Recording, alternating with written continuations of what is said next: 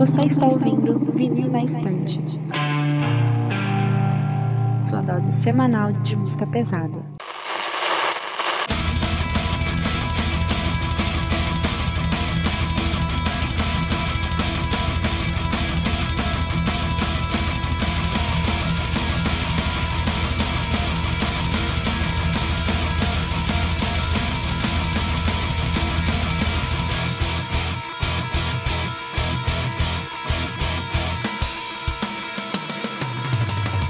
Eu sou a Kati. Eu sou a Gabi. Eu sou o Lucas. Eu sou o Peralta. E eu sou o Sander e voltamos com mais um episódio. E dessa vez, nosso episódio trimestral de lançamentos, né? E hoje vamos falar dos lançamentos dos meses de abril, maio e junho. Vai ter muita coisa por aí, muito álbum. Essa pauta tá gigante. Esse parte fala de uns 30 e poucos álbuns hoje. E vai ser no mesmo sistema que a gente fez no último episódio, né? Do trimestre passado, que a gente vai ter sistema de álbuns principais e álbuns menções. E a grande maioria aqui vai ser menção, porque tem coisa pra caralho. Então, tipo, principal vai ter um blocozinho especial pra ele, menção a gente vai tudo na, na doida, mas provavelmente vai ter uns dois, três blocos de menção por mês, porque é muita coisa. E acho que é isso, né? Não sei se tem mais alguma coisa pra falar sobre o episódio, todo mundo tá ligado qual é. A gente vai ser um episódio grande, então bora não enrolar muito aqui na abertura. Pode chegar, pra seu. Bora ver se eu tá afiado ainda. Então, gurizada, como a gente sempre pede, é só chegar lá nas nossas redes sociais, arroba VNE Podcast, no Twitter, no Instagram, no TikTok, Vinil na Estante no YouTube, a gente continua fazendo conteúdos de React, e agora na Twitch, VNE Podcast. Deixa lá teu sub, teu Prime e continua nos ajudando a fortalecer esse nosso podcast para a gente conseguir dominar todos os ramos da internet. A gente vai estar em, em breve em todos os lugares. E é isso aí, pessoal. Bora pro episódio.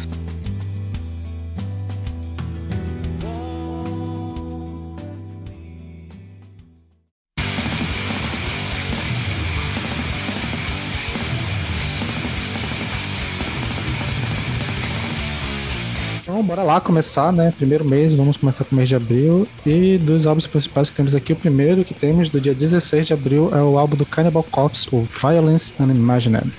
Unimagined, yes. Olha aí, brabo.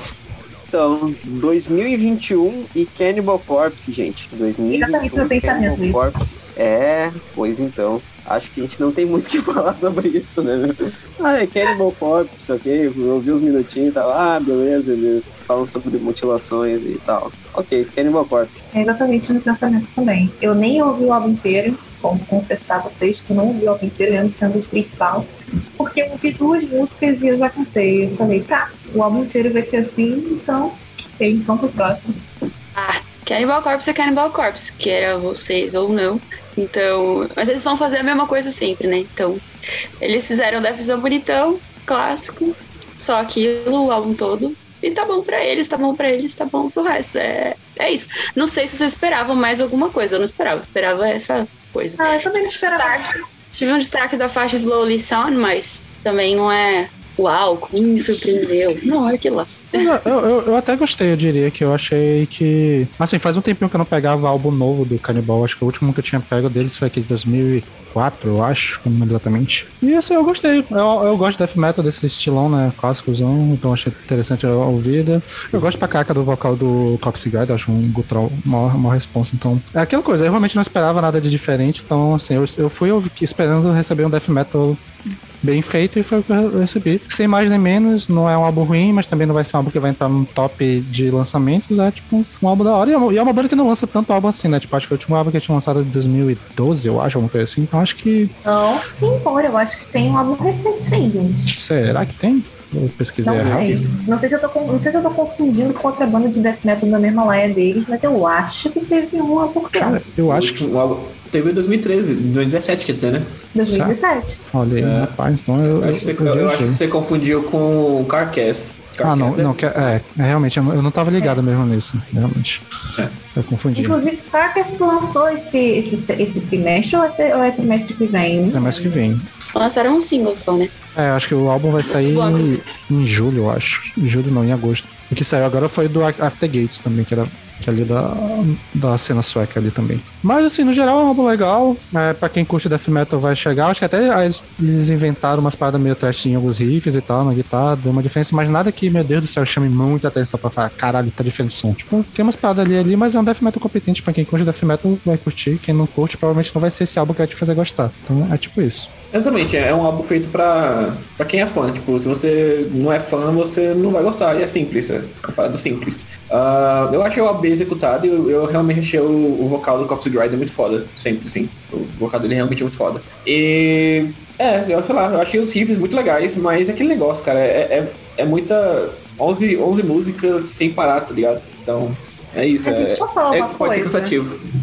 Posso, posso falar uma coisa? Tipo, não sei se vai dar polêmica ou se a gente só vai pro próximo álbum, mas eu acho isso tão preguiçoso, tipo, ah, a banda tá lá fazendo som pra fã sem, sem fazer nada novo. Eu acho isso preguiçoso demais. Os caras estão desde 1990 fazendo o mesmo tipo de som. Isso é problema da que- banda, né?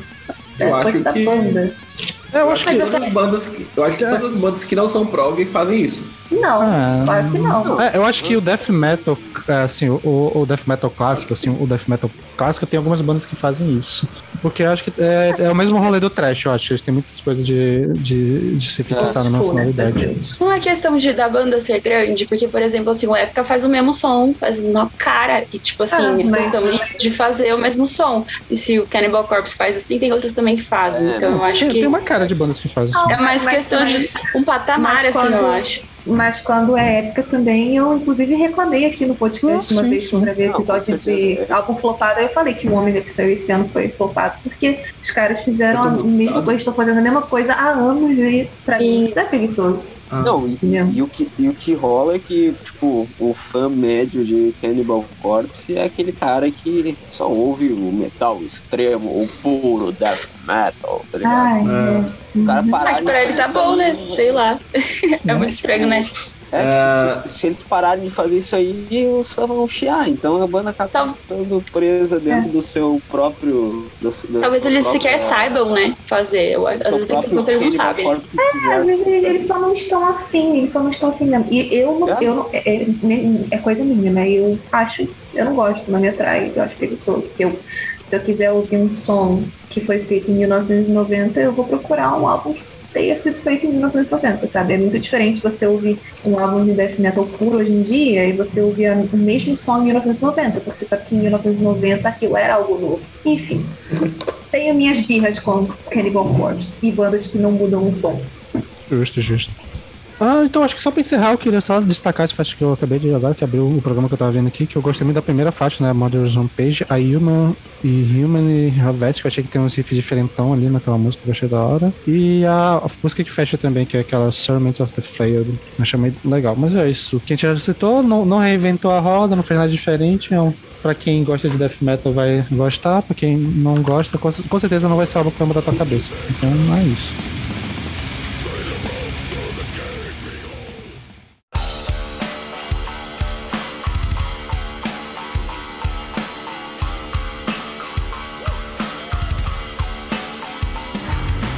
E o próximo álbum que temos aqui, que lançou no dia 30 de abril, a nossa estreia na Twitch, né, foi fazendo um listening party desse álbum, que é o Fortitude do Gojira.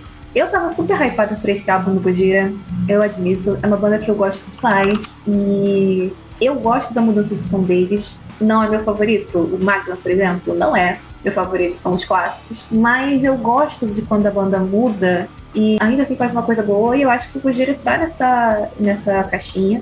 Então, eu gostei muito do álbum, de verdade. Na hora que saiu, eu fiquei muito mais hype. Acho que todo mundo, né? Com um hype imenso. Mas mesmo assim, passaram, os meses passaram e eu continuo gostando muito. É, eu gosto que tem faixa que é bem mais. hum, não é pop, mas é um. Uma. Não é mainstream, é um pouquinho mainstream, mais simples, né? As músicas mais simples. Mas você também tem peso no álbum, então é uma coisa muito mais equilibrada do que o Magma, por exemplo. Que o Magma, eu não acho Magma pesado, enquanto o Fortitude tem músicas como Sphinx, Grind, e dá pra você pegar também um, umas referências da discografia do Gojira, por exemplo. Into the Storm, pra mim, é uma música que é muito a cara do Infante Selvagem. Então, assim, minha, minhas primeiras palavras são essas. Eu gostei muito do álbum, ouvi, repeti várias vezes e tô muito feliz com esse resultado. Aconteceu mais ou menos a mesma coisa comigo. Eu fui reouvir o álbum depois de muito tempo, assim, tipo, desde a Listening Party. Desde a semana do Listening Party, porque a semana depois do Listening Party eu continuei ouvindo pra caralho o álbum, assim, eu tava naquele hype cabuloso no lançamento. Mas eu fiquei, tipo, uns dois meses sem ouvir nada. E fui ouvir essa semana de novo e, cara, tem algumas músicas que continuam foda pra caralho e outras músicas que realmente, sei lá, sei lá. Tipo, eu acho Another World, Hold On e The Trails pra mim não, não, não, não pega assim, sabe? Tipo, tira o álbum de ser 10 pra mim. Mas de resto, porra, muito foda, muito foda o álbum, maravilhoso. O Amazônia continua linda, perfeita, maravilhosa. Into the Storm cresceu pra mim, é uma, uma música que eu não tinha gostado tanto quando eu ouvi pela primeira vez, tinha ficado normal assim pra ela, na verdade. E achei ela melhor ainda agora no, quando eu fui ouvir de novo. E cara, puta, nossa, velho, eu acho que realmente o momento mais gostoso do metal ainda, até a metade do ano agora, ainda é o final de Grind, cara. O final daqui, dessa Nossa, música, puta que pariu, velho. Que outro incrível. Nossa, cara. É dois Foi um minutos dos melhores inteiros. encerramentos do Gojira pra mim. Sim. Cara, dois minutos inteiros, assim, de. Nossa, perfeito, sério. Incrível, maravilhoso. Eu ainda acho que o álbum é muito, muito, muito acima da média. Tem só essas três músicas que eu acho que ficou, assim, a desejar pra mim. Mas, puta, é muito acima da média o álbum. É muito gostoso de ouvir. Maravilhoso. Sério mesmo. É só, só pontuar aqui, uma coisa que eu esqueci de falar é que o maior problema do álbum pra mim são as letras. Aí o Lucas falou de Hold On, eu lembrei disso, porque a letra, eu acho a letra de Hold On péssima, por exemplo. Eu achei as letras bem assim, basiconas, straightforward pra caramba, diretona, sabe? Tipo, falando diretamente com o ouvinte, eu não gosto desse tipo de coisa. Mas enfim. Eu só não gostei do refrão mesmo, assim. Eu achei a música meio. Sei lá, não sei. Não bateu tanto quanto na stream. Eu acho que não gosto tanto do refrão e eu acho que não bateu quanto no lançamento. E é isso. Meio que ficou meio sem sal pra mim. Cara, eu sou muito fã do Magma. Gosto muito daquele álbum. É, e também tava, assim, como vocês. Acho que todo mundo no podcast tava muito hypado pra esse álbum, né? A gente tava esperando muito. Não tava na listening party, mas é, tava, tipo, esperando muito. Eu esperei até o dia que ele saiu pra ouvir bonitinho e tal. mas não sei se foi o próprio hype, mas uma primeira ouvida, nada além de Amazônia me chamou muita atenção. Gostei muito, muito, muito de Amazônia mesmo. Tipo assim, foi pro meu top músicas do Gojira. Gostei de verdade bastante dela. Só que de resto nenhuma conseguiu. Sabe quando tipo, você fica com GIF na cabeça? Teve mais uma que agora eu não me recordo porque eu ouvi poucas vezes. É, mas ainda acho que Magma é superior em feeling pra mim, assim, então você precisava dar mais uma ouvida. Mas acho que eles mandaram super bem, sim. Eu acho que foi ah, na expectativa da galera. É, mas pra mim não pegou tanto assim, o que é uma pena. É, então, é, eu acho que esse foi um álbum que eu eu não tava tão hypado assim. Eu acho, acho que até cheguei a comentar no episódio de expectativa, né, que eu não tava tão hypado assim, porque os singles não tinham me agradado tanto. E eu acho que o meu overall do álbum é assim: o início dele, eu acho ele meio ok. Tirando a faixa Amazônia, Born Thing, eu achei ela uma faixa ok. Another World, eu achei uma faixa ok. Rodon, achei ok. Eu não gostei tanto da Newfound, eu acho que ela era muito repetitiva. Até chegar o final, que é legal, ela repete muito, muito, muito a mesma coisa. Já a segunda metade do álbum eu achei muito boa. Tipo, de, da The Chant até o final, pra mim, é tudo música assim, acima da média. Então, eu fiquei meio nesse sentimento, até que eu acho que eu demorei muito pra querer voltar a ouvir, porque acho que até eu tava, acho que eu tava falando em algum momento atrás, em alguma stream que eu não tava muito hypado, eu, tipo, esse álbum tinha caído, né, durante o, o tempo no, no- no meu, meu top, assim. E, sei lá, eu acho que é um álbum ok, eu acho que é uma ótima é, continuidade, sonoridade do Gojira, do que eles vinham fazendo, então acho que é muito interessante, acho que tem muita música aqui que vai ficar incrível ao vivo, mas no overall ele é um álbum muito bom, muito competente, mas que tem essas paradinhas aí que me pegaram que não, não me fez ele crescer tanto assim, mas ainda assim é um, um álbum incrível. Então, chegou o momento.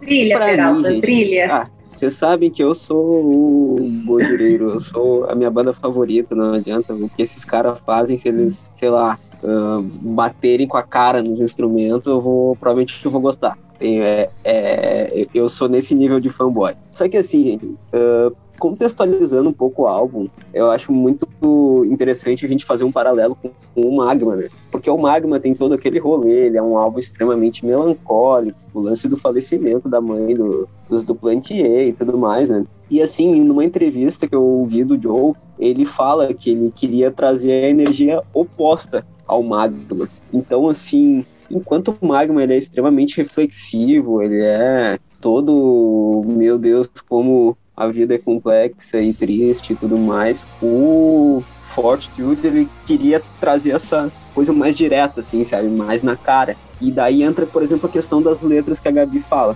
Uh, sim, eu acho a letra da Hold On bem simples, mas eu acho que era, esse, era essa pegada, assim, sabe? Acho que era o lance de eles tentarem dialogar mais diretamente, sem tanta. Sem Eu tanta acho que o próprio Joey falou isso, né, numa entrevista, que ele É. disse que queria umas músicas que grudassem nas pessoas. Ele tava até pensando em música de protesto, assim, que fosse uma música um pouco mais simples de lembrar por conta disso. É, exatamente. É, tem seus motivos, realmente. E assim, gente, cara, eu, eu amei esse disco porque, pra mim, ele tem muito do que é o Gojira, assim. Tem a- o lance do death metal, do The Way of All Flesh, por exemplo, em Sphinx e a própria última faixa, a Grind, por exemplo. Tem o Gojira dos últimos anos em, em músicas menos pesadas e mais comerciais. Tem coisas que eles nunca tinham feito, por exemplo, com a sequência ali de Fortitude e The Chant. Foi uma faixa que quando eu ouvi eu pensei, tipo, tá, que? Tipo, eles estão fazendo isso mesmo? E, e eu amei, cara, eu amei. E, Nossa, porra, The Chant deu uma- Salvage e tal. E, cara, eu. Porra, esse álbum pra mim é maravilhoso, maravilhoso. Ah, eu sou suspeito pra falar, mas dificilmente um álbum vai me tocar tanto esse ano. Acho que era o tipo de som que eu tava precisando ouvir naquele momento, sabe? Ah, outra coisa que eu acho que vale muito falar, meu, o Joe tá crescendo muito como vocalista. Nesse álbum ele tá mais versátil do que em momentos anteriores, isso eu achei bacana. E, cara, eu acho que é um disco que fez jus ao hype, sabe? Eu, como fã, fiquei feliz em ter acordado de madrugada pra ouvir. E é isso aí, gente. Só Eu- esse negócio de você falar que fez jus ao hype, eu concordo muito, porque quando saiu, a maioria gritante das pessoas elogiou muito. Então, quer dizer, Uhum. pode até ter caído um pouco com o tempo, mas não foi aquela coisa que na hora as pessoas ouviram e ficaram decepcionadas, sabe? É, Cumpriu bastante com o que eles estavam prometendo. E o que eu acho muito legal na Fortitude é exatamente isso que o Peralta falou também, que tem um pouquinho de Gojira em cada música dos Gojiras dos álbuns anteriores, sabe? Tem música que remete, como eu falei, Storm é muito Leitão Sauvage pra mim. É, as partes mais pesadas que lembra o do Way of Flash. Ah, enfim, tem a- ainda resquícios do Magma em músicas como Another World. Todo mundo falou quando saiu Another World que ia vir Magma 2, né? Então, assim, eu acho que foi um álbum bem. Foi uma síntese do que o Gojira foi até aqui, né? E ainda assim conseguiram trazer novos elementos, como In The Chance, por exemplo. Posso confessar uma coisa pra vocês? Foi. Eu, eu esperava, Vai, eu esperava outra coisa de Amazônia, eu acho. Eu esperava uma música mais violenta, porque a Amazônia tá pegando, tá pegando fogo, né, galera? Eu achei que eles fossem mudar, tipo, música pé na porta pra caralho. E aí eu não acho que era tão violenta assim, aí eu me decepcionei um pouco. Aí hoje já me acostumei e tal, mas eu ainda queria que ela fosse pique o começo de grind ou sim, sabe? Eu gostei da parada deles, deles fazer a estrutura da música com a estrutura de música indígena. Acho que fez mais é, sentido. É, Pra- faz Pra sentido que sim. violência se tem um. Tá ligado? Precisa, né? É. Eu acho que é uma música competente pra caralho na mensagem que quer passar. Eu acho que tem umas paradas diferentes ali que eles botaram que ficou muito bom, de verdade. Eu não sei se era só é, é, expectativa minha também, né? É, o, o Egger lá acabou de, fa- falou ali no, no chat, falou, o combo de Fortitude mais The Chant é, me jogou no céu numa trip descomunal. É cabuloso, cara. Essa música tem. Essas duas Cara, músicas juntas, assim, é muito legal, cara, de ouvir. Sim. O tanto de gente que ouviu The Chant antes e, e, e não gostou, e aí quando ouviu É. um álbum junto com Fortitude, e aí Com começou a gostar. Aí vi o clipe e passou a desgostar de novo. Exatamente. Pois é, com relação ao clipe, bah, eu não, eu não me arrisco a opinar porque eu não É, eu sei não. nada daquela treta ali. Então eu fiquei. Eu ouvi o pessoal falando e pensei, tá, não discordo e nem concordo, apenas observo, É. tá ligado? Não precisa ter Ah, opinião. apenas a, a, a, galera, Glória Pires. Não posso opinar. É, é, às, a galera precisa entender vezes, que não precisa ter opinião sobre tudo, gente. Vocês podem é, ver e ignorar. Pronto. Se o Joey não matar ninguém, tá de boa. É. Ele que não tá doido de fazer alguma merda porque eu tatuei essa porra no meu braço. É, Eu passo, eu passo esse nervoso também. Michael Ockenfeld, por favor. Ainda bem que ele não tem rede social aí, não dá pra saber se ele falou alguma merda ou não.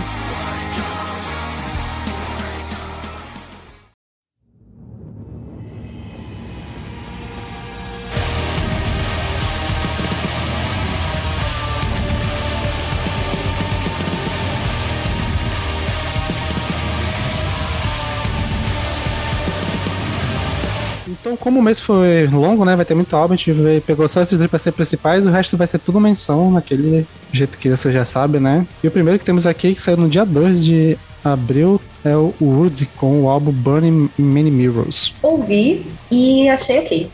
o único comentário que eu posso tecer. Não me, não me incomodou, mas também não me chamou atenção por vídeo novo, nada. É um, é um death metal, né? Death meio black, black and death, uma coisa assim. É competente. Eu achei um Black Death bem legal de ouvir, de verdade. É, nas minhas anotações aqui eu botei que o Lucas de 2020, no começo de 2020, teria odiado. O Lucas de hoje em dia achou interessante pra caramba. Gostou? Ai, Inclusive- eu adoro as. Desculpa, Lucas. Eu adoro as reviravoltas que esse podcast faz. Enfim, É. continua.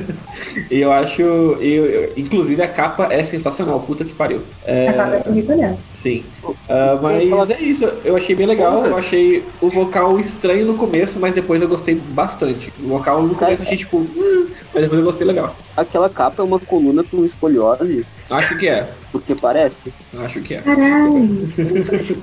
É mesmo. Ah, cara, lembrando, agora eu lembrei do Sim. álbum. Agora eu lembrei do álbum e foi Sim. mais ou menos isso aí, tipo, eu achei bacana. Não, não mudou minha vida, mas eu achei bem bacana, assim. É... Cara, esse foi um álbum que eu ouvi sem brincadeira umas quatro vezes, assim, em looping. E eu não, não. Não é que eu não percebi que tava em looping, eu percebi que, tipo, eu tava gostando muito dele. Eu amei esse álbum profundamente.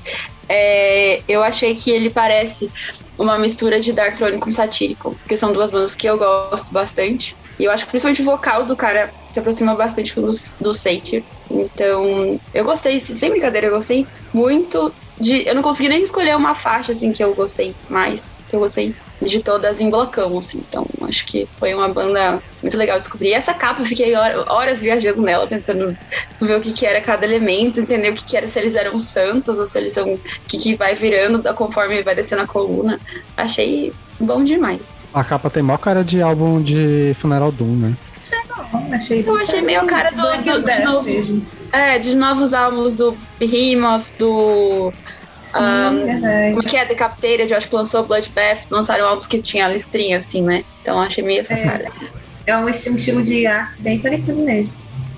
Ah, também não vai entrar em nenhum top 5, top 10 pra mim, mas achei bem competente, bem legal. E achei. Me surpreendeu que eu gostei bastante desse álbum, assim. Mas o que a, o que a Kat falou de, de dela ouvir e não perceber que passou as músicas aconteceu comigo também. Tipo assim, eu tava ouvindo na rua e quando fui ver já tava fora do álbum, já, opa. Exatamente. É. Sim. Muito louco isso. É, o próximo álbum que temos aqui, então, é o álbum da banda Seth Le Monsieur de Couche. O francês aí tá finadaço. Gostei, Chique. Gostei. Gostei. Qual, qual, qual- como que fala Cristo mesmo? Sei lá, eu nem sei mais o que eu falei. Muito fofo. Ah, gente. Então, eu gostei desse álbum, cara. Achei o Mellow Black bem legalzinho, meu.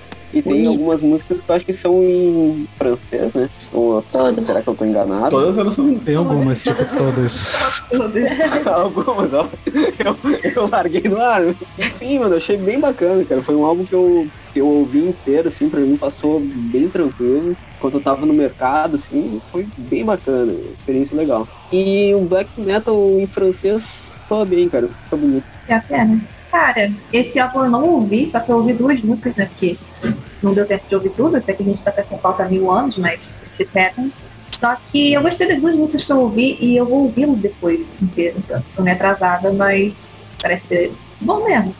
Ah, a pessoa é A capa é foda, responsável, não É, faz eu a isso. não ouve a porra. Capa, o logo. É lindo. Uhum. A, a capa é maravilhosa pra caralho desse álbum, tipo, muito boa. É, eu gostei do álbum também, eu achei legal. É, eu acho que o começo dele meio. me pegou meio que assim, tipo, ah, puta, black metal de novo, né? Foda. Mas depois da segunda música, assim, eu já tava dentro da vibe do álbum e, pô, bem gostoso de ouvir, bem legal. Tem certos momentos que eu fiquei, caraca, velho, eu tô realmente ouvindo black metal de francês, né, cara? Que. a- aonde fui parar? Mas. Qual a surpresa?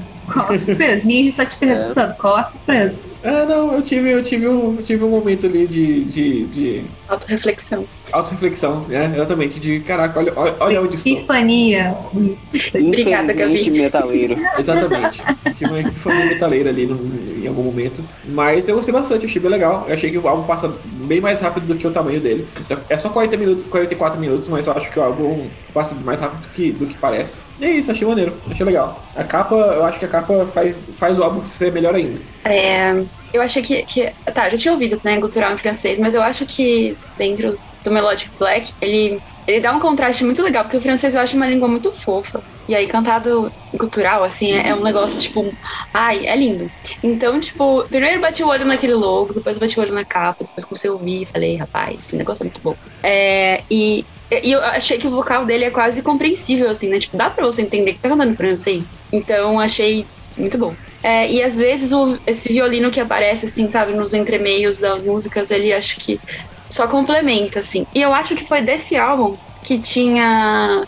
É, acho que uma parte de Deluxe, assim, que eles tinham colocaram um sintetizador, eu acho, na faixa. E aí ela ficou, assim, eu não sou da parte do, do gotiquismo, mas acho que ficou muito legal. Então, tipo, eu falei, nossa, talvez essa seja uma porta de entrada aí para chegar nesses ritmos que eu não cheguei ainda. E a última música, que eu não vou me atrever a falar, ela é uma ótima forma de, de fechar aquele álbum que é sensacional. Gostei muito dessa banda, for sure. E continuando aqui, no dia 9 de abril, nós temos o Ice Fleet, o álbum do Kawan. Que banda incrível. Kawan. E que nome. Ah, não, cara. Eu perco toda vez que vocês falam Kawan. Eu perco. Vou ouvir um Kawan, você imagina o quê? Um pagodeiro, entendeu? o menino Igual de Juliette. Igual um ferrugem da vida. Ah, vou ouvir ferrugem, vou ouvir Kawan. Não, eu, eu, acho que deve ter algum, alguma dupla sertaneja que é Kawan em alguma coisa. Eu acho que sim. Cauã, Cauã e Kawik, Kaique. Kawik. Muito bom. Eu quero que o Lucas comece a falar porque ele fez a definição perfeita desse álbum. é, eu achei, primeiramente, muito importante. A capa é foda, achei a capa bem legalzinha, bem bonitinha. É, gostei da capa. E eu achei, cara, enquanto eu ouvi o álbum, eu falei, cara, isso aqui é um álbum de lo-fi, de hip hop lo-fi, pra quem gosta de prog metal, tá ligado? Quem, quem gosta de um post-rock, quem gosta de uma coisa diferente, assim, tipo, quem não é só fã de, de lo-fi. E é basicamente isso pra mim, cara. Eu, eu ouvi o álbum enquanto planejava umas aulas e foi uma delícia, foi maravilhoso. Eu achei que ele tem uma ambientação maravilhosa, assim, e Ice Fleet, tipo, frota, frota de gelo, e, e eu consegui imaginar na Antártida no, no, no, navio, tá ligado? Achei muito, muito gostoso de ouvir ele, achei muito bom. É, sério, maravilhoso, eu achei muito gostoso esse álbum. Ele só não entra em top 5 pra mim porque ele acaba entrando no negócio assim, tipo, ah, é para deixar de, de fundo, assim. Não tem um momento que eu fico tipo, caralho, que delícia, que tesão esse momento e tal. Mas ele é gostosinho de ouvir, cara. É muito bom, eu gostei bastante. Eu ouvi, eu ouvi esse álbum parcelado.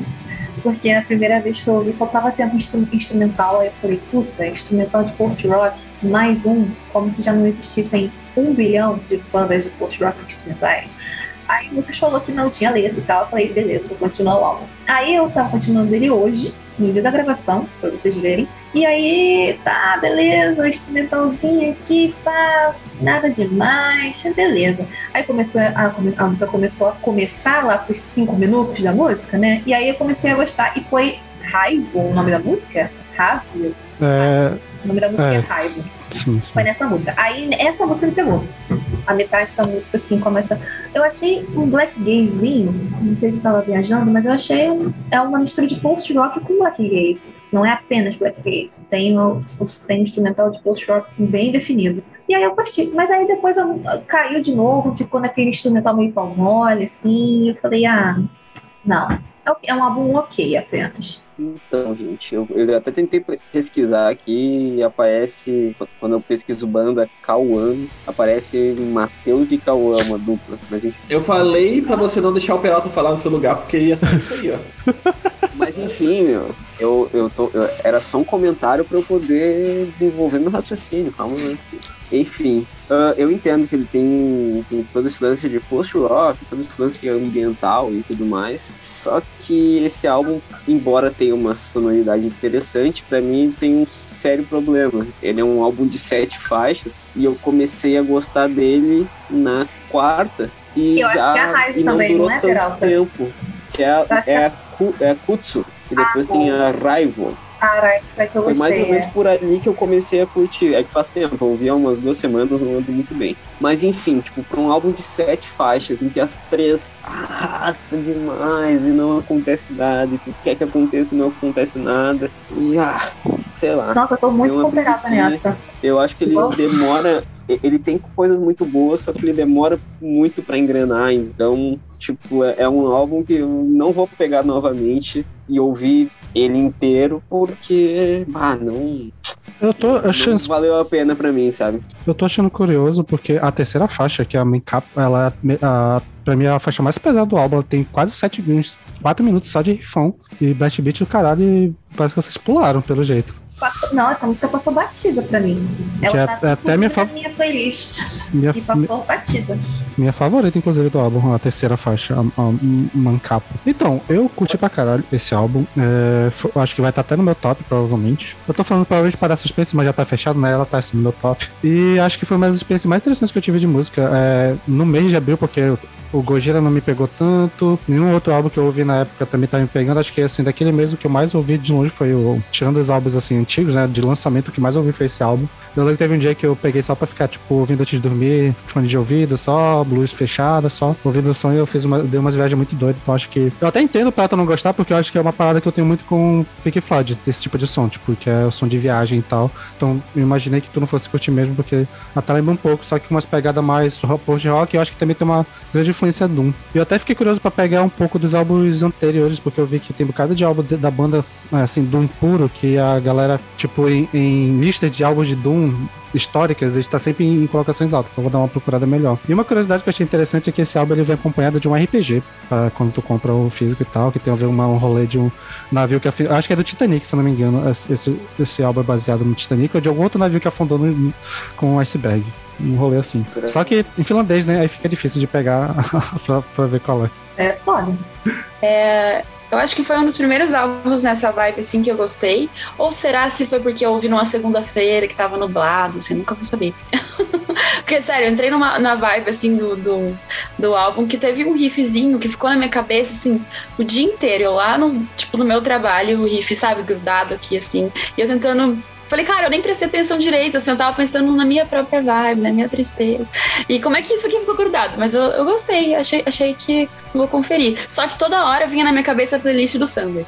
Nomes que poderiam ser de BR. Aí eu não conseguia, tipo, manter a seriedade no álbum. Essa- essa- esse, nome, esse nome não tem como, não, velho. É, não tem, não tem. Como é que eu vou ouvir uma banda chamada Cauã ou Valdemar ou Valdemar com seriedade? Não tem Foda, como, cara. cara. Valdemar é foda, se, não. se é difícil pra vocês, imagina pra Não. mim. Como é que eu vou pensar assim, ah, preciso fazer um trocadilho? Ah, foda, foda.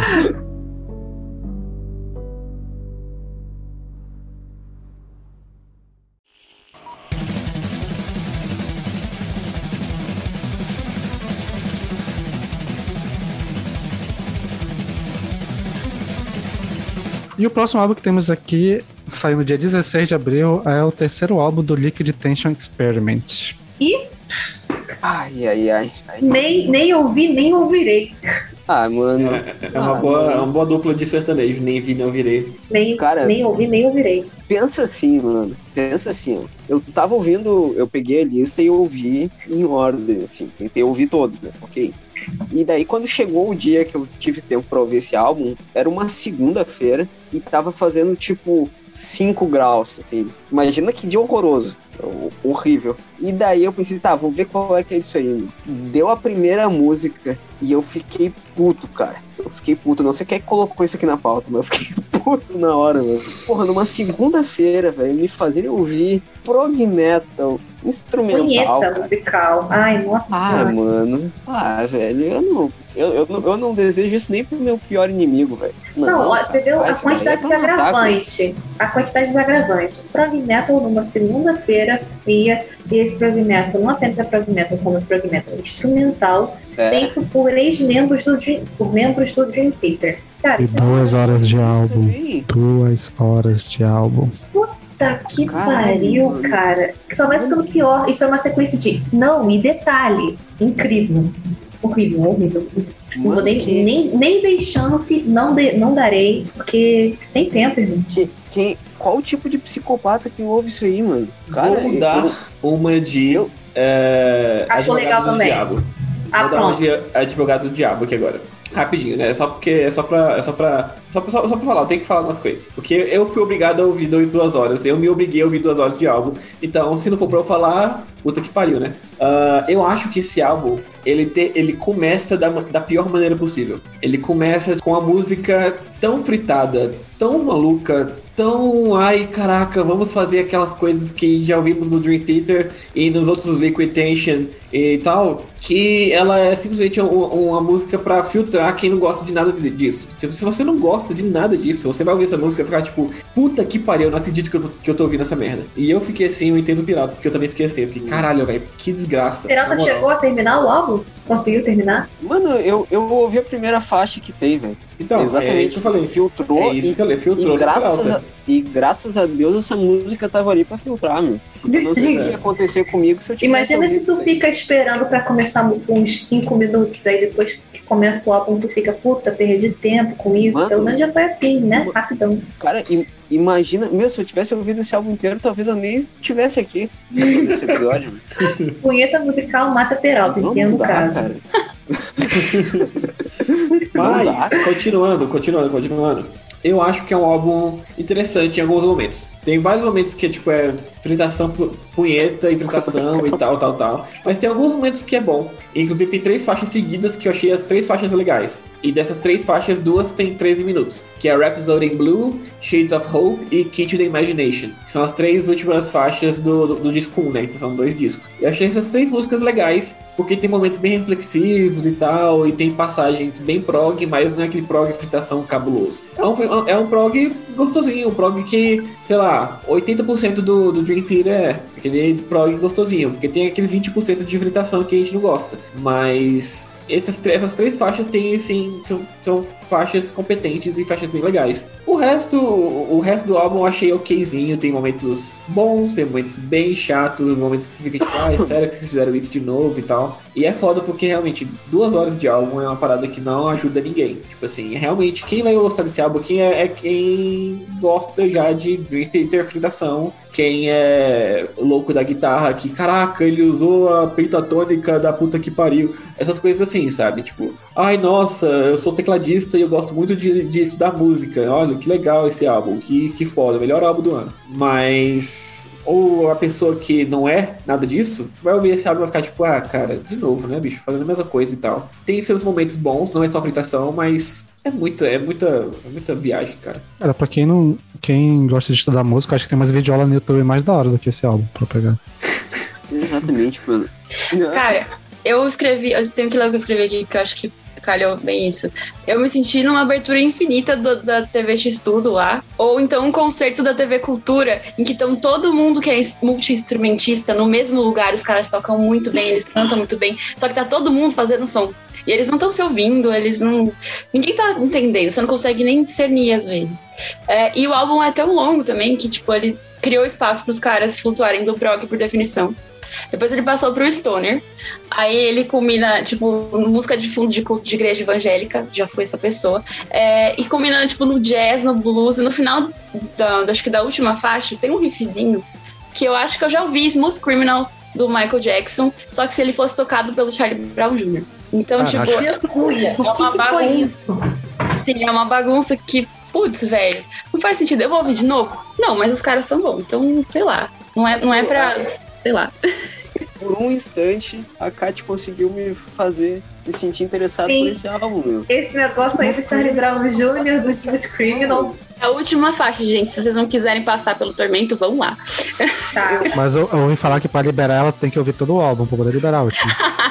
Tá bom. Ah, então, então, vai ficar, então vai ficar na curiosidade mesmo, gente. Então vai ficar aí. Ai, é. Então, a próxima banda que temos aqui, que também será no dia 16, é a banda Spectral Wounds, com o álbum A Diabolical Thirst. Ah, eu achei um black metal típico dos adeptos de Like My Coffee, Like My Metal Black.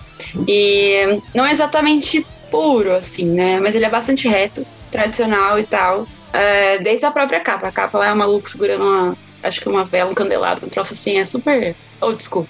É, e assim como Cannibal Corpse, é, é, tipo, fez um negócio ali, sabe, na média, no que você esperaria de um, de um black metal assim. Não tem novidade, não surpreende, mas é, é bom. Eu curti. Pois é, eu ouvi esse álbum aí e eu falei, é, realmente ainda não é o meu momento de black metal, sabe? Porque eu achei ele muito true Norwegian black metal, sabe? Uhum. Tinha um momento assim, ah, nossa, quem gosta de queimar igrejas e, e venerar pessoas com, com índole meio estranha deve gostar desse, desse álbum. É, mas é, eu gostei. Eu, eu, ofensivo. mas teve uma música que eu achei ela do caralho, que é a Frigid and Spellbound. Eu achei essa Tem música. um violão do no meio dessa música, né? Caralho, eu, eu acho Tem. que tem. Eu acho que tem. Então, foi Mas- essa música que eu ouvi. Eu só ouvi essa música e aí eu tava assim, ah tá, black metal tradicional, uau, que incrível. Aí do nada violão. Aí eu, puta, argumentos caíram por terra, né?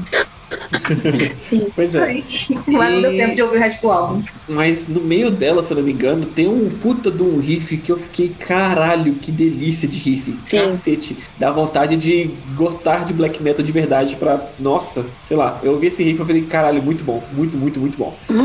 Mas. E eles são black metal wannabe, né? O Norwegian wannabe, porque eles são do Canadá, mas é, é bastante wannabe, né? É, bastante. É tão, é tão amigo que eles acham que eles. They be. David. Mas. mas ah, é isso. é, teve essa música que tem um riff muito foda, eu achei essa música muito incrível. Mas o resto do álbum passou aquele jeito, né? Tipo assim, ah, black metalzão, truzão, assim, não. Não me super me agradou o cabuloso, mas passou de boa. Então, essa música que o, que o Lucas falou, a Frigid and Spellbound, eu achei bem bacana esse violãozinho aí, foi bem interessante. E só que, bah, é, é um álbum meio executado, a gente tem que falar isso aí, ele tá, tá ok, assim, bonitinho e tal. Só que, bah, é o black que eu não curto, tá ligado? Esse black tenta ser extremamente tradicional e tudo mais, não é o meu som e eu tenho um pouquinho de dificuldade com isso aí. Acho que só pra finalizar, eu não ouvi o álbum, né? Mas eu queria destacar o comentário que o Paulo Hellbound fez lá no Twitch, que é sobre a capa, né? Que ele falou que capa disco hoje em dia é cringe. É isso. Justo, justo. E continuando aqui, nós temos o The Vintage Caravan com o álbum Monuments. Eu adorei este álbum. Eu já comecei falando, né? Foda-se. Eu amei esse álbum. Amei não, né? É, muita- é- é muita- muito forte falar que amei. Mas eu adorei esse álbum. Eu gosto muito desse tipo de som stoner rock, meio blues, assim, meio setentista, porque eu sou uma fã assídua de Graveyard, e, que é uma banda também que faz esse tipo de som. E quando eu comecei a ouvir, eu fiquei, ah, puta, mais um wannabe de Graveyard, porque eu acho o Graveyard a melhor banda desse estilo, né? Mas aí como o álbum foi passando e aí eu fui embarcando muito nas músicas de, de maconheiro dos anos 70, hip, sabe? Puta, muito bom, gente, muito bom. Eu curti demais. Inclusive foi um. Inclusive tapou um buraco no meu coração, porque o Graveyard é uma banda que tá, tava pra lançar álbum esse ano. E falaram que tava no estúdio e tal, desde setembro do ano passado e nunca mais voltaram, nunca mais falaram nada. Os caras simplesmente foram abduzidos, sumiram da face da terra, falando, jogaram a bomba pra gente. E aí esse álbum foi um. tapou esse buraco no meu coração. Muito obrigada. E outra coisa, eu tinha escutado a Vintage Caravan no último lançamento deles, acho que foi 2018, se eu não me engano. E eu não tinha curtido tanto, não tinha, me- não tinha me pegado. E esse álbum me pegou. Eu recomendo pra caralho, pra quem gosta de, desse stoner rock meio blues, assim. É, eu acho que nem, nem chega a ser tão, tanto Stone Rock, é, é mais, é tipo assim, se você gosta de bandas dos anos 70, qualquer banda de anos 70, assim, tipo, ah, LED, Deep, Pur- Purple e sei lá, se você tem qualquer tipo de, de background que gosta de, música, de músicas dos anos 70, você vai gostar desse álbum, com certeza. E o Ele bom é que não é uma cópia bem. descarada, né? Não é uma Sim, cópia sim. descarada igual um Greta Van Fleet da vida. Importante Exatamente. salientar isso. Exatamente, não é uma cópia descarada, é realmente só uma, uma inspiração cabulosa, assim, e é muito gostoso de ouvir, cara. Esse álbum é uma delícia de ouvir. Ele, cara, ele inteiro é muito bom, tem riffs maravilhosos, o, o baixo tá sempre presente, e, cara, muito bom, sério, eu achei muito maneiro de ouvir. É um álbum que. Ele, é- ele chega a ser longo, né? Tem 11 músicas e tal, e, puta, mas, nossa, gostoso demais de ouvir. Flui muito É, bem. O vocal combina demais com, com a sonoridade da, da, da banda. É, sei lá, eu achei, eu achei um álbum do caralho, de verdade. Foi, foi uma delícia ouvir esse álbum. E tem algumas, algumas linhas de baixo que eu falei, caralho, velho, o Gary Lee do Rush ia estar tá muito orgulhoso aqui, velho, que é muito gostoso, sério. E total, assim, se você gosta de Purple e Cream, é, é, é a banda pra você ouvir hoje em dia, que é, ela, ela consegue ser setentista, mas moderna ao mesmo tempo, assim, tipo, ela não é uma cópia, ela realmente pega como inspiração. Acho que a vibe também, né, tipo, pra mim a vibe deles foi maravilhosa. Foi exatamente isso que me passou. Agora Van Fleet sem forçar, sem peidar, sei lá. e, tipo, eu gostei muito mesmo. Tanto que, que eu criei uma playlist depois disso, chamada Rock the Bohemia, pra colocar lá no meio, assim. Porque, mano, aquela faixa Clarity, acho que é a última. Cara, eu fiquei lá, assim, tipo, em casa, como se estivesse no show. Eu achei muito boa mesmo. Gostei demais desse álbum. Acho que a faixa, a faixa Sharp Teeth, caralho, tem uns riffs muito foda, cara. Acho que é riff de baixo. É muito gostoso. Nossa, é muito bom esse álbum. É muito bom mesmo.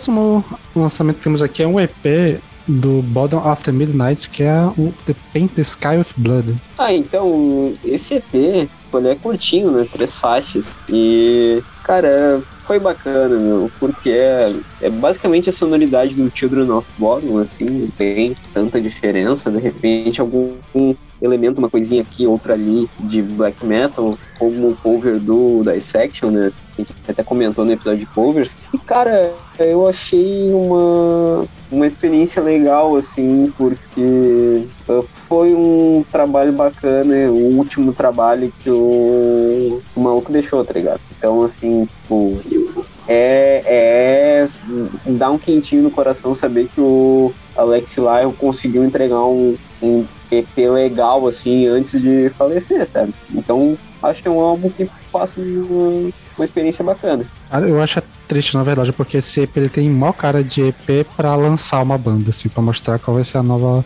direcionamento. E até, assim, eu acho ele, ele tem uma cara de Children, mas ele tem uma cara do Children ali do, dos dois primeiros álbuns, assim, um rolê um pouco mais pesado, uma influência black metal bem clara, principalmente na guitarra e tal. Então, é, quase não tem teclado, acho que a principal diferença é que não tem tanto teclado quanto tinha no Children, que é uma perca, né? Porque o irmão é um puta tecladista foda, mas ainda assim a sonoridade ficou legal. E o que, o que ouvindo ele só deu pra sentir esse, caralho, eu, eu ia amar ouvir um álbum inteiro com essa sonoridade. E o cover, né, foi bem, foi bem muito, muito bem escolhido porque a sonoridade traz um pouco desse som assim do, do que seria o Dissection. Eu ouvi esse EP só por vocês sabem o que, né?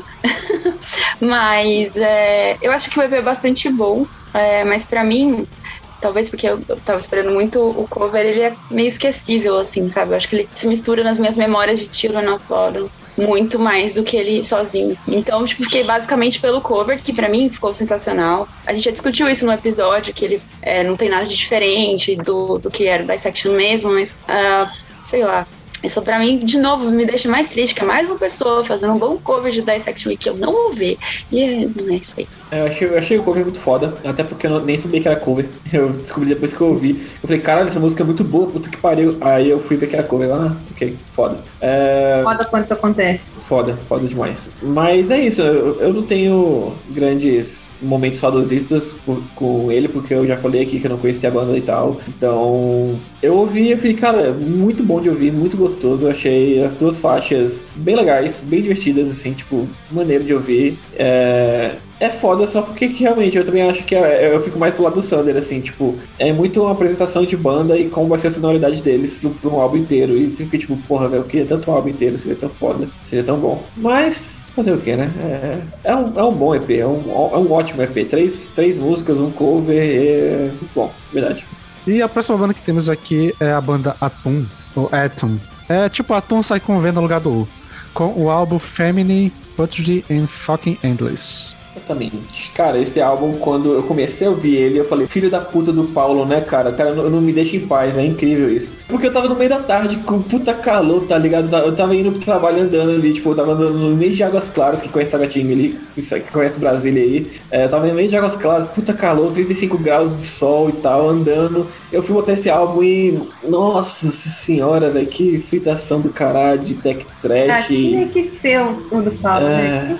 Mas, mas, é, vai melhorando. Eu, eu comecei não gostando dele, mas ele vai melhorando. Tipo, eu acho que tem. O comecinho dele me tirou total. Eu achei o começo dele, tipo, ai, cara, puta, vai ser essa piração do caralho. Mas ele continua muito bem. Eu acho que tem umas transições muito fodas. E tem umas piradinhas durante as músicas, assim, mas que combina com, com o estilo. Eu achei legal. É, a produção é bem suja, bem estranha. E... É, aquele negócio, né?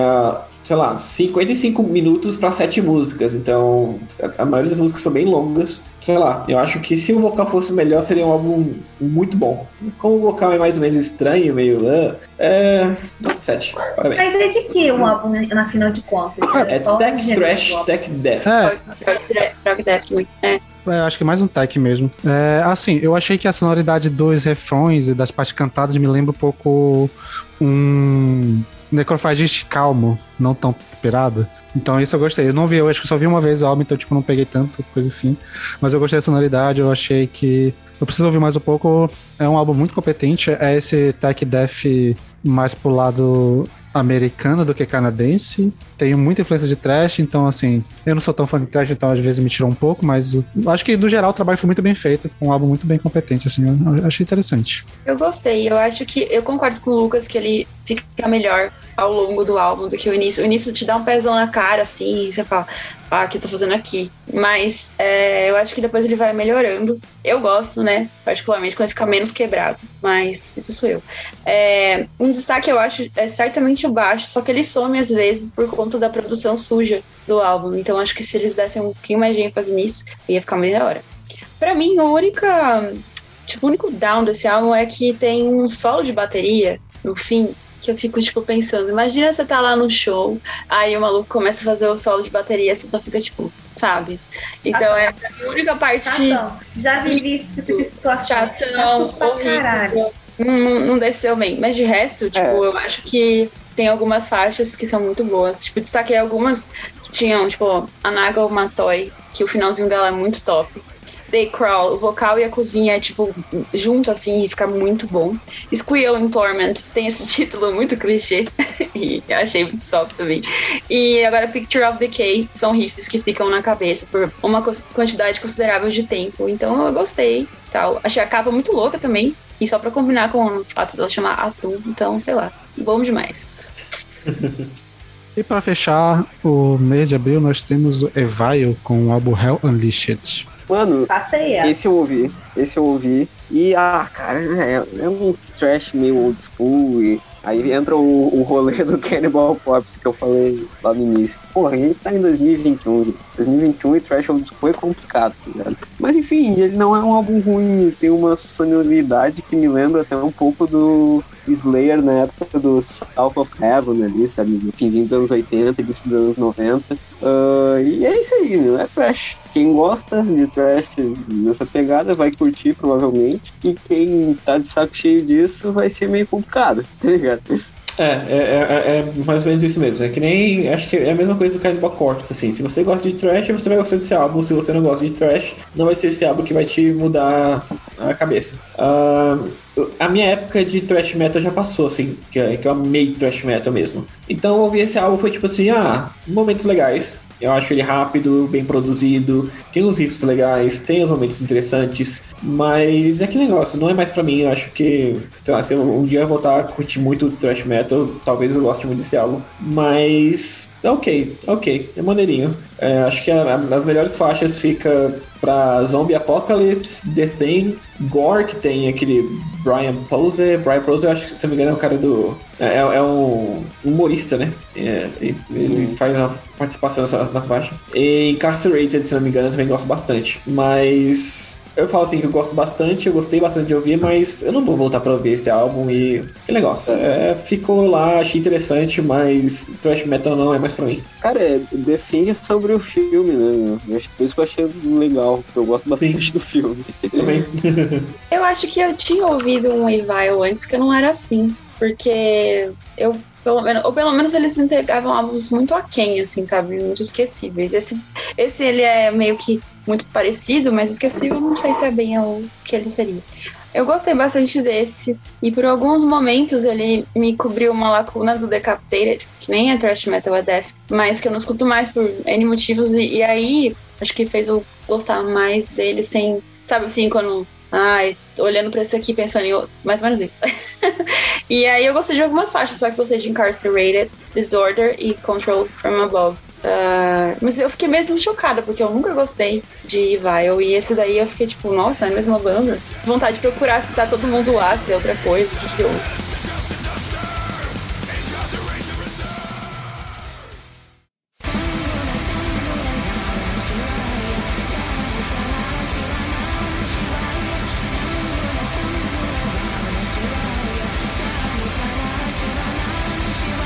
Então bora lá, pessoal, bora começar o mês de maio. O primeiro álbum que temos aqui é o álbum Empire of Love, do Violet Code. Gente, que coisa linda esse álbum, gente. Que coisa mais linda esse álbum.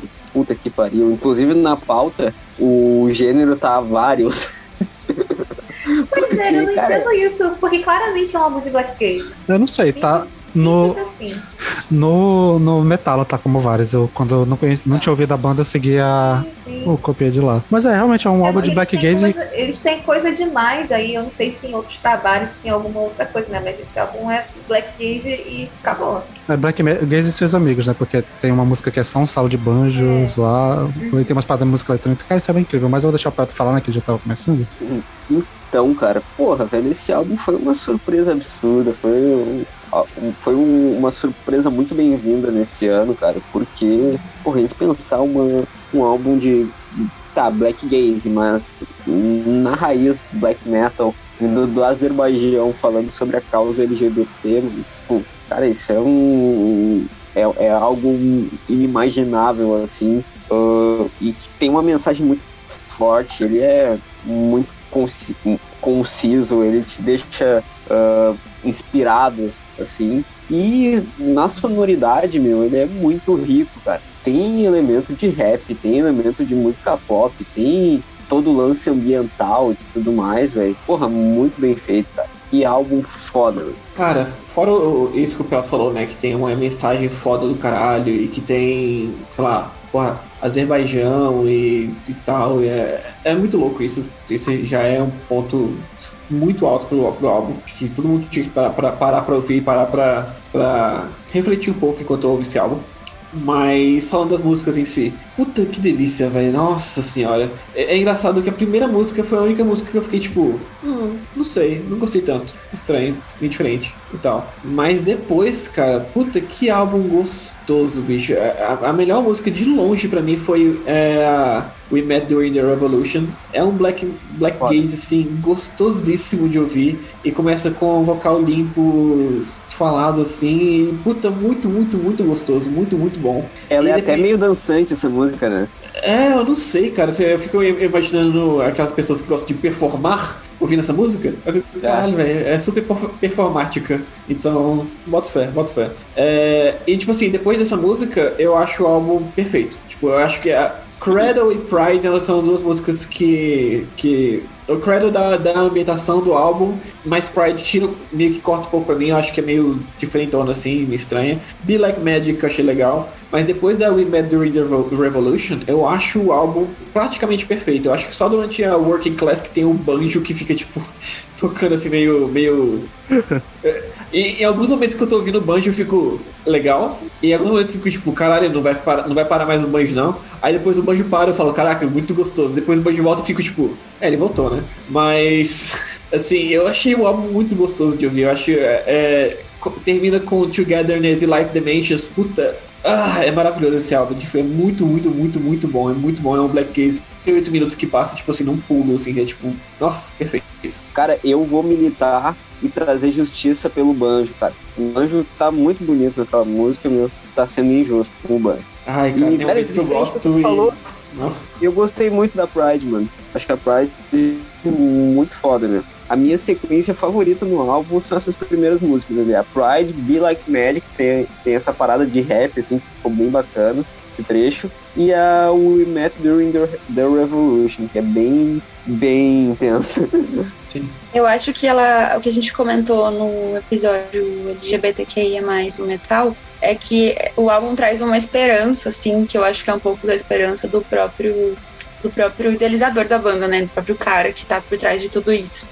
É, então, mas para mim eu precisei ouvir mais de uma vez para realmente captar isso e sentir que o álbum era realmente bom, porque numa primeira vez ele simplesmente passou assim por mim e aí eu só fui pegando detalhes que, que foram muito inusitados, como o banjo. Eu me lembrei de Tolkien, que já tem um banjo no meio, é black metal, mas depois que você capta isso e junto à história do próprio autor da banda e tal, você sente que é algo grandioso e dá até pra você, tipo, ficar emocionado. Falar, cara, isso aqui é muito bonito mesmo. E We Met During the Revolution é, pra mim, também uma das melhores faixas desse álbum. É bem legal mesmo. Tô ansiosa Cara, pra Eu fiquei meio assim no, como a Kat ficou no começo, porque eu ouvi o álbum e ele simplesmente passou, sabe? As únicas partes mesmo que eu parei assim, fiquei, eita, alguma coisa diferente tá rolando, foi no banjo, e eu só lembro disso. Então tem umas coisinhas ele- eletrônicas e tal, mas passou batido e não me deu vontade de reouvir. É assim, eu achei muito legal a mensagem, mas ao mesmo tempo eu fiquei triste porque eu não achei as letras pra ler, então foi só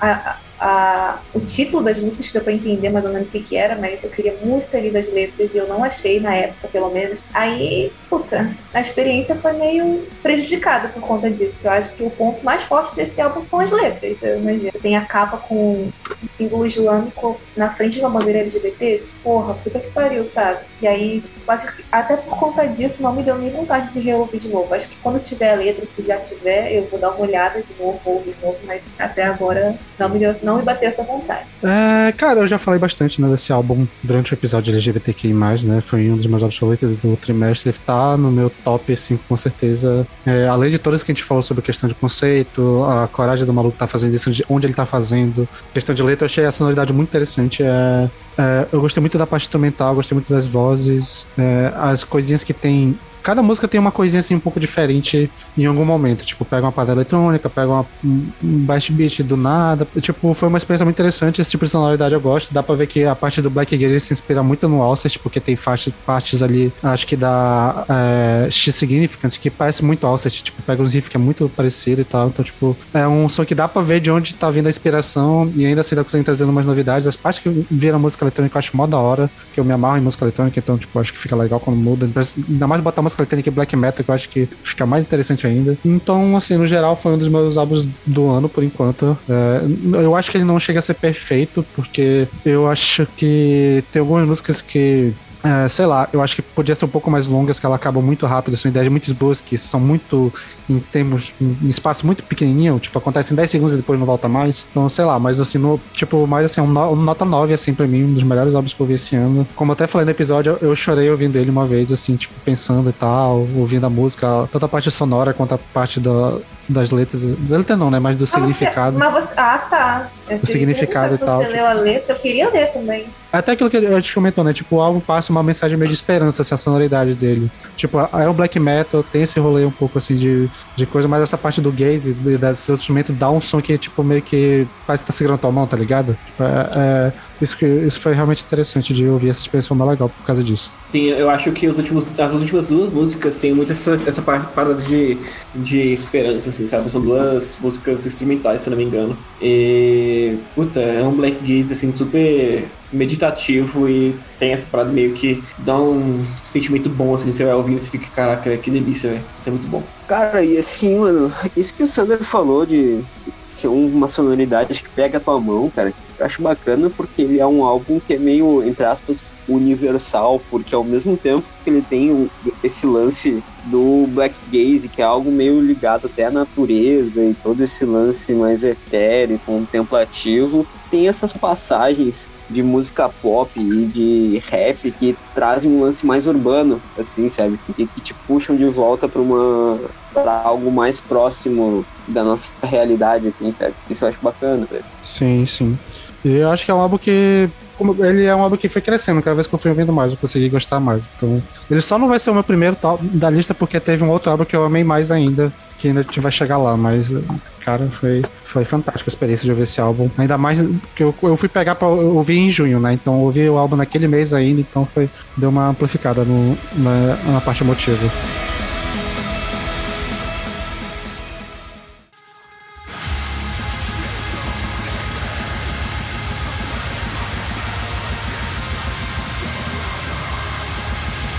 Próximo álbum que temos saindo dia 15 de maio é o álbum do Panopticon, o End Again to the Light. Bora falar de filosofia francesa, né? Vamos de falar de Foucault. Esse aí, esse aí, cara, esse aí me pegou de surpresa. Gostei demais desse álbum. Ficou ali entre os meus favoritos do ano por um, um momentinho, mas aí acabou saindo. Mas ainda assim, eu adorei. Favorito do ano não, né? Favorito do trimestre. E eu não tava esperando, porque eu já tinha escutado Nampticon uma vez e eu achava que era, uma, era meio assim. Já tinha me falado que era black metal, mas o que eu ouvi parecia muito folk. E aí o álbum começou folk, exatamente. Uma música de quatro minutos só no violãozinho. Eu falei, putz, será que é só isso mesmo, né? E aí começa um puta blackzão atmosférico na segunda música. Que troço cremoso. É, é um, é um álbum muito longo, né? Eu não posso nem falar que assim, ah, eu não senti passando, porque eu senti. Realmente demorou uma hora e 11 minutos para terminar. Mas ainda assim, eu achei um trabalho excelente. Muito bom mesmo. É um black atmosférico muito bem feito, muito bem produzido. Tem violino, né? Tem os violinos lindos, inclusive eu acho, eu inclusive eu postei no Twitter e falei, ó, quem gosta de Nailed Scars e curte um black metalzinho assim, pode ouvir essa banda, que eu acho que me remeteu bastante essa mistura de black com violino mais é, melancólico, né? Diferente do King da vida, por exemplo. Então, assim, me serviu perfeitamente. Mano, é, eu achei engraçado que essa banda tem as capas todas meio parecidas, né? Toda uma, toda uma paisagem aleatória. Ok. Enfim, uh, o bagulho que a Gabi falou do álbum ser longo, é, realmente é um álbum bem longo. Para algumas pessoas pode ser complicado, mas para mim ele acabou soando bem justamente porque ele não fica monótono, assim, sabe? Apesar de ser um atmospheric sim, black, sim. todo esse lance de ter violino, de ter toda essa pegada folk, assim, enriquece o som para que ele não seja uma, uma coisa simplesmente arrastada, monótona e deprimente, tá ligado? Isso eu achei bacana, assim, e olha, foi um dos meus álbuns favoritos desse trimestre, assim, não entrou na minha lista, mas foi tava ali, sabe? Pois é, Talvez devesse ter entrado. Né? Ele não entrou na minha, mas ficou na berola ali para entrar. O meu também, comigo também. É. É, também. Continuando esse também, também. Eu pô, Achei muito bom muito no vice, cara. Coitado do álbum. É. Ficou no quase, tá, na trave, bateu então, na trave. Então, assim, ó, o, o justo é o é na lista final o Panóptico ficar em sexto lugar, tá ligado? Ele ficou na berola pra todo mundo. Exatamente, verdade. Porra, verdade. é... Então, esse álbum, cara, é, é bem isso, sabe? Tipo, é muito bom, mas eu tive só uns probleminhas com ele, que tipo assim, eu achei que a produção deixou o vocal muito abafado, cara. E, eu, e teve alguns momentos que eu falei, caraca, não sei se eles queriam deixar o vocal abafado, mas eu fiquei. Eu acho que pode ser, porque quando eu ouvi, eu não, eu não notei isso não. Foi tipo, Sério? ornou muito com a música. É. Ah, não sei, eu, eu fiquei tipo, tá muito abafado, eu queria ver um pouco mais deles e tal, e não sei. É, é, talvez seja porque eles querem mesmo, não sei. É igual, mas... igual você falou no, no Wolves in the Throne Room, acho que é é a intenção. É, pode ser a intenção. É, mas, cara, muito, muito gostoso. Eu achei o violino, as, as vezes que, foi, que o violino foi usado, achei muito bom. E achei muito louco, porque tem momentos que o, o violino é usado daquele jeito que, tipo, come, começando uma, uma nota mais grave do violino, então aí parece que é tipo. Parece que é com problema no seu microfone, no seu, no seu, no meu, seu fone de ouvido, assim, você fica tipo, caraca, o que tá acontecendo? Aí, ah, é o violino, tipo, começa bem gravizando e depois vai, vai, vai notas mais agudas, assim, achei muito bonito. Você até confunde com, com a guitarra, às vezes, assim, depois quando entra de vez, assim, é muito bonito, muito legal. É, eu achei, a, a, minha música preferida foi a última, que é a, a No Hope, mas achei o álbum muito, muito bom. A, a, No Hope e a Snow Last Winter achei muito bom. A minha foi, eu acho que a minha foi Dead Moon. Foi a primeira vez que eu vi violino e eu fiquei, não acredito, finalmente. Nossa, eu adoro violino em black metal. Música melancólica, assim, eu adoro. Acho que só pra dar um, o, meu, o meu review aqui rapidão, acho que boa parte do que eu falar já falaram aqui sobre principalmente a questão é, do da parte do violino, que foi um destaque, foi. Eu acho, achei interessante também que a parte de folk, que é tipo um country, né? A parte que vem no violão normalmente é um country americano, acho interessante. É, e não soou como se fosse uma, um bando de redneck fazendo, né? Então ficou, ficou legal. Muito pelo E- contrário, não sei se vocês sabem que ele é comunistaço. Exatamente. É, a- é até uma banda que faz parte, né, da, do- da cena do É, Red é, Anarchist, né? Pois é. Isso aí, galera.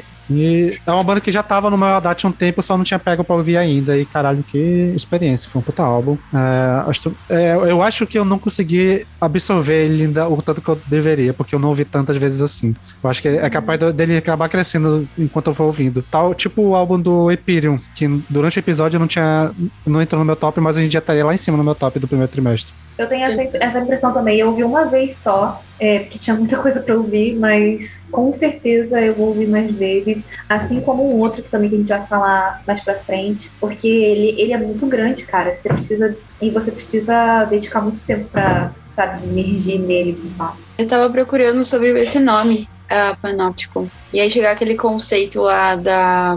Era tipo. Era tipo uma prisão, né? Que eles inventaram, É. que tinha aquilo no centro que conseguia ver. Então, Panopticon, tudo, é, tudo se vê, digamos assim. Eu acho que essa banda tudo se toca. Porque misturar violino com black metal é uma das coisas mais lindas que pode existir. Eu acho que é o, é o Beauty and the Beast possível, na minha concepção de fã de black metal. Ficou assim, sensacional. Eu vou com certeza procurar mais sobre essa banda. E ela já estava no meu radar por conta de ser RABM. E aí. E Moth Eaten Souls tem um finalzinho que é muito parecido com o Mugua, que é uma banda semi-cancelada ou cancelada totalmente, enfim, que deixa um vácuo assim no seu coração, porque o som dos caras é bom. É, e esse finalzinho de Moth Eaten Souls ficou pra mim muito. Nossa, eu gostei muito. Fiquei é me- meio triste assim, com o contexto do nome, mas eu gostei demais dessa banda.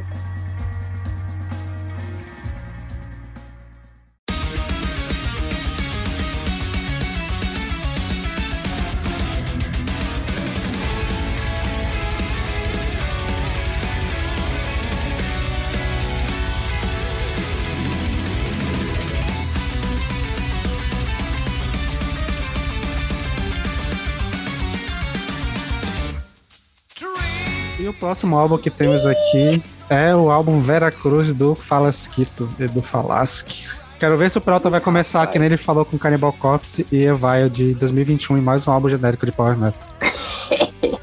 Lançou a bomba na cara, assim, ó. Brau. Então, então, Sander, é aí que tá, meu. A- assim como a Kat comentou a respeito do Cannibal Corpse, que é um álbum genérico de death metal do Cannibal Corpse, só que ela gosta, eu o mesmo rolê comigo, meu. Eu vou dar uma força pro meu mano Edu. E, cara, vou falar bem a verdade, assim, é um álbum que ele começa difícil, cara. As duas primeiras faixas ali, mano, bah, tem uma vibezinha Dragon Force ali que é complicado, é complicado. Só que eu acho que é um disco que ao longo da duração dele ele vai ficando menos punhetagem louca e começa a surgir o ponto em que o Edu vai bem, que é um lance de melodias, assim, sabe? Tipo, o Edu sabe compor boas melodias que marcam na cabeça e tudo mais, assim, sabe? Então, assim, se no início do álbum ele fica extremamente sufocado por muita nota de guitarra, muito virtuosismo, bateria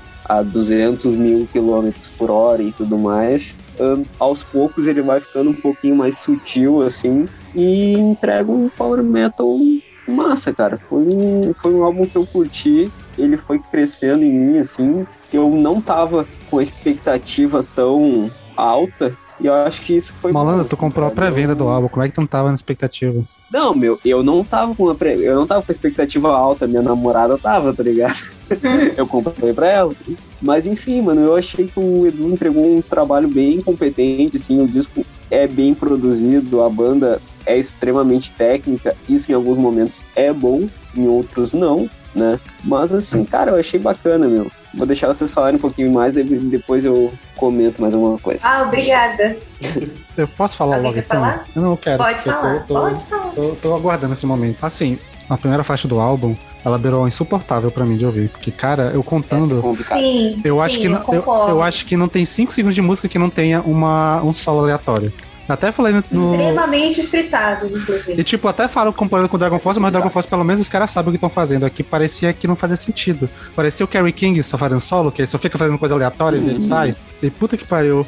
E assim, tá na cara que eles quiseram. Tipo, eles já tinham falado, né, que eles não queriam fazer algo na vibe do Temple of Shadow, mas eu não esperava que a estrutura do álbum fosse idêntica. Ah, eu queria cara- muito ter falado, falar isso. Sim. A, a sim. terceira faixa, ela, ela começa igual a Angels and Demons, e até a primeira Angels frase. Ele começa E falando com a- Dreams.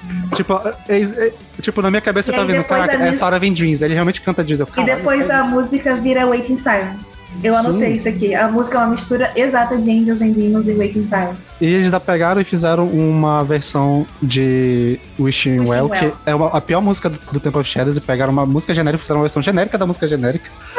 E assim, eu acho que a única música que eu realmente gostei foi aquela Land Arroy. Eu achei interessante. E até a Rainha do Luar, que era a música que era pra ser a coisa, ela não me pegou tanto assim. Às vezes que eu ouvi. Tipo, eu achei ela passável. Sei lá. Cara, as minhas anotações são exatamente essas. Primeiro que The Ancestry, eles miraram em Spread Your Fire e acertaram em Dragon Force, né? Aí Seal of Uncertainties é...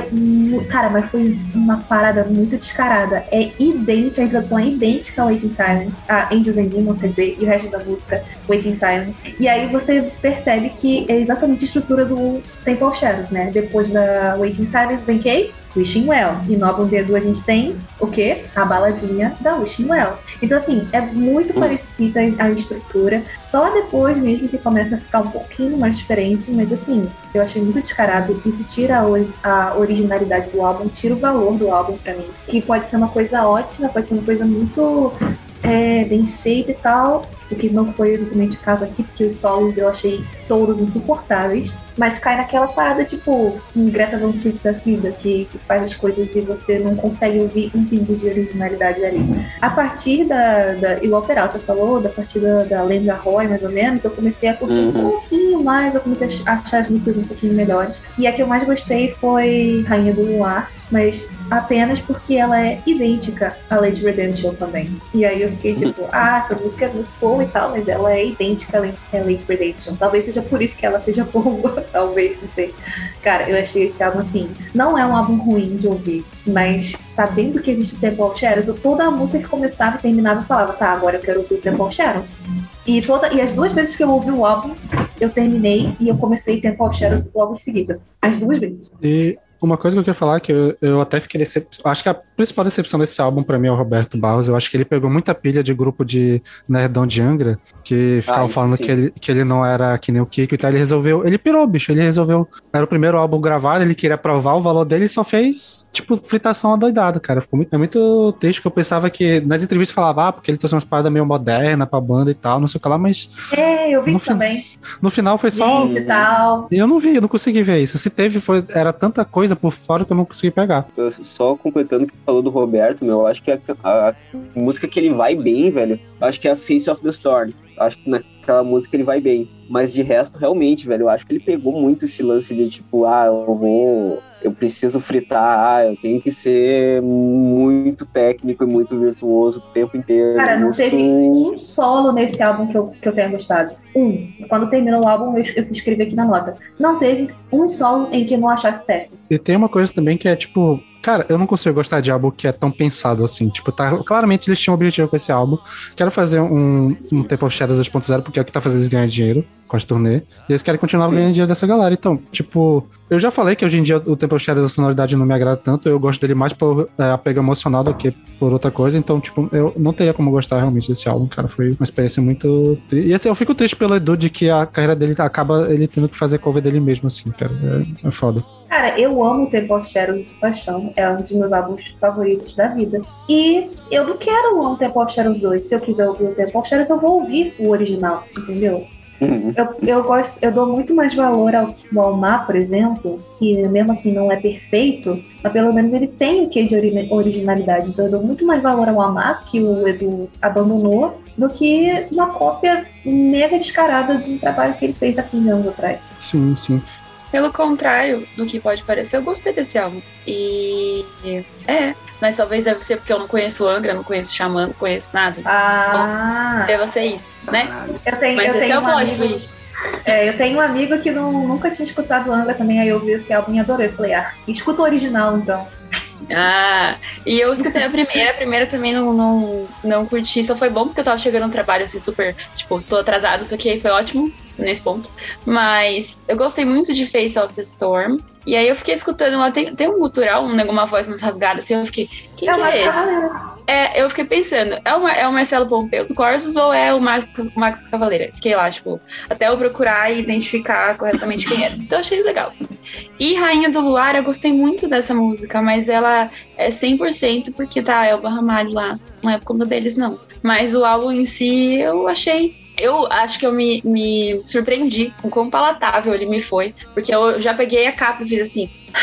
E no fim das contas foi tipo, legal, eu gostei. De fato, eu dei pra ele aqui pra, só pra anotar um 7. Então acho que eu preciso ouvir o original do Gabi. Ouça o original. É, ouça original.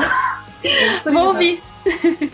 Eu vou falar aqui agora que a gente está sendo hater na estante. Porque esse álbum é bom sim. E eu conheço Angra, eu conheço Xamã, eu gosto muito de Power Metal. Esse álbum é bom, é, é- ele é competente no que, no, ao que se propõe, tá ligado? Tipo, beleza, eles querem fazer um álbum, é que nem o Sander falou, ah, eles querem fazer um álbum que é o Temple of Shadows 2. Conseguiram. Ah, se eu quiser ouvir o Temple of Shadows, eu vou ouvir o Temple of Shadows? Pode ser, mas tem coisas desse álbum que eu acho que são muito boas e que valem ser ditas, sabe? Tipo, eu achei a produção desse álbum muito boa. Eu achei a produção ótima pra, pra níveis de, de Edu Falaschi so- solo e tal. Um álbum que ele, se ele tivesse feito no nome do Angra, poderia ter uma, uma produção melhor. Eu acho que não, Inclusive, acho produção do brother do Paulo, Thiago Bianchi. que- eu achei ele. Puta que pariu. É o melhor é amigo do Paulo, cara. Ah, é foda.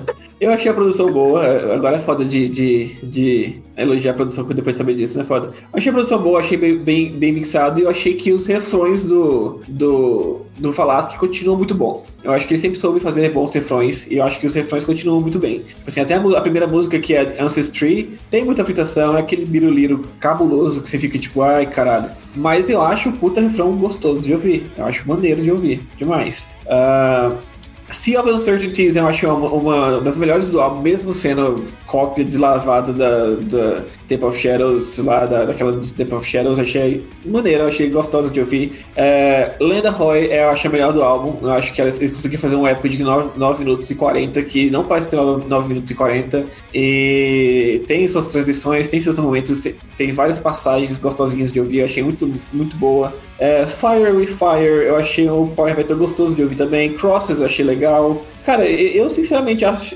acho esse álbum nota 7, 7,5, assim, porque, né, tipo, ele acaba sendo uma cópia do que foi o, o Temple of Shadows? Sim, mas eu acho que ele foi muito competente no que se, se propôs a, fa- a fazer. É, Cara, quando você fala foi cópia de uma coisa X, não existe mais. Não existe mais. pra mim, claro que existe, porque tudo é Não cópia de uma existe. cópia. Tudo é cópia de uma Não. cópia. O pessoal pelo menos tenta disfarçar, né?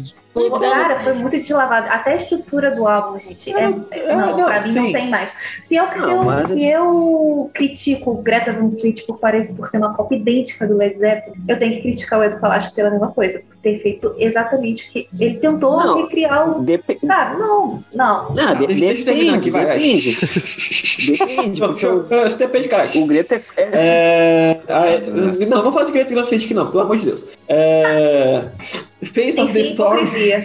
Face of the Storm, eu acho uma parte muito boa. Inclusive, achei, acho que a- talvez essa seja a melhor do álbum pra mim, assim, porque eu achei ela um power metal muito pesado. Eu achei, eu gosto muito quando o power metal sobe aquela nível, nívelzinho assim de, de peso, eu acho muito gostoso. E eu acho que o Max encaixou direitinho. E eu não consigo gostar de Rainha do Luar porque eu fazia a, a, a comparação com Late Redemption. E Late Redemption é uma música perfeita, maravilhosa. E Rainha do Luar eu ficava tipo. "Ah", E ela Você também é bem- entendeu então o meu ponto? Não, eu Lucas entendo o seu Gomes? ponto, mas você, você é hate- hater demais, Gabi. Você é muito hater. Ô, ô Eu Lucas, seu ponto, olha você é só, existe, existe uma coisa assim, olha só, a gente tem que saber diferenciar hate de crítica. Não, você é hater. Eu posso- fala- Então eu não, você posso, fala- eu não posso criticar mais nada, então. vo- Você fala. Eu tenho que falar que tudo é, é legalzinho. Ah, tudo tem um ponto Não, você fala, tipo, ah, é, copiou tudo, tudo, se eu quero ouvir o Temple of Shadows, eu vou. Eu vou ouvir Temple of- Shadows. Não! Eu, eu- e, tipo assim, e, voltando nesse ponto, tem músicas do, do Great Van Fleet que eu acho legal. E eu vou parar de ouvir Great Van Fleet porque. porque eles imitam o Led Zeppelin. Não! Tá lá, velho. Tá ligado? Tipo, foda-se, se eles querem copiar. No, no fundo, tudo é uma cópia de outra, das outras cópias. Tem, claro que tem umas coisas mais descaradas, outras, outras não, mas eu, eu acho que tem Ah, músicas, músicas do, do, do Greta que são muito boas de ouvir. E tem músicas do Led que são boas de ouvir. Tem músicas do Temple of Shadow que são boas e que são ruins. E tem músicas desse álbum que são muito boas e tem músicas muito ruins desse álbum. Tipo, é. Só pra cortar essa, essa discussão que não vai levar a lugar nenhum, queria fazer mais um comentário muito triste, que é... Eu fiquei muito bolado porque o Edu falasse que ele tá fazendo consigo mesmo o que ele reclamou que o Angra fazia com ele, que é se obrigar a fazer vocal é, agudo que ele talvez não vai conseguir fazer ao vivo. Eu, eu fiquei meio bolado pensando nisso. Cara, é uma, Pois é. é. uma sequência ridícula de erros. Desculpa, isso não é hate, isso é criticar. Isso é fato.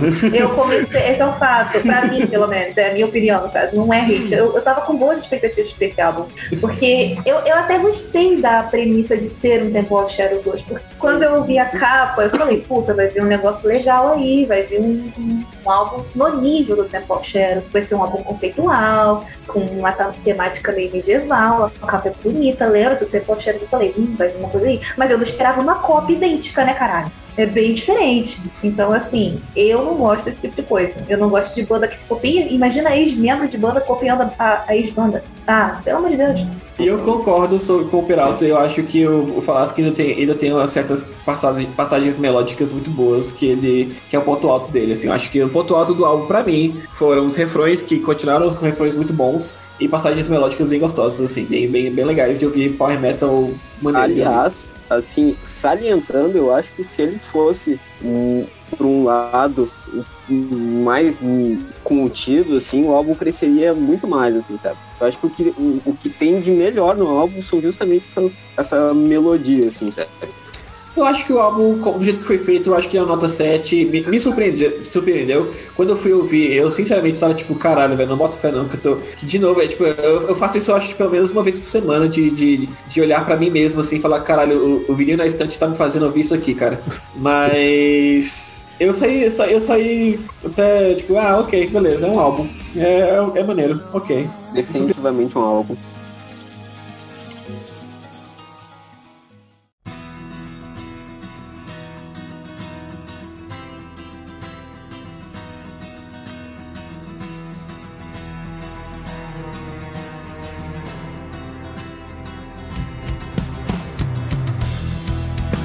Próximo álbum que temos aqui é o álbum Silver Lake by Ezra Holopine. Essa, esse álbum ficou confuso o nome dele, né? Porque era pra ser só Silver... Não sei. Ele tá parecendo o primeiro álbum do Almar, que tá com o Almar e o nome do álbum é do Falasque. É.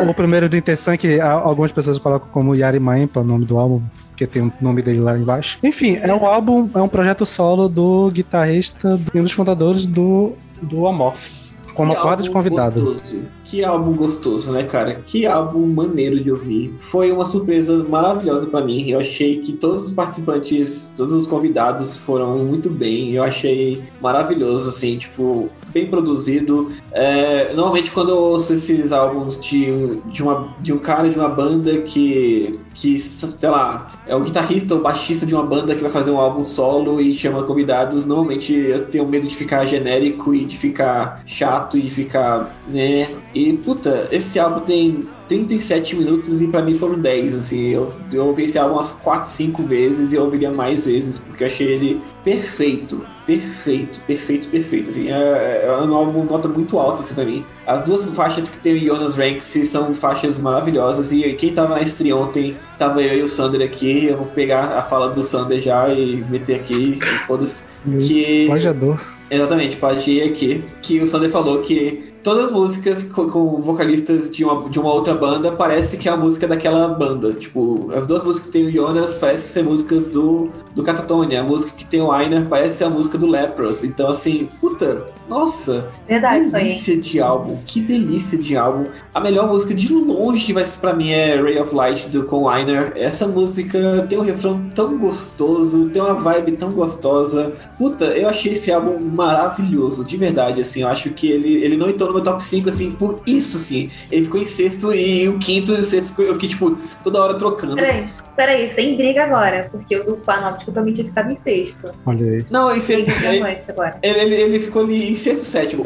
É, mas. E, e- e O Lucas fala isso de todos pra não comprar briga com Eu te E- amo, amor. Eu, mas ele fala isso pra todas. Exatamente. É, e assim, a, a Ah. música com a Anek ficou muito boa também, ficou maravilhosa. A música que eu menos gostei foi a música que tem o vocalista do Amorphis, que é a banda do guitarrista que fez o álbum. Então assim, eu fiquei tipo, ué, velho, por quê? Mas enfim. É, sei lá, eu gostei muito desse álbum, achei, achei uma surpresa maravilhosa. Percebemos. É, meu. Percebemos. progzinho bem legal mesmo, velho. Eu gostei da duração dele, nove músicas, 37 minutos, assim, não cansa, faixas curtinhas, assim, não incomoda. E, mano, eu curti as canções que tem o Jonas e principalmente a que tem o Einer do Lepros, achei bem bacana, cara, bem bacana mesmo. São as minhas, bem as minhas três favoritas também.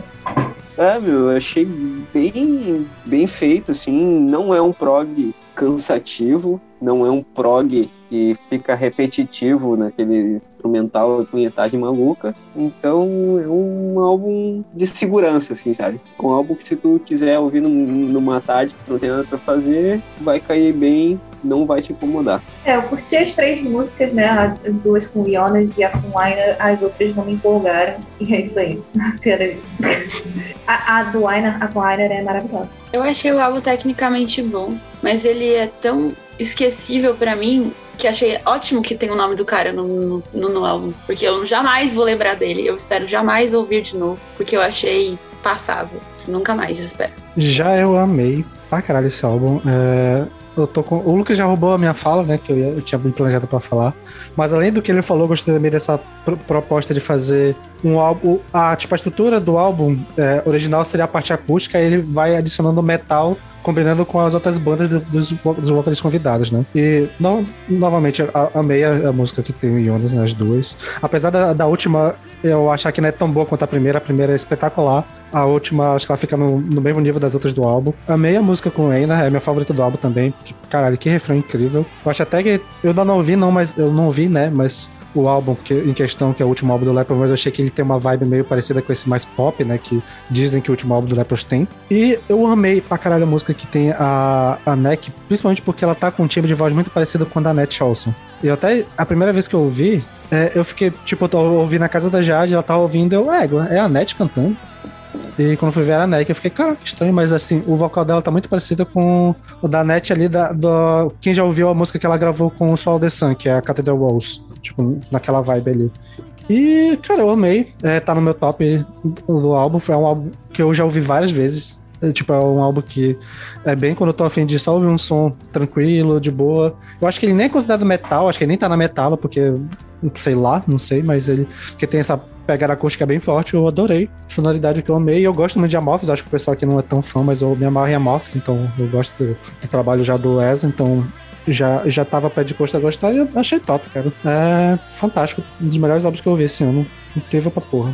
E, novamente, o Jonas botando música com, em, em minhas músicas favoritas do, do ano, que nem ele fez ano passado com Deus. Cara, eu vou fazer uma pergunta idiota, meu, mas esse maluco não é, não é parente do, do do Nightwish, né? Não, Não, acho que não, né? É, Não. é, O pai lá deve ser o Silva daqui. Igual o Jansen na. inclusive ele é- o, o Ezra Holopainen é igual o baixista do Intersan que foi pra Twitch agora. Igual, Yuka. assim, a lata. É igualzinho os dois. Assim. É Yuka o nome dele? né? É o Yuka Koskinen.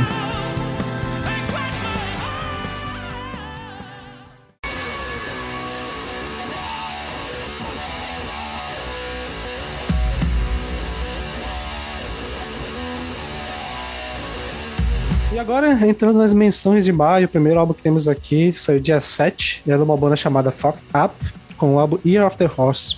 E nem tem o gênero aqui, então não faço ideia do que é porque eu não ouvi. Eu Mano, ouvi ele eu- três vezes e eu não faço ideia do que é também. Cara, exatamente, mano. Eu não entendi, velho. Eu não sei quando as músicas começavam e quando elas terminavam. Acho que a, que a intenção era essa, porque o nome das faixas é track 1, track 2, track 13, são 20. Então, cara, eu não sei que porra é essa, não sei nem quem é que colocou isso na Paulo. Paulo, sei. certeza. Paulo. Isso aqui são É, e na real elas são quatro, quatro playlists de 20 músicas, né? E as músicas são iguais.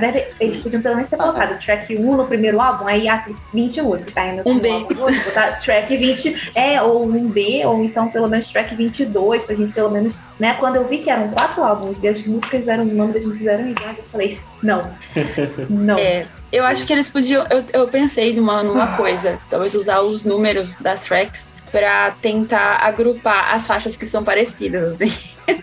numa tentativa, mas eu não sei. É, mas eu, eu esperava que fosse uma monotonia, assim, de ver todos os números iguais. Mas o fim, ela às vezes sequer parece a mesma banda, né? Então eu tive vontade de fazer isso que eu falei, de agrupar. É, mas ao mesmo tempo fica meio, meio quebrado, eu não consegui entender direito. E eu fiquei com preguiça de procurar a letra, eu fiquei com preguiça de fazer tudo. Daí fiquei brava porque subiu lá 80 faixas da- dessa banda que eu jamais vou ouvir de novo lá no meu Last FM e já ficou lá no negócio do, do Spotify. Já fiquei brava já. Que é uma banda que eu não quero ouvir mais. Cara, é tão desorganizado que no Spotify nem na ordem certa tá. Tipo, tá ato 4, ato 1, ato 3, ato 2. Ah, não, cara. E as capas são iguais. Cara, eu, eu não vou me dar o trabalho de fazer isso. Cada álbum tinha o quê? Quase 20 faixas. Ah, de E sabe o que eu achei? Justamente das capas. Eu achei que era aquele desenho do, sabe? é, a pessoa desenhando o cavalo aí, ô, tá faltando três segundos. Aí desenha um cavalo palito, sabe? Porque foi ficando ruim ao final das Inclusive, coisas. Peralta, pra tu que falou que não sabia que era quatro álbuns, tu sabe qual foi o álbum que tu ouviu, por um acaso? Cara, eu não faço a menor ideia, meu. Eu tô te falando, eu, não- eu não sei como eu vim parar aqui, velho. Eu tava ouvindo, eu tava. Eu só tenho seis anos, eu não sei como eu vim parar Eu tenho aqui. nove anos, tá ligado? É tipo, cara, que. Mano, eu vou cobrar o Paulo, velho. Eu vou. eu- terminando esse episódio aqui, eu vou falar, meu, qual é que é do. Tá, Qual é tá a sacanagem velho? comigo, velho. O, o que que tem que eu vi hoje é o Act, Act 3, não é? Não, os quatro são de, de, Os de agora. quatro são desse ano. Deve ter sido lançado tudo no mesmo dia. Ah, filho da puta, Ai, mano. cara de pau desgraçado, velho. Não tá. Eu ouvi Eu um álbum, passar. um ato só. Eu não vi os quatro, não, porque, pelo amor de Deus, eu nem sabia. É, quando o Paulo, o Paulo falou no grupo, eu fiquei tipo, ah, velho, não boto fé que são, são quatro e tal. E eu fiquei. Quando ele falou que são quatro, eu fiquei tipo, ah, então é dos, outros- dos outros anos, né? Não é desse. desse ah, de boa, tranquilo. É, é, as outras eu não preciso ouvir, eu só precisava, que é só tipo o ato 3 que eu tinha que ouvir, o resto eu não tinha que ouvir. Então eu ouvi só um. Então. É isso. Ah, o que eu ouvi, eu achei interessante, de verdade. Eles são completamente inimigo da modernidade, né? Completamente inimigo de Spotify de, de plataforma de streamings, porque é um, são álbuns curtos, com 20 músicas e, sei lá, 22 minutos, 23 minutos de duração. Então são completa- completamente inimigos de qualquer tipo de modernidade, porque você vai botar um, um- como você vai botar uma música dessa que você gostou, uma música de 1 minuto e 10 que você gostou, numa playlist pra deixar no, no, no aleatório, sabe? Tipo, não existe. Ao Ah, mesmo tempo, desculpa te cortar, mas ao mesmo tempo em que separando as músicas assim, pequenininhas, eles vão fazer mais dinheiro, né? Porque quanto mais streaming, mais músicas. Se você tem uma música de 10 minutos, ela não faz. Não é, não é proporcional ao tempo, né? é, eles vão fazer mais tempo. dinheiro com o Spotify, que é literalmente um real a mais, né? Então, é isso. É.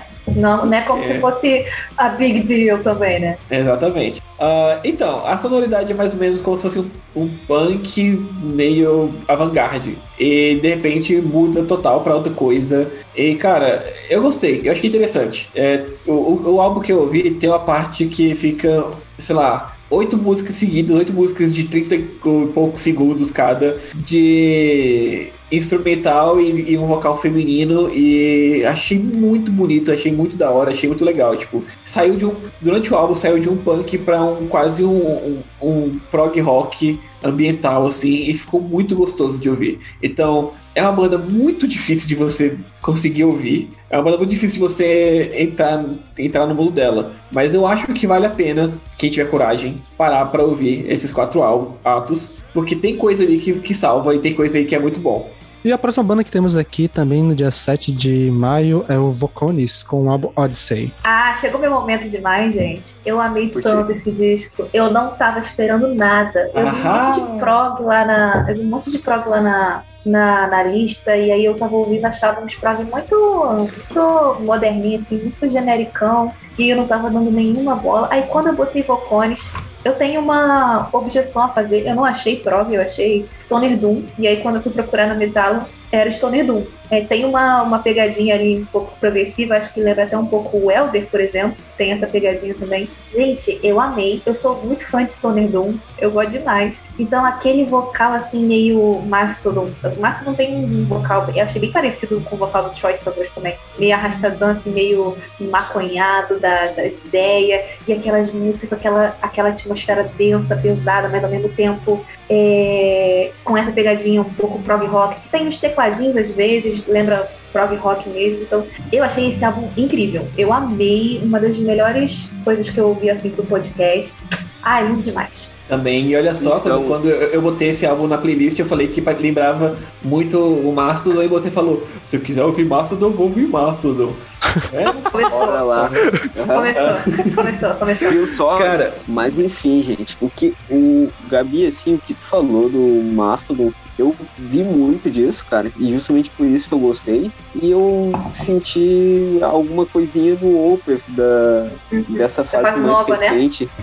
É, mais prog rock, assim, pra mim parece o, o Mastodon em, num misto entre stoner e prog, misturado com o Opeth. E, cara, foi muito bom, meu. Foi muito bacana, velho. Eu ouvi na academia, assim, curti pra caralho. Não, não me bateu uma bad vibe nem nada do tipo. Eu acho que ele tem um ritmo muito bom. E eu quero ouvir mais dessa banda, assim, entrou no meu radar, tá ligado? Eu ouvi um álbum inteiro deles, eu ouvi um. Eu gostei tanto que eu fui procurar mais. E aí eu ouvi o de 2019 e. 2019, eu acho. E é muito bom, então eu recomendo. A banda é realmente muito boa. É, eu ouvi. Eu não ouvi tanto, acho que eu só vi uma vez ele, então eu não consegui absorver tanta coisa. Mas a primeira coisa que eu veio na cabeça foi a comparação com o Mastodon quando eu ouvi. Só que com o Mastodon que eu não gostei, que é o Mastodon do Leviathan. Tipo, eu fiquei, caralho, pesado, né? Brabo. Tipo, até eu tenho um protesto de ter. O mesmo protesto que tu fez sobre terem colocado como prog, porque eu acho que o que faltou pra mim é ter a parte prog do Mastodon pra, pra mim me pegar mais. Quem que colocou essa banda na, na lista? É. Ah, Mas eu botei prog lá porque eu não conhecia, conhecia a banda também. E eu conheci a banda, tipo assim, numa, numa playlist de prog. Eu falei, ah, tá lá com prog, é isso. tem uma. Tem sim, tem uma vertente. Não tem, tem um, tem um rolê prog sim. Com Da... certeza. É, o Spotify tem a playlist lá de prog metal. E eu vi a música Through the Depths, que tá nesse álbum, que é o Minha último favorita. E Minha eu vi, eu vi essa música, e quando eu vi essa música, eu falei, caralho, que banda é essa? Aí era só um single do ano passado, eu, eu descobri ela no começo desse ano, e eu vi que eles iam lançar um, um álbum esse ano, e eu falei, caralho, eu, eu tenho que ouvir esse álbum novo, porque essa música é maravilhosa. E, e eu botei na, na, na lista com prog porque tava lá nessa, nessa, nessa playlist. E cara, puta, que álbum gostosão de ouvir, velho. Sério, eu gostei muito de ouvir esse álbum, e fala logo, velho. Essa Through the Depths, é, pra mim, já é uma das melhores faixas do ano pra mim. Tipo, Concordo. Com, com totalmente acordo. tranquilidade, com tranquilidade, assim, eu acho o começo O dela. refrão dela é muito tipo, pegajoso. nossa, o Ah, muito bom. refrão dela é muito gostoso, é coisa que o, o próprio Mastodon não faz nos últimos, no último, não fez no último álbum, sabe assim. É, nossa, é muito bom, é muito gostoso esse álbum, é maravilhoso, de verdade. Sei lá, eu achei a produção boa, eu achei os vocais gostosos, eu achei o- os riffs bons e, e essa música, velho, nossa, ela é maravilhosa demais. E, e quando, ela, ela- quando ela foi lançada como single, ela teve aquele single edit, né? Que ela tinha, sei lá, 4 minutos, 5 minutos. E agora que ela tem 12, eu fiquei, caralho, é perfeita essa música. puta que pariu." Transcendeu. Sim, a Jack foi, foi, pare- pareceu com a música do. A Skyfall do, do, Halloween. do Halloween, assim, eu, eu transcendi, eu falei, caralho, puta que pariu, que delícia. E é isso, eu, eu adorei esse álbum, eu achei ele muito bom também, e essa música, pra mim, ela já tá top 10 músicas do ano, assim, com facilidade. Eu achei bem formoso, bem construído. Hum, agora eu não tô me lembrando de nada desse álbum. Só lembro da capa que acho que é amarela e com um pavão, um bicho estranho na frente. É, não é? E a capa é aí, braba, inclusive. Nossa, Sim. muito louco. Mas acho que passou assim por mim e eu, eu anotei aqui, ó. Nossa, bem feito, bem formoso. Gostei bastante, vou prestar atenção. E não prestei. Mas acho que eu vou ouvir de novo. É, que eu gostei muito do, do, do nome e das faixas. Eu, eu me lembro de ter gostado. Do que eu ouvi, não lembro. Mas vamos, vamos lá atrás. É, é mais uma, e mais uma banda da Suécia, né, gente? É a água daquele lugar lá, pelo amor de Deus, o que, que eles botam lá? Exatamente. Suécia. Ainda no mundo prog, nós temos a banda Teramaze, Teramaze, Era Com Era Maid, eu acho. o álbum Sorella Minor. Eu não ouvi, eu não ouvi o álbum todo, eu fiz aquele esquema de ouvir duas músicas só pra ver como é que era, e aí eu vi que era um puta prog, achei meio genérico, assim, falei, ah, não, sem tempo, irmão. Mano, que troço Já horroroso de chato, mano. Puta que pariu, velho. Eu confesso que eu deixei meu preconceito falar mais alto e eu nem ouvi, que eu fui procurar no, no, no metal e vi que era white metal. Eu, Era o quê? Mano, white metal.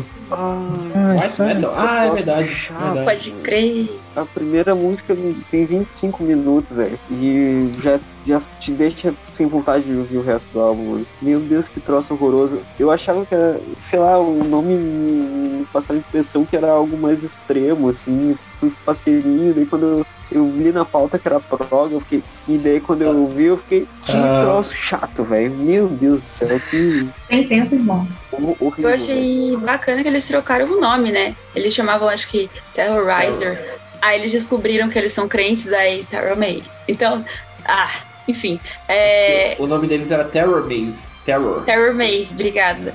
Ah, velho. É belo, só que é muito crente. Até na vibe, assim.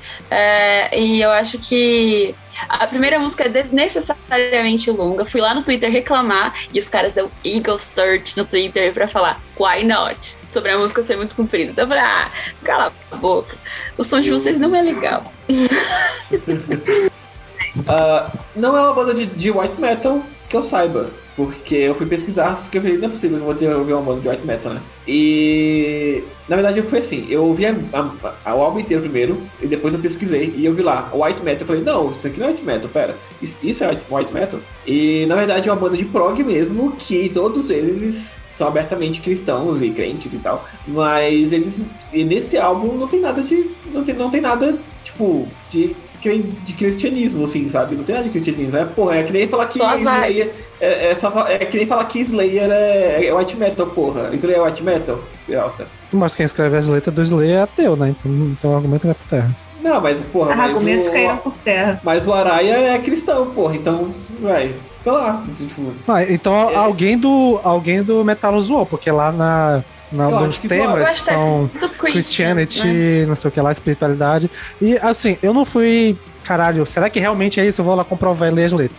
Meu Deus do céu. não, eu também não. Eu, não- Eu achei a não- vibe crente, não a, mu- não a letra, não nada. A vibe deles, a capa, o nome, tudo crente. Eu não, eu não, eu não, eu não achei. Eu, eu não parei pra ler a letra, a letra inteira também, porque pelo amor de Deus. Mas eu achei que é só um prog metal que gosta muito de ser meloso. Tipo, um bastante meloso, assim, bem melódico e bem, Muito tipo, choradão e tal. Meu E. Deus. Oh, não, você não me ama mais e tal. Eu, eu, eu botei, tipo. Enquanto eu ouvi, eu falei, nossa, é. E agora a galera vai ficar com raiva de mim, mas é como se aquela banda lá de, de Power que virou meio prog também, qual é? Sonata. Ártica. Sonata Ártica, isso mesmo, Sonata Ártica. Falei, cara, é, me lembrou de Sonata Ártica em algum momento, Nossa. porque é tão choroso quanto Sonata Ártica, assim, em alguns momentos, sabe? Tipo, aquele choroso, tipo, ai, você me deixou e você. Ainda bem que eu não vi então, porque essa comparação aí matou, viu? Então, assim, Cara, eu- não, não, é isso, tá bom. Não, teve, teve momentos que, que pareceu assim, me, me lembrou. E a música aqui de 25 minutos, eu fiquei, pera, eu tava ouvindo ela e deu tipo 7 minutos, eu falei, por que que parece que tá no final da música já? Mas tinha mais, lá, tinha mais 18 minutos de música, eu falei, quê? Então assim, ah, não precisava ter 25 minutos, mas eu também não fiquei chateado de, de ter 25 minutos. Enquanto eu ouvia, teve transições e passagens que eu fiquei tipo, ah, legal. É só porque o refrão é muito pegajoso e repete muito no começo da música já. Então, sabe? A, a Carol Pérez, que é da, da- do, do podcast, acho que já postou já sobre essa música, essa, banda, falou que gosta e tal. Respeito, mas não é pra mim. É um prog muito melo- melódico, muito pegajoso, assim, muito choroso. Eu fico tipo, ai, sei lá. Não é a minha vibe de triste. Se eu quero ficar triste, eu ouço uma coisa mais triste, menos pegajosa.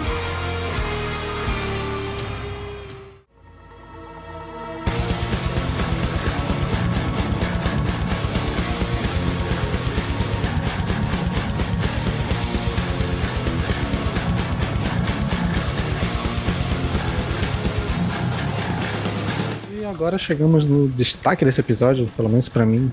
Dia 14 tivemos o álbum Hard do Dordedu. Que surpresa legal, cara. De verdade, eu não esperava gostar tanto desse álbum. Primeiro por causa do nome da banda, que nome merda. E segundo porque... Cara, você gostou de um álbum de uma banda chamada Kawan. Entenda isso. Não, mas Kawan é legal falar, porra, que, que, que, música- que banda que você tá ouvindo agora? Kawan. A pessoa, caralho, como assim Kawan? Porra, sei lá, Kawan, é, beleza. Você tá ouvindo o que agora? Eu tô ouvindo Dordedu, ela. Dor, Dordedu. Ah, talvez em romeno faça É, o maior sentido esse nome. É, pois é. Enfim, É, eu pior que tem achei, um bagulho espiritual lá em romeno, eu tava pesquisando agora. eu achei muito legal o álbum. Eu achei ele pesado pra caralho em alguns momentos. Eu achei ah, o atmosférico dele, a parte atmosférica dele muito foda. É, pra mim, Descanto também entra em top 10 de músicas do ano. Descanto, com certeza. Eu amei essa música. Eu ouço a música ainda em looping às vezes. Eu achei ela maravilhosa. É, os vocais eu achei ótimos, tanto quanto cultural quanto limpo. Sei lá, achei maravilhoso esse álbum de verdade. Eu achei ele bem produzido, porque aquele cara lá, que eu esqueci o nome agora. James. Borgen, o brabo. muito foda. E sei lá, eu achei, eu achei ele muito gostoso de ouvir. E a primeira música é engraçado que ela começou, eu já não, eu não gostei dela no começo, mas como ela tem 12 minutos, na metade dela eu já tava, tipo, adorando, e no final, tipo, caralho, é muito bom essa porra, velho. E é isso, o álbum é muito gostoso de ouvir. Gostei pra caralho dele. Cara, eu também. O Sander tava falando. O Sander que fez a propaganda pra gente, né? Aí eu fiquei, ah, lá vem, lá vamos nós, lá vamos nós. E aí acabou que o álbum é muito bom, é um atmospheric black, assim, que não é. Não é reto, ele tem vários momentos, ele tem transições, é, partes mais pesadas, partes mais atmosféricas, partes mais acústicas, e eu achei isso incrível. Foi um dos álbuns que eu mais gostei esse ano. Queria lembrar demais, porque eu lembrei, eu ouvi uma vez só, porque tinha muita coisa pra ouvir, então não deu tempo. Queria poder aqui falar, ah, música tal, música tal é meu destaque, eu não anotei isso, mas enfim, é um álbum muito incrível. E com certeza ele vai estar, assim, pelo menos no meu top 15 do ano de metal.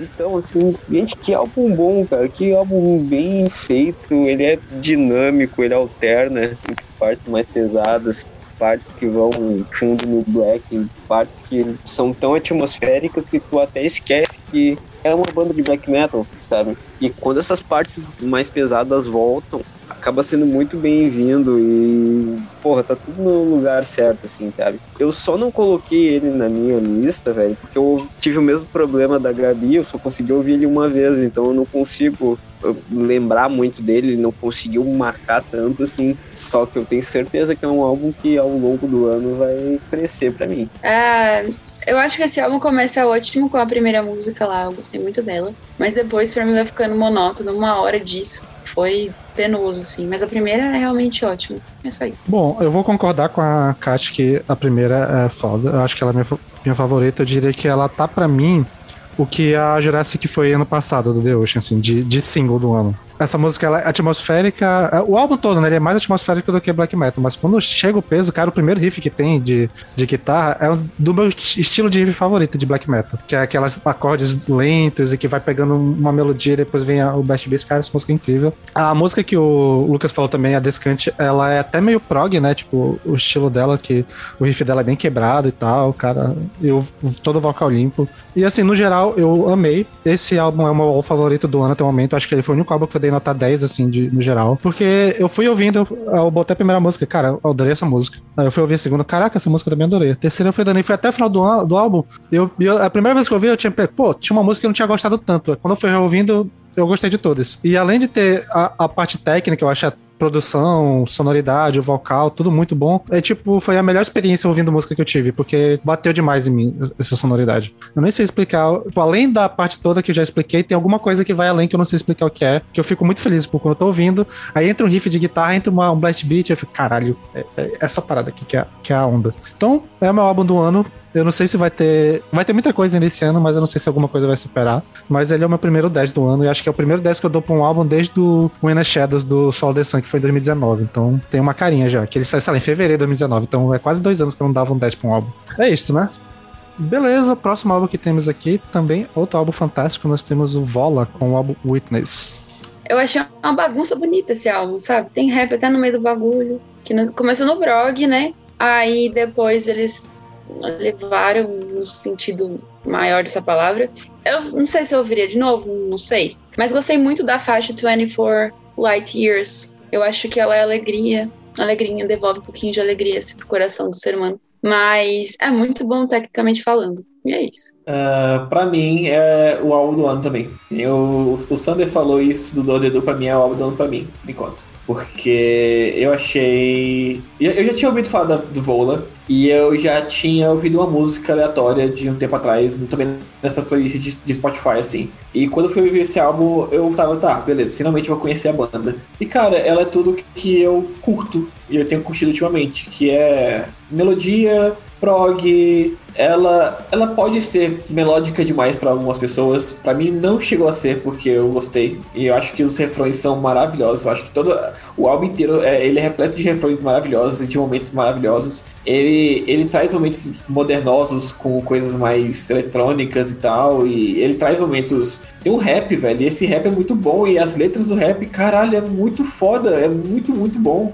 E a voz do, do vocalista, que eu já esqueci o nome, que, sei lá, é difícil de lembrar, o nome europeu é foda de lembrar. É, mas é muito, muito boa a voz dele, eu achei a voz dele linda. E, cara, para mim é álbum do ano por enquanto, assim, é a surpresa do ano, pelo menos. Porque é a surpresa que, tipo assim, eu não esperava gostar tanto desse álbum quanto eu gostei. E, sei lá, da primeira até a última música são 44 minutos de, de play do álbum e eu gostei de todas, assim. Acho que tem só uma música, assim, que fica um pouco abaixo, que é a Future Bird. Mas o resto é maravilhosa. Eu amei esse álbum, eu achei ele incrível. E, puta, é isso. Eu achei ele tudo que eu gosto, cara. O que o, o Lepros fez para mim quando, quando descobri o Lepros, é aquele prog mais soft e um pouco pop e tal é o que o Vola fez pra mim agora. Tipo, pegou o prog e deu uma misturada pra mim. E, sei lá, é, é a banda que, tipo, eu, eu tô fascinado por ela, eu já pesquisei tudo e eu quero ouvir a discografia depois. Eu, eu tô perdido nessa banda. Tipo, eu entrei num, num buraco de minhoca dessa banda agora e eu tô amando estar lá, porque eu gostei demais desse álbum. Eu não consegui passar da terceira música. Eu tinha certeza disso, Gabriela. Agora, eu vou te falar um negócio. Eu gosto do álbum anterior do Vola. Eu esqueci o nome, mas é uma, uma capa belíssima. E eu até gosto, acho gostosinho e tal, não me surpreende. Eu tenho um problema com Vola, eu acho. Lá vamos nós. Eu acho ah, meio sem alma, um prog meio sem alma eu não sei, nada me cativa. Eu, o vocal não, é sempre tá sempre naquele mesmo tom, sempre naquela mesma linha, e o instrumental muito seco. Eu, inclusive, eu não acho nem tão melódico assim, que eu acho meio seco, sabe? Ah, não sei. Não, não consegui nem passar da terceira. É, o nome disso aí é má vontade. É, pois é, porque nesse momento tu falou. Não, não eu tava... minha rola, Lucas. eu tinha... Ah, puta que pariu, não pode criticar nada, criticar nada nenhum nessa merda. Não, mas até. Eu tenho que ficar agora elogiando tudo. Eu... Não, mas ah, até, pra, até pra entrar em. em... mano. Até pra entrar em coro com o Lucas, na hora que tu falou que o vocal, é, tu tava ouvindo a primeira música e entrou no refrão que ele dá uma baixada de tom muito e, e começa a cantar Running Long. Não sei. Eu... E cara, pô, é, é, é lindo, cara. Vai tomar. Foi muito bom. Nossa. Mas depois eu volto pra é, falar. Né? Eu... Não, fala, pode falar, pode falar. Não, é, é, porque, cara. É, eu não tá vou bem... nem xoxar o álbum porque eu não terminei de ouvir, então assim. Cara, é um, tá, no, tá no meu top 3 de álbuns do ano. Foi incrível ouvir ele. É, cada vez que eu ouço, ele cresce pra mim. A parte instrumental me amarra, né? Eu não tenho. Ah, acho que a, a, o VNE acabou pegando uma imagem de não gostar de gente por causa que a Gabi e o Paulo sempre que tem a oportunidade de falar mais de gente. Mas eu pessoalmente curto e eu, eu acho que essa parte da, do riff é, pegou legal, não tá exagerado, tem umas melodias interessantes, o vocal dele é incrível mesmo. A parada do rap, cara, que música foda aquela música de rap. Foi nessa, que, foi nessa que eu quitei. foi nessa que eu quitei. Deu até vontade de pegar o maluco que faz o, faz o feat pra dar uma olhada também no trampo, que eu também não conheço. Mas assim, até que tu falou, a Footbeat eu adorei, tem aquela Freak também que eu acho muito foda. Assim, o, o, álbum todo é incrível. E é um álbum, assim, no duração ideal, 44 minutos, perfeito, não tem nada muito demais, nenhuma música muito longa, emo emotivo, a melodias são legais, os, os refrões são muito bons. É, tá na lista de álbuns do ano pra mim, assim, na moral. Pra mim também. Cara, também. cara, quando eu peguei o álbum, mano, eu, eu tava com bastante medo por ser prog gente, tá ligado? Eu tinha muito medo que fosse cair numa punhetagem técnica muito maluca e tudo mais. E eu achei o álbum justamente o oposto disso. Eu achei ele bem uh, até sensível assim no, em, na forma como ele como ele constrói as músicas assim. E eu acho tudo bem redondinho, nada em excesso. Ele tem dinamismo, ele tem coisas bem diferentes e inusitadas, como essa essa faixa aqui traz elementos de rap e tudo mais. Então assim, olha, não, eu não eu não vejo o que que muito o que reclamar nesse álbum, assim. Eu acho que eles fizeram um trampo bem interessante e me deixou bem curioso para conhecer mais sobre a banda, cara. Eu já entendi que meu papel, meu, já que o Paulo não está, o meu papel, eu peguei o papel dele de ser pessoa que critica tudo. Não, mas sério, sério, sério, sério mesmo. Eu tava até com, achando que esse álbum ia ser. Eu tava com boas expectativas pra esse álbum, porque estavam elogiando.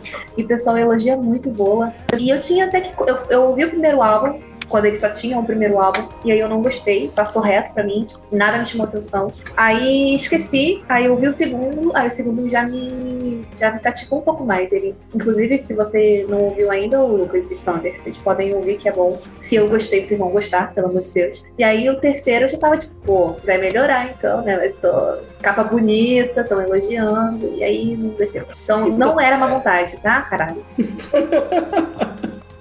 E o próximo álbum que temos aqui é de uma banda chilena de prog metal, o Delta, com o álbum Fears. Mano, eu, então, cara, eu ouvi esse álbum e eu tenho um misto de sentimentos com ele, cara. Em, algum, em alguns momentos ele fica muito grudento e meloso e meio xaropão, assim. Só que, cara, eu curti muito a vocalista, principalmente quando ela vai pra uma pegada mais agressiva, sabe? Eu não sei se é ela que faz os vocais gritados ou se tem algum backing vocal, mas eu curti bastante aqueles trechos, assim, ficou bem bacana. Né? Eu acho que é ela, porque essa banda foi eu que coloquei na pauta, porque eu já conhecia ela, por algum motivo eu peguei o álbum, acho que é de 2010, e eu me amarro. É um prog esquisito, porque o vocal antigo era muito power metal, instrumental prog, eu ficava, caralho, que sentimento confuso. Mas eu achava legal. Aí eu esqueci que essa banda existia, até que um dia eu vi que tinha uma menina entrando no vocal e eu fiquei, caralho, porra, bora, bota fé. Eu acho que ela que faz os gutural também. Eu achei uma legal, assim. Eu ainda prefiro o primeiro, talvez porque eu já ouvi há anos, então, tipo,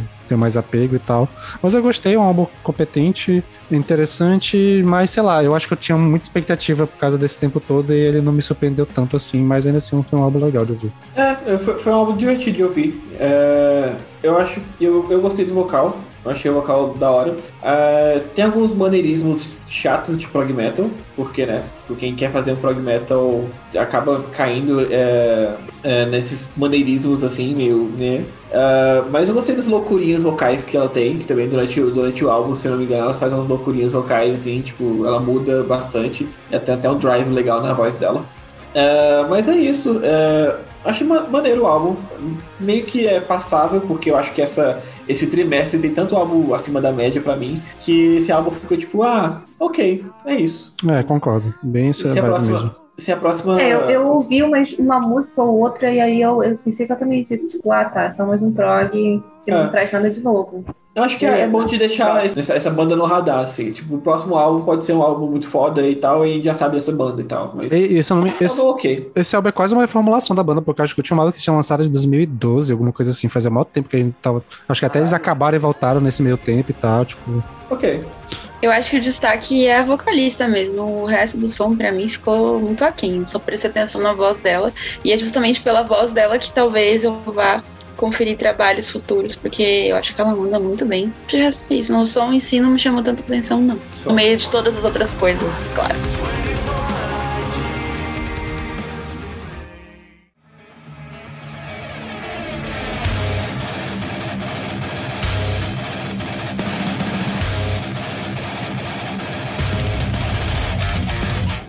Falando de outras coisas que chamaram a atenção, no dia 28 de. que é um dia que teve cinco lançamentos, né? Então tem muita coisa nesse dia. Nós temos o álbum Sarcoma do Alluvial. Puta álbum, mano. Puta álbum. Maravilhoso. Uh, achei engraçadíssimo, porque na porta tá escrito Atmospheric Death e atmosférico My Ass, né? Tipo, o que tem atmosférico aqui, meu amigo? É puta tem peso atmosfera, mas não é. É, atmosfera né? de morte, né? Tipo... É, exatamente. me, sabe o que me lembrou esse álbum? Me lembrou do Ulcerate do ano passado. Não. Uh, cara, eu gostei muito desse álbum também. Eu achei esse álbum muito bom. E a primeira vez que eu ouvi ele, eu não acreditei que eu tava gostando. Eu falei, pera, é muito pesado. Eu tô gostando tanto assim. E, cadê a parte atmosférica? O que, que é isso? Aí eu. A, cara, a única coisa atmosférica que tem nesse álbum é na penúltima música, que é Sugar Paper, que é um instrumental assim, que eu acho que, ok, atmosférico, mas pelo amor de Deus, não tem mais nada de atmosférico nesse álbum. Inclusive, enquanto eu ouvia ele, eu falei, cara, tem muitos momentos aqui que me lembram muito mais o no metal com death do que só um atmosférico. Não, tem umas partes muito mais no metal, assim, que eu fiquei tipo, ok. E cara, Eu muito achei- gostoso, velho. Sério, nossa, ver. Eu achei que esse Atmospheric aí, eu também não concordo, pra mim é um álbum de, sei lá, tech death, talvez, prog death, por aí, né? E só que a atmosfera do álbum é, como eu falei, me remete ao Serrate, porque ele, o álbum tem uma atmosfera que é mega pesada, mega densa e, e nevoada, tal como o Serrate mesmo. Então, tem atmosfera, mas não o que a gente pensa sobre atmospheric metal, né? E assim, eu adorei o álbum também. Gostaria de ter colocado. E se eu tivesse feito um top 10, estaria lá. Certamente. Junto com o Panopticon, junto com o e tal, estaria lá. Eu adorei. Eu, pois é, e assim, eu acho que esse álbum ele é pesado e ele tem uns riffs muito bons e eu acho que tem refrões ótimos também, cara. Tem as pontes pro refrões também são muito boas. E, puta, sei lá, velho, a, a faixa Die Underling, é, Sarcoma e Four Stories são um trio assim de faixa que eu fico, caralho, que delícia, puta que pariu, é muito bom. É, nossa, é, pra mim é o, é o principal trio de faixas do, do ano, assim, sabe? Tipo, e eu não falei ainda, mas essa, essa capa, hein, puta que pariu, parabéns. Tá de parabéns Bravo.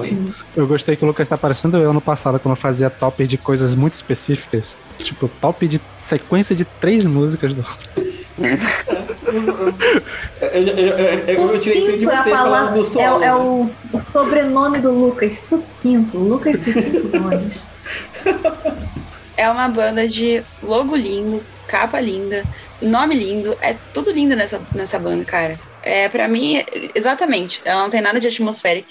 Eu fui abrir pra ver e, nossa, tive umas cinco pensando onde foi que eles erraram. É, e começando pelos vocais, eu acho que eles têm bastante influência dos guturais. Ai, eu vou falar isso e posso levar um, um tapa na cara. É, do Ackerfeld. Só que o som é super denso, né? Tipo, um pouco diferente, mais frenético. É, e é um jeito de construir as faixas, muito mais na vibe do Tech Death, que eu acho que funcionou bastante com o vocal dele. É, e os caras, mano, eles com certeza têm um puta potencial com esse álbum aí. Ainda mais eles tendo vindo de bandas que já são famosas, né? Tem gente do, do Black Dahlia Murder, tem do Suffocation Live, tem do Art, Die Artist Murder e até da 2000 Live. Então, os caras estão com tudo na mão deles e eles estão conseguindo mandar super bem. Gente, eu. Essa, essa tá com certeza no meu top, essa banda. E eu amei demais, profundamente. Só agradeço quem colocou aí na pauta, porque foi. Sim. Ah, então, gente, eu ouvi esse álbum meio parcelado também, eu não consegui ouvir ele de cara. Também tive essa dificuldade pra sacar esse lance atmosférico, assim, sabe? Tipo, claro que ele é extremamente denso e tudo mais, e acho que por isso ele é considerado um death atmosférico, só que o que eu vi mesmo é um fucking deathzão do caralho, e isso é muito bom, cara. Muito bem feito, gostei bastante. Então, o rolê da atmosférica é por causa do álbum anterior deles, que foi o primeiro que eles lançaram que tinha mais uma pegada mais atmosférica. E a banda eu já conhecia, né, o Alluvial. Eu- Por algum motivo eu esbarrei, eu acho que alguém me indicou no Twitter, não sei, o primeiro álbum deles, que é o. É um nome grande, The Long alguma coisa. Deep Long for alguma coisa. E eu, eu me amarrei muito, eu ouvia direto. Isso eu acho que o primeiro álbum é de 2017, eu acho, alguma coisa assim. Faz uma carinha já que saiu. E quando eu vi que eles iam lançar álbum, pô, bora, bora botar na pauta, né? E assim, de primeiro eu não curti tanto, eu fiquei, caraca, tá diferente o som, né? Tá um pouco mais pesado e tal. E tipo, na época da semana que eu fui ouvir, eu não tava numa vibe de ouvir som pesado. Então eu meio que fui deixando de lado, eu fui pegar ele pra ouvir de novo essa semana agora e caralho, realmente, muito bom. Pô, que sonoridade foda. Eu. Eu fiquei surpreso com o peso, inclusive é, a a Kat citou bocado de ex-membro, também tem ex-membro do Background Initiative, que foi a primeira banda que eu relacionei, que até quando acho que eu falei pra vocês dois, quando eu falei, ah, é algo parecido com Background Initiative, porque eu tava na mente o primeiro álbum, não esse. Mas ainda assim, é um puta álbum, é, eu gostei dessa mudança.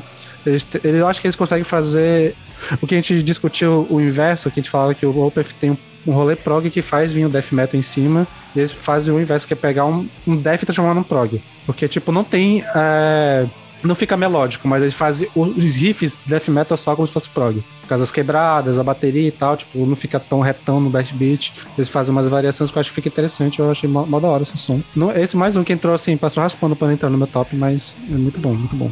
E ainda no dia 28 nós temos a banda de black metal Dordistry, Dordistrit, não faço ideia Dordistrit. pronuncia, que é esse nome aí, D-O-D-S-R-I-T, com o álbum Mortal Coil. Cara, essa mistura de black metal com crust punk ficou saborosa. Ficou gostoso isso. Pelo amor de Deus. E os caras são de onde? Da Suécia, né? Então, é, ela carrega o cru do, do, do, black metal, mas ainda carrega, tipo, a revolta do punk. Então, ao mesmo tempo que ela ainda abre espaço, tem uma melancolia do SBM, assim, lá no meio, o que também é muito bonito e, e fica muito mais claro com uma outra banda que a gente vai falar aí. É, e já que eles são suecos, é óbvio, eles trazem um pouco de melodia também ao próprio som. E vai muito bem também, cara. Na pessoa que eles colocarem ali no meio desse som que eles criaram, vai ficar da hora. Esse é o segundo álbum deles. E ouvindo o primeiro, que, que foi de 2018, dá pra afirmar que eles melhoraram bastante para esse. E eles têm muito potencial. É, e aquela faixa, a, a, faixa título, tem um solinho que, nossa, ficou muito tempo na minha cabeça. Gostei pra caramba dessa banda mesmo. É, então, mano, Dodds Rit, né, velho? Eu é true Norwegian black metal, né? Eu não esperava gostar. E gostei, velho. Nossa senhora. Tem umas partes ali que. Principalmente as partes menos fritadas. Quando fica só naquele blast beatzão, eu fico tipo, ah, ah, black metal. É, é, ok. Mas tem umas partes mais melódicas, uns riffs melódicos, que eu fiquei, caralho, que delícia, velho. E combina demais. Eu acho muito gostoso de ouvir, eu acho muito maneirinho. Eu acho, puta, sério. Achei gostoso de ouvir. Não entra nem. Não, acho que não entra no meu top 10 do semestre, porque esse semestre eu achei muito acima da média, tem muitas coisas boas. Mas eu achei maneiro de ouvir, achei legal. Eu acho que quem gosta de black metal vai ouvir esse, essa, esse álbum e vai ficar tipo, caralho, que delícia, que perfeito. E foi muito difícil montar meu top 5 porque tava entre ele e mais outras duas, assim, tipo, brigando. Mas não, não entrou. Mas ele estaria ali no 5.5. pois é, pois é. Eu, eu achei maneiro. Eu achei que tem os momentos com esses riffs melódicos, assim, muito bom, muito bom. Se tivesse mais riffs melódicos e menos fritação, seria mais. mais me, me, me deixaria mais feliz. Mas tudo bem, né? Fazer o quê? seria um pouco mais palatável, eu acho, também, né? Sim, sim. E a próxima banda que temos aqui foi a banda que entrou de última hora na pauta. É a banda de death metal Ghastly. Não Pokémon, mas o nome é igualzinho, com o álbum Mercurial Passages. Alguém ouviu ele? Eu ouvi uma faixa que foi a Ouroboros, que eu acho que depois de Ouroboros do Gojira, não, não, toda vez que tem uma faixa com esse nome, eu sempre vou atrás, porque elas costumam ser boas. e essa não foi diferente, essa, essa banda não consegui ouvir o resto do álbum porque não deu tempo, mas ela é muito louca. Tipo, a capa dela é muito linda, o logo já é muito bonito também. Eu acho que tem um tema egípcio também pelo meio, não é? Ou se eu não tô enganado. Não faço ideia. Parece que, tipo, pela capa. Não tô julgando o livro pela capa, literalmente. É, mas eu gostei muito dessa faixa e com certeza eu vou ouvir mais uh, dela. E eu acho que, não sei, não faço ideia. Se é o primeiro álbum, acho que os caras têm potencial. Se não é, continue assim. Cara, eu também não conhecia, eu peguei pra ouvir hoje, né? Porque foi colocado na pauta de última hora. E, caralho, pra quem reclamou do álbum do Cannibal Corpse, que era tipo, ah, um death metal básico, não traz nada de novo, aqui é literalmente o oposto, cara. É um death metal clássico, mas que tem uma criatividade na guitarra que, puta que pariu, eu acho que se eu ouvisse esse álbum mais menos três vezes, provavelmente ele estaria no meu top. Porque o trabalho de guitarra desse álbum é fantástico, meu Deus do céu. E o vocal é legal, a bateria também é muito boa, acompanha a guitarra muito bem. Então, tipo, pra quem curte death metal, acho que é uma ótima indicação. Eu não conhecia a banda, é, nunca tinha ouvido falar, na verdade. Mas, caraca, que descoberta. E vai ser uma banda que eu vou ficar acompanhando e provavelmente eu ouvindo mais é capaz de, deles aparecerem no meu top do ano, assim. Que é muito brabo mesmo. E ainda no dia 28 nós temos mais um álbum, agora o da banda Portal com o álbum Avol. Evil. Chegamos no primeiro álbum que eu falei, não é para mim, não sou obrigado a ouvir, e é isso. Cara, não dá, não deu, não deu. Na hora que eu, eu, eu começou a primeira música e o vocal completamente Caraca, velho, sério, não sei. Eu, eu falei, ah, isso aqui é vanguarda, cara. Deixa pro Paulo e pro Sander falar. E, sei lá, deixar pro, e deixa pro, pro Peralta xingar. E é isso. Vai fazer foto Peralta nesse momento, sacanagem. Pior que eu, eu ia até ouvir esse, esse álbum, porque Portal é uma banda até meio, meio relevante e tal, mas aí eu até perguntei pro Paulo, vale a pena? Porque eu vi que o Portal lançou dois álbuns esse ano. Eu falei, vale a pena ouvir os dois? Ele falou, não vale a pena ouvir nenhum deles. Na verdade, ele falou que valia a pena ouvir mais o outro, mas era num gênero lá que ele falou, ah, você não vai gostar. Então eu falei, ah, tudo bom, então. Então, foda-se, passou. Cara, eu acho que o som do Porto é ainda mais visceral que do Imperial Triumphant, que já é uma coisa, né? Nossa, e aí parece que alguém pegou. parece que alguém pegou Imperial Triumphant, uh, que por si só já é aquilo, uma aberração que para mim é interessante, bateu no liquidificador, com algum cultural mais fechado, assim. E aí, grave também. E jogou esse resultado no ventilador, assim. Ouçam. Então, então Só não faltou nem passar pelo aspirador de pó, então. Sim, é, e pode ser que o cultural seja um aspirador de pó. É, definitivamente não é pra ouvir fazendo muita coisa, porque nesse dia calhou de ter tomado muito café. Não foi uma vibe legal. Mas eu gostei, assim, no, no- no conjunto. Mas a minha vibe ainda desse nível vai ficar. Fica no Imperial Triumph, fica no Krallis. Não, não, não, não consegue chegar nisso. Fiquei curiosa de ouvir outros. E vou ficar curiosa de ouvir os, os que vão surgir. Pra ver se um dia sei lá, depende da vibe. Eu sei que com café foi muito bom. E seguindo aqui, pra fechar, no mês de maio, uma banda que é de heavy metal, ou seja, eu com certeza não ouvi. Silver Talon com o álbum Decadence and Decay. Que grata surpresa também, de verdade. Eu fiquei surpreso. Eu fiquei bas- bastante surpreso. Porque assim que botaram lá, eu, eu, eu comecei a criar um, um certo preconceito do VNE junto com, com, com o Sander, porque, tipo, ah, é heavy metal, né? Tipo, aquele heavy metal, bandas novas. Eu já tinha um pouco desse preconceito, tipo, bandas novas de, de sei lá, dessa, dessa última década fazendo heavy metal, vai tentar soar como bandas antigas, ou então vai fazer uma coisa muito repetitiva, com riff só durante a música, a música toda, e sei lá, é isso. Mas não, cara, esse álbum é muito bom, eles são dinâmicos, tem passagens maravilhosas, o vocal é muito, muito bom. Eu acho que ele consegue misturar vocal limpo com agudo, assim, gritadão. Os, os refrões são ótimos, eu gostei muito desse álbum, acho que foi uma surpresa maravilhosa. É, se tivesse top 10 do, do trimestre, com certeza estaria lá. A capa é linda pra caralho, inclusive a capa, ela. A capa.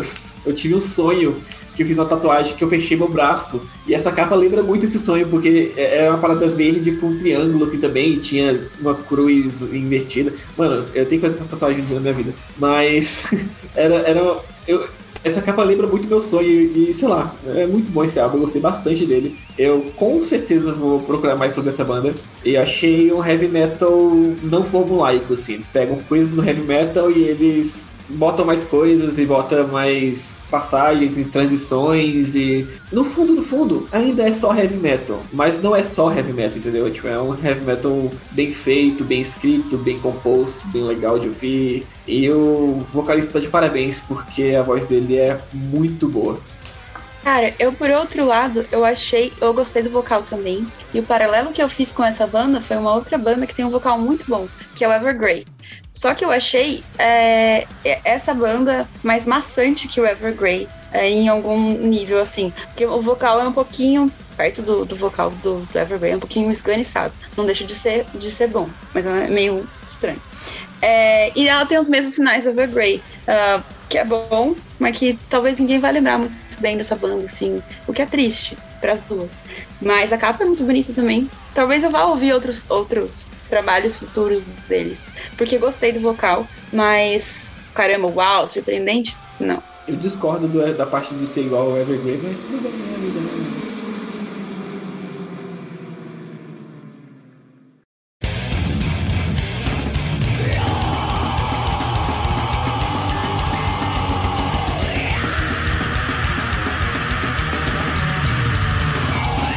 Agora começamos o mês de junho, né? O melhor mês do ano.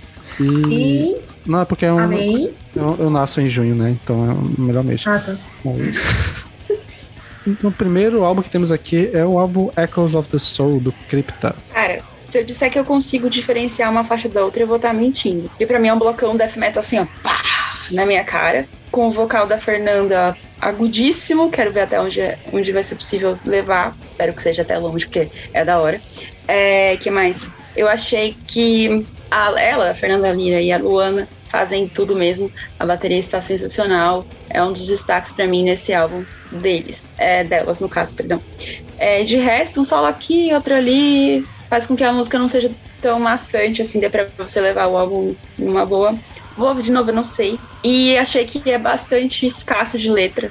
Ah, porque o problema era From the Ashes, que fica From the Ashes 40 mil vezes lá. Não, não é. É um problema do álbum em si, que não tem muitas letras relevantes. É, mas definitivamente é melhor do que o outro lá, que a gente não cita.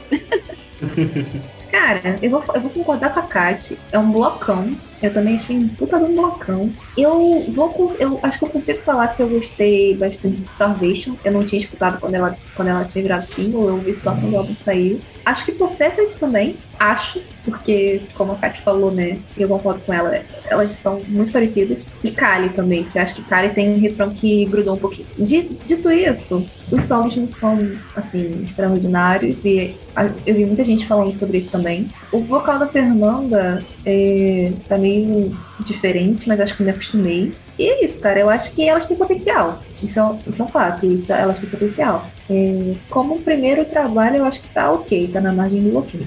Eu adorei. É, eu acho que destaque de longe pra mim é a guitarra. Eu, eu não lembro agora o nome da guitarrista que fez, mas caralho, a guitarra dela é fantástica. E eu adorei o vocal, e acho que casou muito bem com a guitarra, porque o vocal da Fernanda pegou uma parada aguda meio estilo Danny Filth. E as guitarras do álbum, elas me lembram a guitarra da época ali 2000, início dos anos 2000 do Cradle Filth. Os tipos de riff, aquele black metal que pega um pouco de melodia a mais e tal, eu achei muito da hora. A bateria eu gostei das linhas, mas ainda acho que na produção deixaram um pouco baixo demais, porque tem. Tu vendo os vídeos dela tocando, tu vê que ela faz muito fio, ela faz um bocado de coisa diferente, mas tu não consegue ouvir, a não ser que tu se concentre apenas na bateria.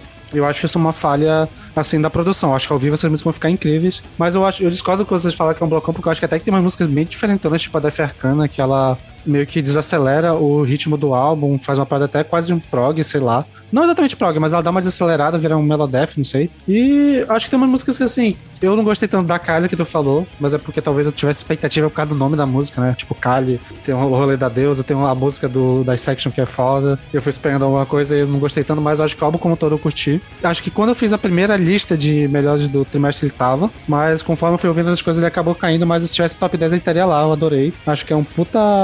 É, tipo, uma puta expectativa, porque é, eu não gosto da sonoridade do Nervosa por causa Death Trash não é pra mim, eu acho um saco. E ter essa mudança pro Death Metal trouxe muito, porque não é só um Death Metal, é Death Metal que é quase um Black Knight Death, né? Porque ele pega muita coisa de Black Metal também. Então, cara, perfeito. Espero que, que continuem nessa sonoridade, que conseguiu evoluir mais, e principalmente a questão de produção, porque a bateria é incrível, poderia estar mais alta. Mas é isso, adorei, assim, no, no geral foi top. É, eu também gostei bastante. Eu acho Death Arcana de longe a melhor música do álbum. Acho que tem riffs e passagens maravilhosos, assim, eu acho incrível. E, e por puxar mais pro Melodeath, porque é aquele negócio, né? Eu gosto de muitas coisas que o VNM mostra, mas ah, Black and Death ainda não é a minha meu oásis musical, tá ligado? Eu, eu, eu acho maneiro, mas não paro pra ouvir, tipo, nossa, que delícia ficar ouvindo Black and Death aqui sem parar. É ok, acho maneiro.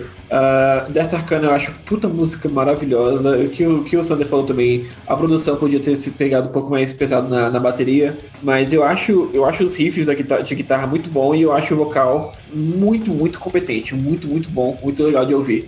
Eu achei legal pra caramba e que nem a, a, a Kat falou, espero que eles continu, elas continuam, é, continuem é, mandando ver no vocal, assim, porque eu acho que combina com a banda, combina com, com o que eles com o que elas querem fazer agora. É, e nisso, tipo, Death Arcana foi, pra mim foi a melhor faixa. É, Bloodstain, Bloodstained Heritage também é muito foda. E Dark Knight of the Soul, puta, Gente, eu não maravilhosa. lembro de nenhuma dessas, eu acho. E eu acho que. E, e a última álbum, que, a última faixa do álbum também, que é From the Ashes, que foi o primeiro single, é uma puta faixa. O final do álbum é fantástico, assim. Essa sequência É uma ali. puta faixa. Gente, eu não gostei. Eu achei From the Ashes bem basicona, assim. ah, é básica, É, mas. É básica, mas faz o que precisa. Mas, eu, acho, é- eu acho os riffs de Cara, eu acho bons. que faz muito tempo que eu não vejo banda com a sonoridade. E eu gostei porque é, traz a parte é, que eu gosto muito do of Filth, que é a parte dos riffs, do vocal e tal.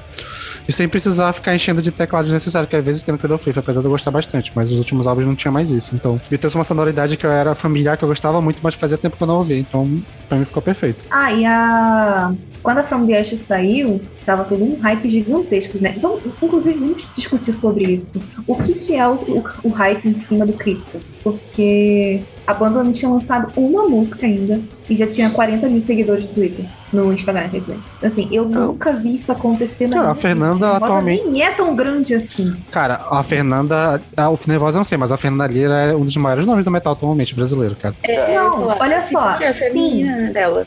Sim, ela é grande. O que eu tô falando é que, assim, mesmo você ser grande no metal, não faz com que você tenha 40 mil seguidores antes mesmo de você lançar um- uma, uma música, sabe? Às vezes essa coisa de gente que que tá em bandas gigantescas, tipo, um Joey do Plantier da vida. Eu acho que nem assim, tipo, no Mastodon, os, os projetos paralelos do Mastodon não tem essa, sabe, esse apelo todo. É muito bizarro o, o hype que criou em cima delas. Eu acho que isso ajudou a, pelo menos, a me decepcionar, porque eu tava com uma expectativa gigante, e aí quando eu ouvi o álbum eu fiquei, ah, tá, é, é isso. Assim, eu acho que tem um rolê de, da expectativa, todo esse rolê ter se criado pelo fato que a Fernanda é gigante, porque ela saiu da banda, então teve muita gente tipo, pelo menos me usando como exemplo, que tipo, achava da hora a ideia da Nervosa, mas não gostava por causa da sonoridade. E como ela anunciou que era um projeto Death Metal, já, já, porra, então vai ser Death Metal, então provavelmente eu vou gostar. Então já vou chegar pra conferir. E porque a banda, tipo, sei lá, é, é uma banda que já começou grande, né? Já, já começou com contato na Nuclear Blast, já começou já. Antes de lançar o álbum já tava sendo anunciado em Vaca, então, pô, já. É, tipo... é. Cara, tinha gente com tatuagem do Crypto antes de lançarem na música. Ah, mas o logo é bonito, né, cara? Porra, pelo amor de Deus, gente. Imagina se a pessoa ouve e não gosta do álbum, cara. É, daí é, é foda. Daí é foda. É foda. Gente, eu gostei bastante do álbum do Crypta. Eu achei um death metal bem competente, assim. Eu tava com uma coisa na minha cabeça que ia ser um death muito classicão, só que ele tem algumas variações assim que fogem um pouquinho do que é, seria um death tradicional assim. E cara, eu de início eu me incomodei um pouquinho com o vocal da Fernanda, que tá bem diferente, né? Mas logo me acostumei e eu achei um ponto interessante, porque ela parece que está bem mais confortável criativamente, seja nos vocais ou seja no, no baixo, que está mais destacado em relação ao Nervosa. Só que de longe o ponto alto para mim foram as guitarras, assim. A dupla de guitarristas é muito, muito boa, tem solos bem legais, assim, mano, foi uma uma estreia que superou minhas expectativas. Eu achava que elas iam fazer um, um disco muito no arroz com feijão, assim, mas foram além. E o, isso para uma banda estreante que tava com uma pressão absurda de já ter um nome muito grande mesmo antes de lançar uma parada, eu acho isso bem impressionante, assim, cara. É um álbum que mereceu hype para mim.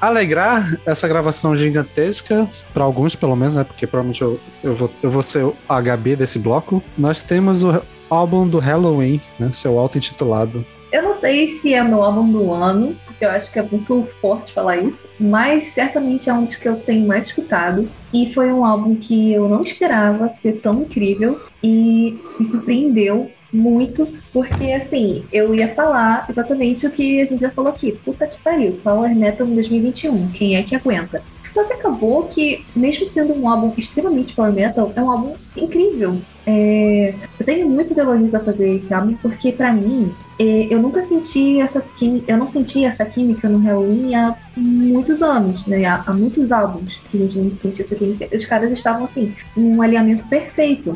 É, é um álbum de 12 músicas, é composto por várias pessoas. Tem músicas do Marcos, tem do Sasha, tem do Darius, tem do Hansen. É, então, assim, como é que eles conseguiram, sabe, uma banda de sete pessoas, sete membros, é, alinhar tão bem e deixar um álbum tão amarradinho como eles conseguiram fazer. E assim, claramente eles se divertiram muito gravando isso. Isso que é o mais gostoso de, de saber quando você ouve o álbum, cara. Eles estavam realmente se divertindo e entregaram músicas que eu já acho icônicas, como por exemplo, é, All for Glory. Essa, essa é a maneira como você abre um álbum de power metal. Fear of the Fallen também é um, um épico para mim. Best Time é uma das melhores músicas que eu ouvi no ano. É super animada. Eu, eu, eu boto essa música e eu, a minha depressão acaba, basicamente. Né? Perdeu a depressão em três minutos.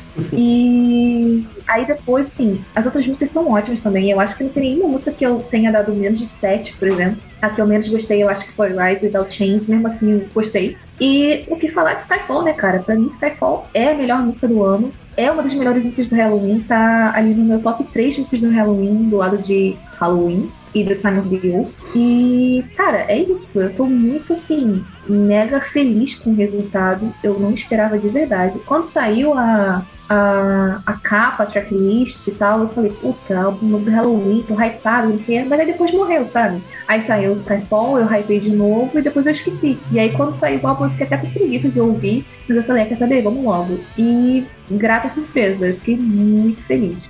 Gente, no fim de semana que saiu esse álbum, até foi aquele fim de semana que a gente fez um react, eu ia participar da Listening Party, mas eu tava, tipo, zoadaço. Peguei uma gripe fudidona, passei o fim de semana de cama, assim. E eu cheguei na segunda-feira e resolvi ouvir o álbum. E eu tenho a impressão de que o Halloween curou a minha gripe, cara. Porque assim, eu tava desanimado. E quando eu vi esse álbum, eu fui tomado por uma energia mística do power metal que chegou até a abrir sol, assim. Tava chovendo pra caralho e abriu sol. Foi nesse rolê, tá ligado? Halloween que eu curou minha depressão. Exatamente, meu. E daí eu lembro que eu vi um tweet do Matusa falando que ele achou que o pessoal tava muito emocionado e empolgado com esse álbum do Halloween, mano. E aí eu eu argumento com relação a isso é que o Halloween é isso aí, meu. O Halloween é, é alegria, é tu erguer os punhos e cantar e foda-se, assim, sabe? É metalzinho alegre e não precisa ser nada além disso. E o que eu vejo que, sei lá, uma banda com 30 anos, quase 40 anos, conseguir reunir tanta gente com uma química tão legal e tu vê que os caras estão curtindo tanto isso que é impossível para quem em algum momento da sua formação musical passou pelo Halloween, sentiu uh, toda essa vibe do Halloween, é impossível tu não pegar isso pra ti, sabe? Não se emocionar, né? É, exatamente, exatamente. Eu tava tipo, tá, beleza, eu vou ouvir Halloween. E quando chegou na Best Time, eu já tava com os olhinhos brincados assim. Ah, caralho, era isso que eu precisava. Te digo mais, não foi nem na Best Time. Quando eu ouvi o. Eu começou com Kiss, né? O álbum. Quando chegou o Kai, quando o Kai cantou na All for Glory, já, uhum. já senti a lágrimazinha aqui tremendo, ó. Falei, puta que pariu, cara, não, não tem foco. Eu comecei uhum. o álbum bem estética. Aí não. quando eu vi o Kai Hansen, falei, pronto, entreguei os pontos todinho. E outra coisa que vale a pena falar é porque o, o Peralta falou assim: ah, é, é, música feliz, é música para animar, e a gente tem que pontuar que isso foi muito bem feito, porque a tentativa do Power Metal muitas vezes é essa, né? Ou ser muito feliz, ou ser muito épico. A do Halloween sempre é ser muito feliz. E eles falharam muitas vezes. Assim, tem, a gente tem My God Given Right, Rapid Don't Come. Então, é, foi muito bem feito, cara. É, meu, então eu acho que é um álbum bem. Claro, ele tem algumas faixas ali na meiuca que dão uma caída, assim. Só que nada que tire o mérito do álbum, que tem um final grandiosíssimo com Skyfall, é um épico, como tu falou, assim, é nível Halloween, nível, sei lá, Keeper of the Seven Keys, assim, certo? E, porra, meu, eu acho que foi a, a reunião que o Halloween merecia. Acredito que pela vibe da banda vão sair novos álbuns, assim, porque eles estão curtindo muito estar juntos e tudo mais. Só que, assim, se depois desse álbum a banda resolvesse parar, assim, ah, agora nós vamos só fazer algumas reuniões para tocar e turnê, nós não vamos mais gravar nada, seria um final digno, assim, digno, sabe? Digno. Eu acho que ele fecha todas as pontas do que é a história do Halloween. Cara, eu concordo com é, o que vocês falaram sobre a questão emotiva do álbum, sobre o rolê é, da reunião. Acho que foi um álbum que eu tava esperando, mas eu esperei por tanto tempo, tipo, desde 2017, que eu acabei baixando um pouco o hype, mas ainda assim eu gostei pra caramba. Me emocionei em algumas partes, porque, cara, é, é a história sendo feita aqui. E apesar de não ter entrado nos meus tops e não ter sido nos meus favoritos, é o álbum mais importante do ano, assim, não tenho que discutir quanto a isso. Porque é um evento. E, assim, eu acho que o foda que passou a impressão de que eu só me marcou mais quatro músicas, que foi as duas primeiras, a o Robert King e a Skyfall. As outras eu tenho que me esforçar para lembrar e eu não consigo lembrar se eu não botar pra tocar. Então, sei lá, acho que eu teria que ouvir mais, mas só que eu tô meio que sem vontade de ouvir por enquanto. Mas, assim, não dá para negar que é um álbum incrível. É, eles estão Então, parabéns por ter feito, ter conseguido fazer algo tão coeso, tendo tanta gente, tendo tanta. Ainda mais tendo esse rolê da composição, de ter sido uma pessoa compondo e tal, ainda ficou muito bem. E eu gostei muito do fato de não terem ignorado que o Sasha existe na banda, porque ele é um cara que eu me amarro muito na sonoridade que ele trouxe pro Halloween. E as músicas que ele compôs ficaram muito legais. Apesar de eu ter achado que faltou muito do Darius aí, acho que se empolgaram tanto com a volta do Kiss que o Darius cantou pouco. E eu sou muito mais fã do Darius no vocal dele do que do Kiss, então eu fiquei sentindo falta um pouco disso. Eu não, eu não achei o Darius apagado, meu. Eu também não, tem música que ele canta praticamente cara. sozinho. Pois é, mas... É praticamente dele, Ride Without Chains é praticamente Pois dele. é, mas esse é o ponto, parece que tipo, dele, por exemplo, na Scalfal quase ele não canta, na primeira música quase ele não canta, parece que tipo... Ué, gente, mas tem música também que o Kiss que quase não canta. Mas parece que as é, músicas mais importantes ele não tava, não sei. Tirando aí, a Fear the Fallen. Depende do, ponto, depende do ponto de vista. Pois é, sei lá, eu, eu senti um pouco. Teve, inclusive tem mais composição do Darius no álbum do que o Kiske, né? Cara, não mas porque o Kiske não compõe, né? É? Ah, não tem composição. exatamente. E as composições do Darius são bem a cara dele. Então, assim, não, isso pois, eu não achei, não. Não, sim, é porque eu acho que ele só aparece nas composições que ele compõe, sabe?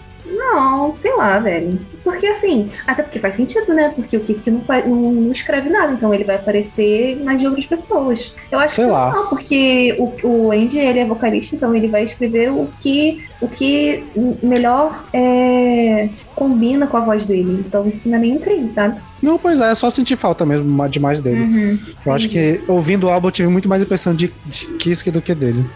Assim, o, o Halloween, o álbum, ele é uma amálgama de toda a carreira do Halloween, uma síntese, mais ou menos o que eu falei com o Gojira, só que aqui com o Halloween é muito mais forte. Você ouve momentos em que é super Keepers, depois você ouve momentos que é super é, The Sam of the Wolf e, e Master of the Rings, aí depois tem uma parte que é Better Than Raw, tem outros que é mais Seven Sinners, então assim, sempre tem uma referência a, a, a discos antigos. Então o disco é uma, é uma síntese da carreira do Halloween. E aí, naturalmente, as músicas que parecem mais dos Keepers têm mais de Kiske e Kai, como por exemplo o Out for the Glory. Pois é, mas super Keeper pra você. Eu acho que foi aí que eles perderam a oportunidade de fazer uma parada diferente, de pegar, botar mais fazer uma inversão, pegar a música uhum. que era a cara do Halloween atual e botar o Kiss pra cantar, e pegar a música que parecia antiga e botar o, o Darius, fazer um pouco mais dessa mistura. Entendi. Mas eu entendo que eu acho que é um álbum muito importante para eles experimentarem tanto assim, mas sei lá, eu acho que eu tava, eu tava é, na eu expectativa. Acho que já demais. Pois é, eu acho que foi mais expectativa minha de achar que eles iam brincar mais com essa questão dos três vocalistas estar tá muito mais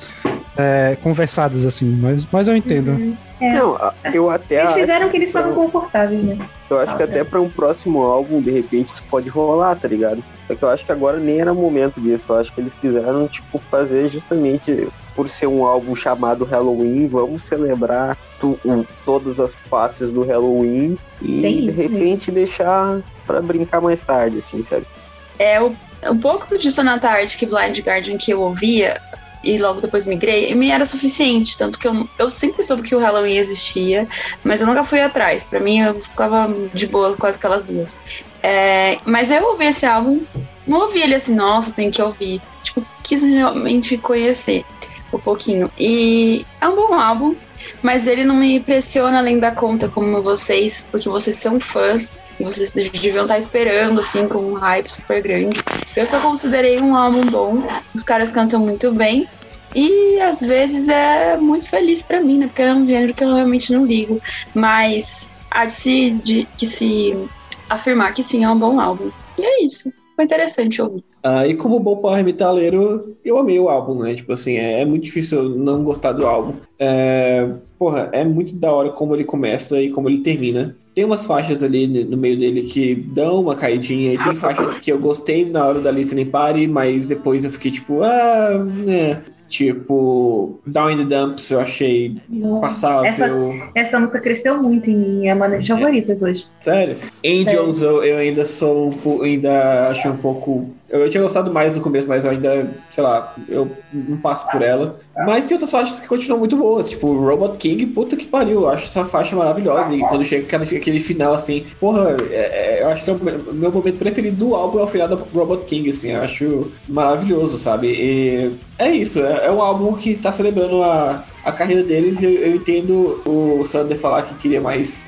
Darius ou queria um, mais implementação, porque é normal querer um pouco mais de experimentação, mas não tinha como ter no primeiro álbum de reunião dos caras, sabe? É. E eu mesmo queria mais baladas do Kiske, porque o Kiske não, não, não, não escreveu nenhuma música. Eu queria uma baladinha dos Kiske, cara. Eu, ouvi o álbum inteiro e ainda, ainda ouço o álbum, tipo, porra, véio, se tivesse uma baladinha Kiske aqui, podia ser uma baladinha nível álbum do Chameleon, assim, sabe? Tipo, uma baladinha piegas pra Aí caralho. ele destruía a porra do álbum. Não, né? eu, eu senti falta de balada do Darius, porque o Darius quer uma balada muito top. Tipo, Pô, a versão que é- tem do DVD da, ba- da. Caralho, qual é a música? Forever and One. Forever One, que canta os dois. Era isso que tava faltando no álbum. Uma balada dos dois fazendo dueto, só os dois Pois cantando é. e tal. Eu não sei- é, realmente, essa realmente eu não sei porque não tem, porque faz todo sentido nessa proposta de fazer o amálgama da, da carreira deles. Porque sempre tem balada É. nos álbuns. Quando eu falo de uma baladinha Kiske, tipo C- Chameleon, é tipo uma baladinha Kiske com, com os três participantes, os três vocalistas, assim, assim, eu, eu acho que seria maravilhoso. E, e re- quanto mais eu reouço o álbum, mais eu fico tipo, porra, faltou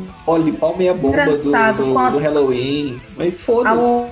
Engraçado que ao ouvir o álbum, eu não senti falta da baladinha. Eu só me toquei nisso quando vocês falaram. Eu fiquei, puta, é verdade, né? Halloween tem baladinha, Forever and One e Sacrify e tal. Mas ao ouvir o álbum, realmente eu não senti isso, não. Até porque eu acho que é porque Angels tá no meio, e aí Angels começa meio, meio calminho assim e tal. Aí passou despercebido. Pois é, e, e, tipo, eu gosto muito das baladinhas do, do Halloween. Eu gosto muito de, de quase todas as baladinhas do Halloween. Até algumas do Chameleon mesmo. Eu não tô nem aí, eu gosto mesmo. E, e quando começou a Angels, eu falei, caraca, chegou na, na parte da baladinha. E não foi, eu fiquei, pera, então vai ter. E não teve. E foi tipo, porra, tá, beleza, o álbum é legal, é maneiro de ouvir, mas, porra, beleza. É isso, é a vida. Mas enfim, gente, eu concordo com o Sander quando ele falou que pode não ser o álbum do ano, mas é o evento do ano. Essa reunião é uma das maiores coisas que a gente teve no metal em anos. Não, com certeza. Acho que foi, foi uma.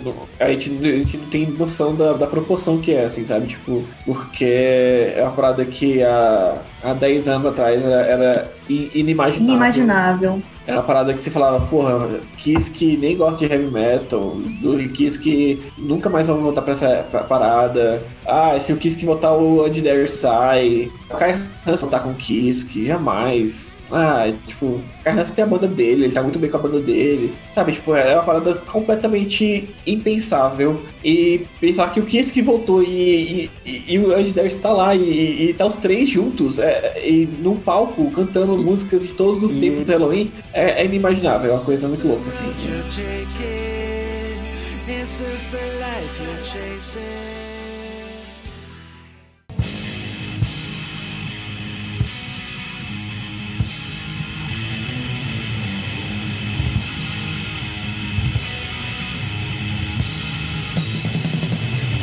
Beleza, e ainda seguindo com álbuns aqui destacadíssimos, nós temos o Eternal Hails do Darktron. Que grata surpresa, não é mesmo? Pelo menos pra mim. Nunca conheci, Grátis. nunca... Nó, gente, o que, que é esse álbum? Cara, Eu vou não- chorar. que, grata, que grata surpresa. Eu nunca tinha ouvido Dark Throne.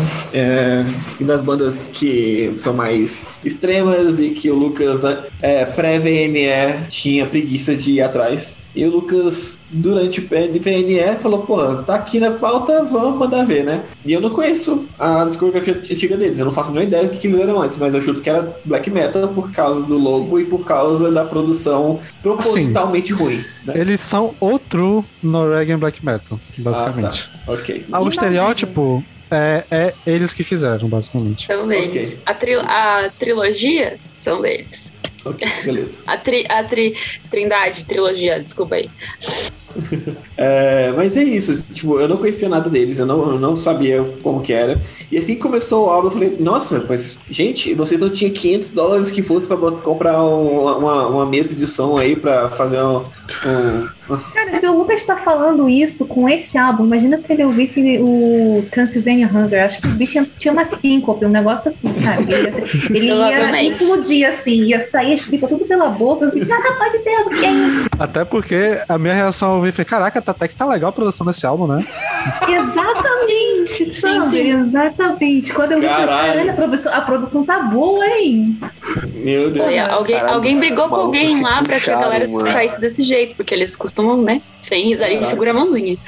Meu Deus. Mas é isso, tipo assim, é, eu tava ouvindo outra banda antes de ouvir é, Eternal Rails. E quando eu, eu fui, tipo assim, direto, sabe? Tipo, terminou a, a música da outra banda, eu falei, cara, que legal, vou ouvir Eternal Rails agora que eu tenho tempo livre e tal. E eu fui direto pra Hate Cloak. E na hora que eu botei Hate Cloak, eu fiquei, caralho, a diferença de produção é. é- é- dói até os ouvidos. Assim, eu falei, "Hum, não. Eu tive que aumentar o Oh, máximo, assim, tipo, Caraca. Mas enfim, eu gostei pra caralho. Eu achei os riffs maravilhosos, pesados, sem ser, sei lá, chatos e. sei lá, eu achei muito bom, de verdade. É, eu achei o álbum inteiro muito bom. Acho que ele termina muito bem também. Lost Arcane City of Upacra é muito foda. É, eu gostei muito do álbum, de verdade. Assim, ele tá no top 10 com certeza do semestre. Ele não entrou no top 5, mas tá no top 10 com certeza, porque eu achei ele muito gostoso. É engraçado vocês falarem que, que foi que ficou puxado pro Doom, né? Porque eu ouvi assim e veio mais um, um heavy metal, assim. Doom tem e tal, né? Tem Doom, tem Black, tem um pouquinho de heavy, né? A Kat confirmou ali, né? Gente, eu vou contar pra vocês a minha história com Dark Throne. Eu odeio essa banda. porque eu acho o- os primeiros álbuns intragáveis. Eu gosto de black metal. Tem black metal norueguês que eu gosto. Mas eu sempre achei completamente intragável, especialmente o Transylvania Hunger. Todos os álbuns clássicos que eles lançaram naquela época, eu detesto. E aí eu continuei, eu tentei ouvir mais algumas coisas, algumas coisas da discografia, acabei gostando um pouquinho do. hum, aquele de 2017, que tem Tundra Lich. Kat, lembra o nome? Arctic Thunder. Isso, Arctic Thunder. E um outro também que tem uma capa meio marronzada, que é uma arte belíssima, que eu esqueci o nome. The Underground Resistance. Isso, exatamente. Eu gostei desses dois. Mas mesmo assim, não é uma banda que eu fico, nossa, Dark Throne, não sei o que, não ouvi mais nada. E aí eu peguei esse álbum porque eu tinha que pegar pra ouvir, pra fazer o episódio. E que grata surpresa incrível. Não tem nada a ver com aquele Dark Throne clássico. Acho que muita gente não vai gostar do álbum por conta disso. Mas eu achei incrível, achei muito bom. A produção tá com o Lucas achou que tá, a produção tava ruim, eu achei que a produção tava excelente pro padrão deles. E nossa, os riffs é, é uma coleção de riffs incrível. Tem vários momentos assim, é, o, o álbum é uma coisa reta, tem várias transições, tem vários outros incríveis. Gente, que álbum incrível, eu, tô, eu fiquei chocada. Bom, eu fiquei pois- realmente chocada. Eu, eu comecei meio cético do- com o álbum, porque falavam que era. Tipo, tinha falado que era uma parada meio Doom e eu tava. E sempre quando falam que uma parada tá meio Doom, eu sempre penso, caraca, vai ser Doom, deve ser meio Black Sabbath e tal. E realmente, eu achei que tava uma parada ali meio Black Sabbath. E. Só que isso me conquistou, porque, caralho, eu, eu fiz esforço pra não gostar, mas a guitarra desse álbum me pegou demais, cara. É o melhor trabalho de guitarra que eu vi esse ano. Cara, é, é riff atrás de riff, muito bom. É, é outro álbum que por pouco não entrou no meu top, mas, cara, que trabalho incrível. É porque também eu peguei pra ouvir ele ontem. Acho que se eu tivesse ouvido antes, talvez ele tivesse entrado. Mas, caraca, que, que fantástico. Gente, eu ouvi esse álbum anteontem, ou ontem, acho que foi ontem, eu ouvi esse álbum ontem também. E eu depois eu tive que reouvir, porque eu não acreditei que eu tinha gostado. Juro pra vocês, eu ouvi o álbum, terminei e falei, é sério isso? Aí eu voltei tudo e ouvi tudo de novo. Falei, caralho, eu gostei mesmo dessa merda, hein? Caralho. Gente, eu, eu vou decepcionar vocês porque eu ouvi ele uma vez e eu acho que eu não prestei atenção o suficiente, então eu preciso ouvir esse álbum de novo.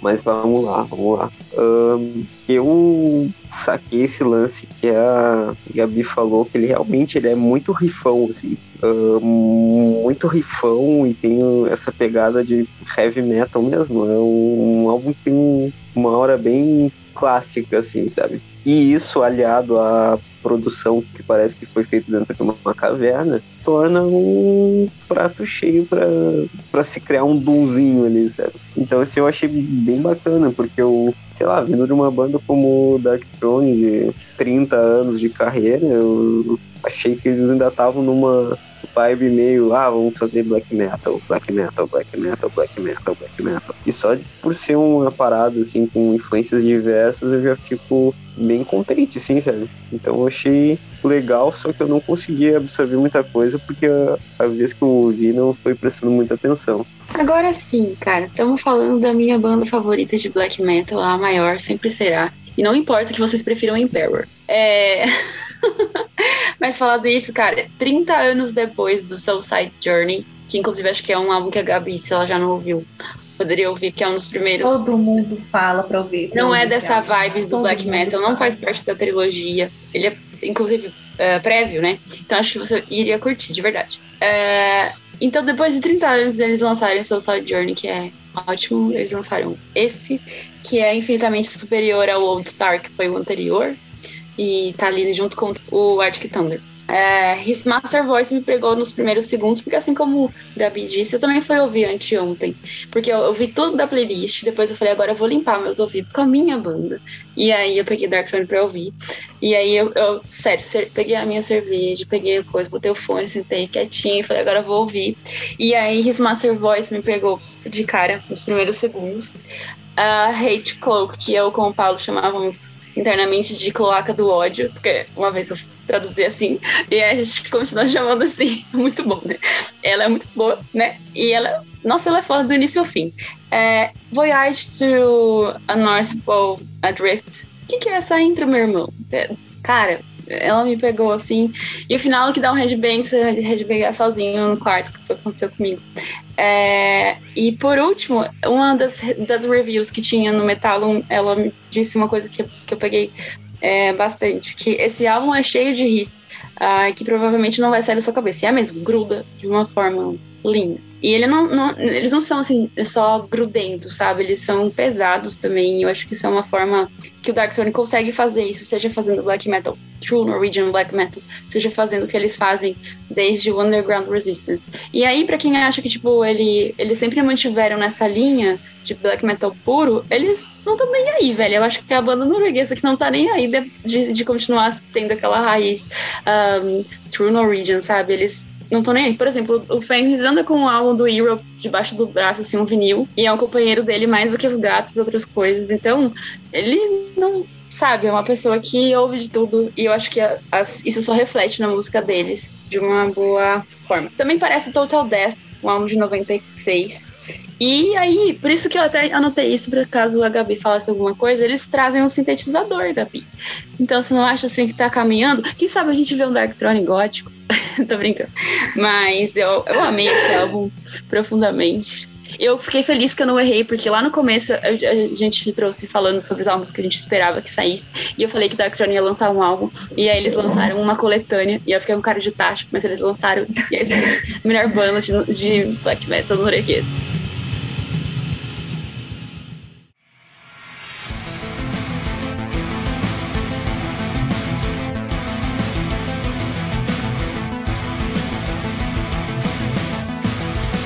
E o próximo álbum que temos aqui, dos principais, o Tai Catafal, que trouxe o álbum Vadak. É, eu começo falando que foi uma, de- uma das decepções do ano. Eu achei o álbum bem fraco. Eu já não tava esperando muito, porque, cara, quando um artista faz essa de lançar um álbum um ano depois do outro, eu já penso assim, cara, peraí, tu não, tu não dedicou tempo suficiente pra esse álbum, tu fez isso correndo, peraí, o que aconteceu? Aí beleza, que a gente entrou em pandemia e tal, aí por isso eu dei uma relevada, mas mesmo assim eu fiquei tipo, porra, não tá muito perto não, porque ele anunciou que o álbum tava pra sair um ano depois do, do, do Naive, que é ótimo. Então, assim, eu achei um álbum bem chato, pra falar a verdade. É, poucos momentos ali me, me pegaram. Eu acho que a música que eu mais gostei foi a- o primeiro single, que é Pirochaga. E acho que a Vadak também, que é a música, a faixa título. E tirando isso, cara, uma coisa que me incomodou muito no álbum foi que, porra, aquela de, de poesia acústica, aquela que eles botaram na porra do álbum. Vocês notaram isso? Parecia, parecia poesia acústica cantada pela mulher do Google Tradutor. Se vocês colocarem lá pra, pra ouvir a mulher do Google Tradutor em islandês, vocês vão ver que é a mesma voz. É a mesma voz. Eu fiquei bolado com esse álbum porque ele me. Eu fui ouvir ele, né? Aí ele, no início, ele deu a primeira impressão que deu quando eu ouvi o Nive, que foi a primeira faixa, boa pra caralho, adorei a bateria, adorei tudo. Aí, fui ouvir. aí no Nive eu fui ouvir e continuei gostando. Esse aqui eu tive a impressão. A primeira vez que eu vi, eu, caralho, parece que esse- só o primeiro álbum foi cantado, o resto é instrumental. Que estranho, né? exatamente, exatamente, exatamente. Aí eu fui ouvindo, caraca, que esquisito. Eu não sei, parece que, tipo, eu fiquei com a impressão, cara, eu acho que eu não entendi o conceito desse álbum. Ele tá muito avant-garde mesmo, e eu não consegui captar. Porque, Isso vindo do Sander significa muito. Nossa. Assustador. é, tipo, sei lá, eu esperava algo mais pirado e, tipo, só pareceu só aleatório. Uhum. Mas, assim, tem algumas músicas que eu gostei. Eu adoro a bateria do Takatafal, que é essa bateria que é, tipo, quase um disco que eles fazem. E sei lá, mas eu esperava que tivesse, tipo, pareceu é, meio que um álbum de sobra de composição, que ele tinha muitas ideias legais pra música, pra instrumental, mas não tinha pra letra. E pra Exatamente. música como um todo, ele só fez pegar os instrumentais e lançou, sei lá. Não Por isso sei. que eu falo que eu, hum, eu não confio quando o artista faz isso, porque sempre parece que é sobra do álbum anterior. Mas como eu comentei agora há pouco, incrivelmente esse álbum tá como segundo lugar dos lançamentos do ano no- na Metal Storm. O pessoal gostou, aparentemente. Adoro. Então, quando eu fui ouvir esse álbum, Avantgarde, eu- a minha vontade foi lá pra baixo. Falei, puta, velho, caraca, que merda. E quando começou a primeira música, Fritação, eu falei, é. Vai ser foda, vai ser difícil. Mas eu acabei gostando pra caralho desse álbum. Achei ele muito bom, de verdade. Eu achei ele. Eu achei ele uma. a- Eu acho que talvez tenha sido tão avant-garde que ele deixou de ser avant-garde, não sei. Não, ele ainda é. Ainda é. O, o Takatafalco, ele não é avant-garde do jeito que vocês pegaram pilha de é, Imperial Triumphant. Ele tá mais próximo de um Diabo Sing Orchestra do que do Imperial Triumphant. Nem isso, eu acho que nem isso. Eu acho que o avant-garde do, do Tai Catafalque é diferente dessas duas vertentes. Porque o do Diabo Swing Swing Orchestra é uma coisa que tem, tipo, justamente é, elementos de orquestra e jazz e, essas coisas assim, mirabolante e gigantesca. E aí do Imperial Triumph é a mesma coisa, só que uma coisa mais densa, mais, mais darkuda e tal. Enquanto que o Tai Catafalque é meio que uma música até mais tranquila comparada a essas duas. Eu pelo menos acho uma vanguarda muito mais tranquila, mais palatável do que essas duas. Com certeza. Só que É, eu acho esse que ele. álbum simplesmente não, não pegou nada. Ficou tudo ali solto. Eu acho que ele quase beira um fogo se ele não fosse tão maluco. É, verdade. Não sei. Pois Sei então, eu achei ok, eu achei muito tranquilo de ouvir. E inclusive a faixa Moló pra mim é Moló sensacional. é, é boa também. Pô, é foda. É boa também. Caralho, essa música é muito foda. Tem um riff do caralho no começo que, nossa, não é impossível você não bater a cabeça. Aí depois tem o tecladinho muito gostosinho e de repente ela vira quase um Kavinsky anos 80, a soundtrack do filme Drive, assim. E fica maravilhoso, velho. Fica muito bom. Eu amei essa faixa. Essa faixa eu ouvi muito mais do que eu ouvi o álbum. Mas eu achei o álbum em si em- inteiro bem, bem legal de ouvir. Eu ouvi o álbum umas três vezes e foi, foi- as três vezes foi- foi- foram audições tranquilas e de boas de ouvir, assim. Não, pior que eu falei isso, mas eu gostei também. Acho que no final até que foi uma experiência interessante. Porque eu, eu ouvi ele fazendo outras coisas, né? Então ele serviu bem como background. Mas eu saí com essa impressão de que faltava algumas coisas no- na sonoridade. Então, gente, eu sempre ouço vocês falando de Tai Catafalque e tal. E quando eu fui ver que era uma banda de avant-garde, eu realmente, como, como o Sander falou, eu tava com medo de ser uma maluquice, uma barulheira do caralho. Fiquei meio, ah! Só que no fim eu achei essa primeira impressão bem boa, cara, porque é um som bem mais tranquilo, assim, tem esses elementos de jazz e de folk eu acho bem interessantes, assim. Ele não chegou lá pra mim, assim, não, não bateu. Ah, talvez pelo que vocês falaram, então, um álbum que parece que não foi tão bem trabalhado quanto poderia ter sido. Tem essa vibe de sobras de estúdio e tudo mais. Só que foi suficiente pra eu me interessar pela banda, assim. Então, eu acho que já tá mais do que na hora de eu pegar alguma coisa da discografia deles ali pra conhecer mais a fundo. Faça isso. Ouça o Ranger Tag, que é maravilhoso. Beleza. Eu tinha super preguiça dessa banda, mas só pelo nome, eu achava o nome chato. E aí eu nunca fui atrás, é, por causa do- exclusivamente do nome. Eu imaginava que alguma coisa ia ser chata, tão chato quanto o nome. É por preconceito, claro. É, porém, só que ela é, é linda, de um jeito único, assim. Eu acho que um destaque vai para os vocais, que, cara, é muito lindo mesmo. Eu não sei se elas são assim, se é sempre assim, mas, nossa, é brilhante. Os arranjos que eles fazem para os vocais, a harmonia entre eles é uma coisa de doido, assim, muito lindo mesmo. É, Só que também ele, esse vocal consegue encaixar independente da faixa. E elas são muito diferentes umas das outras, e eu fiquei chocada mesmo. E se eu não digo que eu não vou ter preguiça de procurar o resto, que eu já tô com preguiça. Mas eu talvez vá olhar pelo, pelo Spotify, sabe assim? E correr assim, vou olhar, deixa o Spotify me sugerir as coisas. E foi isso um preconceito, o que é positivo. Acho que um detalhe só pra complementar o que a Kat falou é que na verdade é, é um one, um band, né? Só um maluco que faz tudinho na banda. Sim, isso é muito louco. Parabéns, É, o, resto é tudo, o resto é tudo convidados vocais, né? No caso,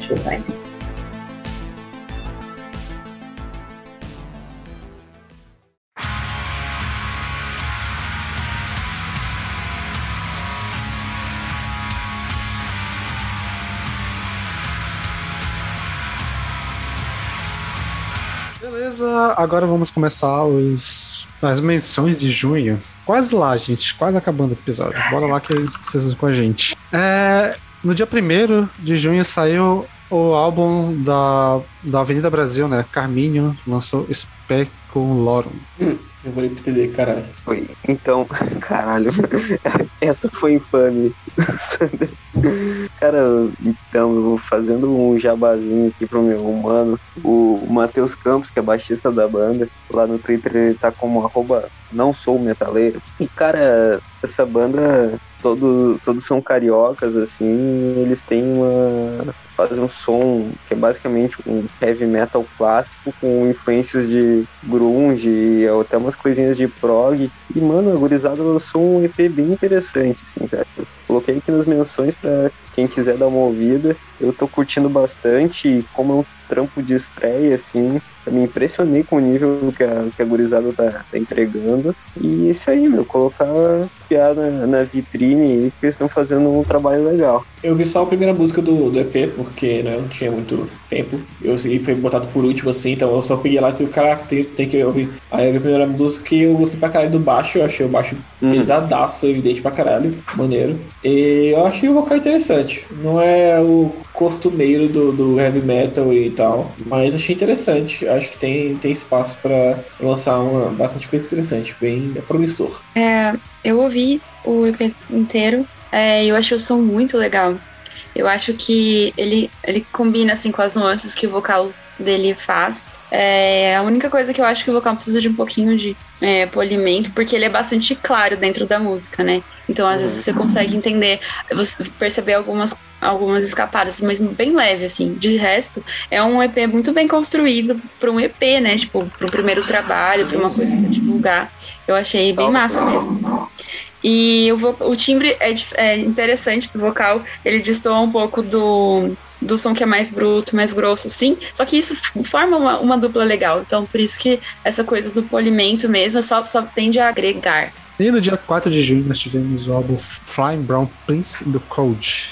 Então, essa foi uma indicação minha. Eu caí de paraquedas nessa banda. Eu já tinha escutado ela falar num, num grupo aí de, de metaleiro meio nerdola e tal, mas nunca tinha dado bola. Aí quando eu ouvi esse álbum, velho, meu amigo, o que que é isso? Pra quem não conhece, Cold é tipo um prog, um prog death metal, mas tipo assim, longe de ser o que é um Enslaved da vida, eles são, tipo, bem denso mesmo, bem carregado. E eu achei sensacional, o negócio me prendeu assim na primeira música. Eu queria ter escutado mais, eu não consegui escutar mais de uma vez porque tinha muito álbum pra ouvir, como sempre. Mas assim, tá no meu top do trimestre, eu adorei. E isso, cara, acho que não tem nem muito o que falar, porque tem tempo que eu ouvi esse álbum e eu não consegui ouvi-lo, mas assim, puta, me pegou de primeira, assim, forte desse jeito. Então, meu, eu, quando eu comecei a ouvir esse álbum, eu tava. Eu fiquei meio assustado. Assim, eu fiquei tipo, Caralho. Ele, ele não é muito simpático, né? Ele, ele não é muito isso aí simpático. o álbum inteiro, porque a primeira faixa é uma pedrada, assim, depois fiquei tipo, pô,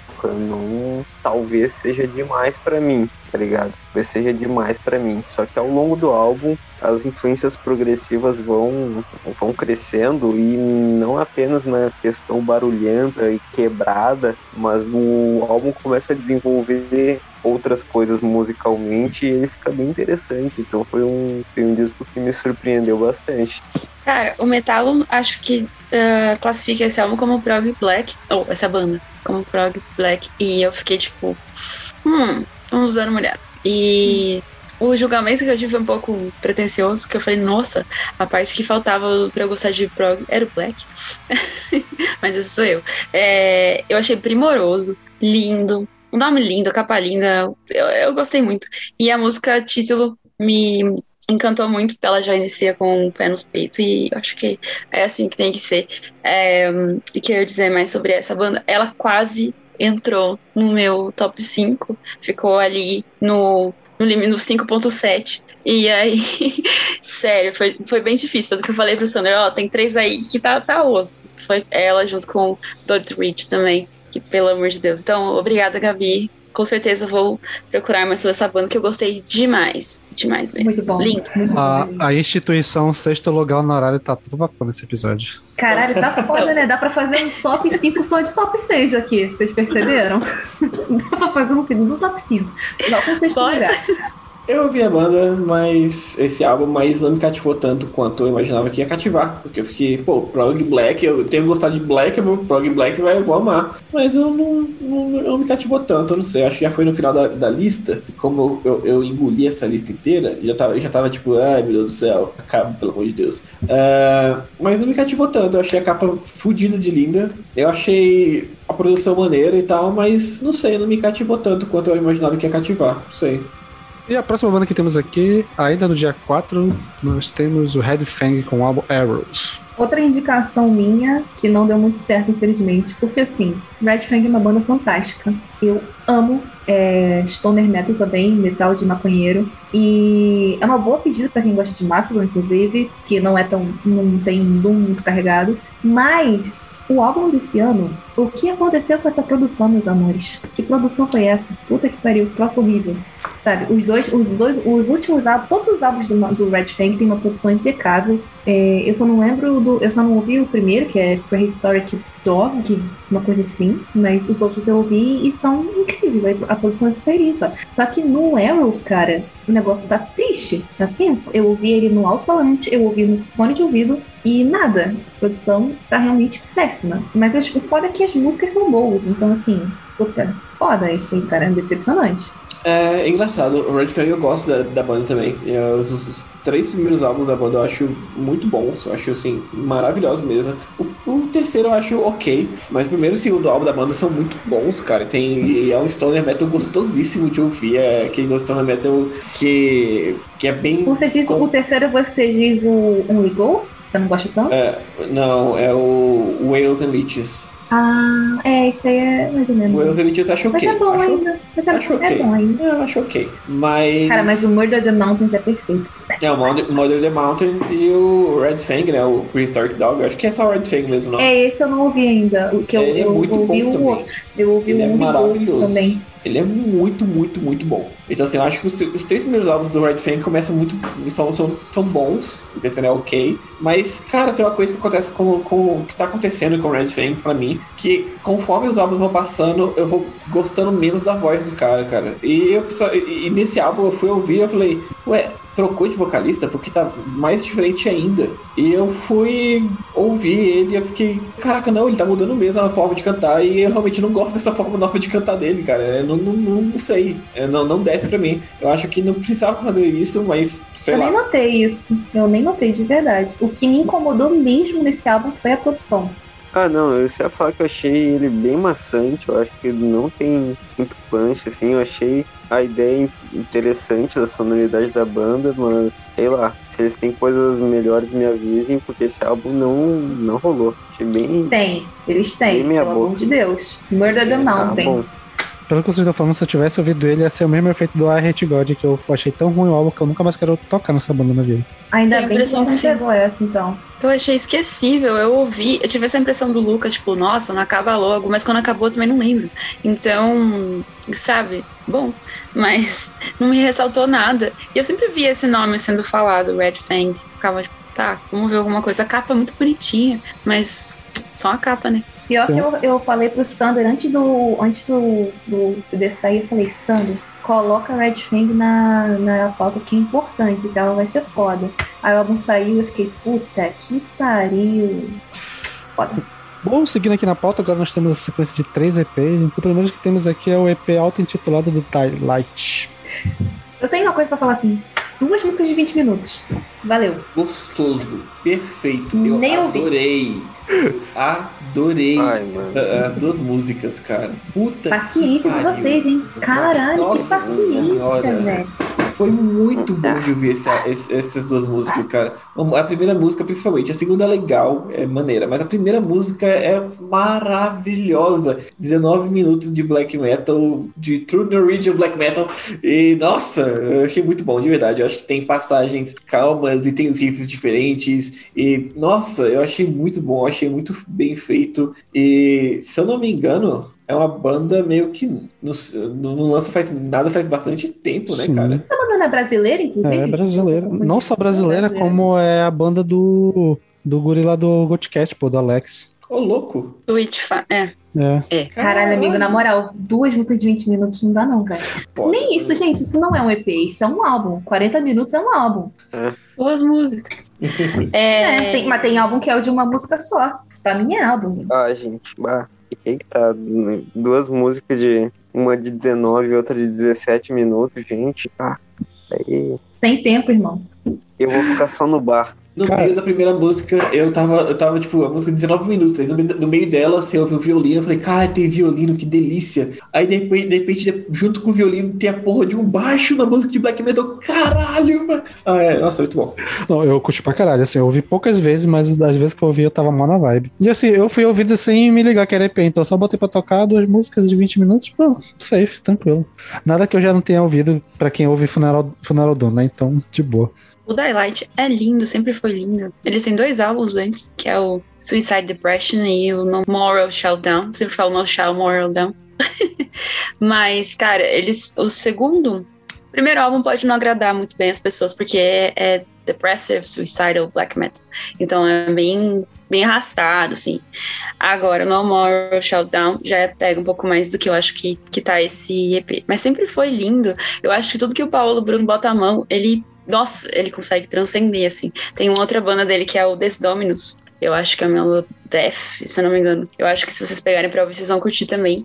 E, meu, eu não tenho palavras. Eu só fiquei ainda mais feliz quando eu descobri na época que eles são brasileiros e do interior aqui de São Paulo. E eu fico, cara, lindo. Daylight é lindo e eu acho que eles, pelo jeito, vão continuar sendo lindos.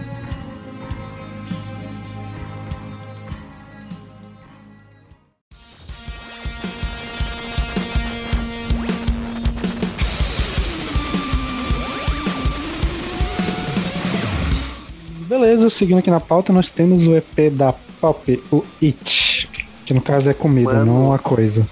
Mano, mano, mano, mano, mano. Vocês sabem a teoria de que a Avril Lavigne foi substituída? Então, quando eu ouvi isso aqui, eu senti como se a Avril Lavigne verdadeira tivesse voltado e voltado mais pistola do que nunca, meu. Porque é um é um pop metal e isso é muito legal. Eu não tinha ouvido nada da pop ainda. Eu sempre ouvia vocês falando a respeito disso e cara, achei bem bacana, meu. Bem legal. Eu curto os vocais rasgados dela, eu curto a produção vocal. Ficou bem divertido. Curti. É, tem uma parada de, EP que eu acho que talvez a Gabi, que já manje dela, da pop, vai concordar comigo. Que eu achei que a principal é, é, progressão na, na sonoridade dela foi que antes as músicas da pop era uma música que tinha a parte metal e a parte pop e ficava trocando de uma pra outra. E esse EP parece que ela conseguiu mixar bem as duas coisas pra parecer as duas ao mesmo tempo. Não fica tão cara de música pra, pra react que tu vai ver a pessoa tomando sustinho quando fazer uma transição brusca. Então, Sim. cara, eu adorei. É pena que ele é muito curto, cara. Eu acho que é 19 minutos, alguma coisa assim só. Não, é 15 minutos, meu Deus do céu, é muito curto. Eu quero mais, mano. É só o que eu tenho a dizer sobre esse EP. Eu gostei muito dessa, dessa nova roupagem que ela deu pra, pra, pra sonoridade dela, dela conseguir misturar muito bem. Eu espero muito que ela lance um álbum logo dessa forma. Que se eu já gostei do I Disagree, sendo essa mistura certinha de gêneros, né? De uma parte pop, uma parte metal, eu vou amar se ela fizer nessa vibe um álbum inteiro. Eu achei bem legal, legal de ouvir também, achei bem gostoso. Eu acho que a adição do, dessa mudança na voz dela, esse, sei lá, esse negócio que fez pra de mudar a voz dela e tal, deixar bem mais zoado, assim, de, na, na produção, eu achei muito foda, porque fica mais gritado ainda e dá um sentido de mais urgência e não sei, ficou muito bom, ficou muito legal. Eu achei o, o EP ótimo de ouvir, porque é só 15 minutinhos, você ouve, termina, pá, é isso, gostoso. Lembra mesmo a Avril puta pra caralho com a vida. E é isso, eu achei maneiro pra caramba. E realmente não tem mais essa. Os canais de react agora vão ficar tipo, pô, cara, porque não tem mais aquele momento de mudança assim que você fica, oh, nossa, mas ela não tá fazendo cantando pop? Não, agora é direto ao ponto e tal. Eu achei muito bom, achei bem legal. Mas eu queria também destacar a música Cheese, que ela manda um- uns blast melhor. beatzão, caralho, braba A demais. eu acho que até uma coisa que eu achei é, que eu não sei, eu acho que não tinha no I Disagree, que agora ela tem uma banda mais fixa que acompanha ela. Que antes eram Ah, uns legal. músicos contratados e tal. Eu gostei muito dessa, dessa, desse EP. Eu acho até que, tipo, por ela estar misturando mais, assim, o pop com, com o metal, ela se aproxima até de alguma coisa que poderia ser feita pelo Ginger em algum momento, assim. Não sei, quem sabe. É, mas eu fiquei mais chocada de procurar coisas sobre ela e descobri que ela chama. O sobrenome dela é Pereira. Achei engraçado. E fiquei, caramba, que legal, cara. Olha aí. Mas ela é americana, né? Nada a ver. Mas muito bom. E o próximo é o EP da banda.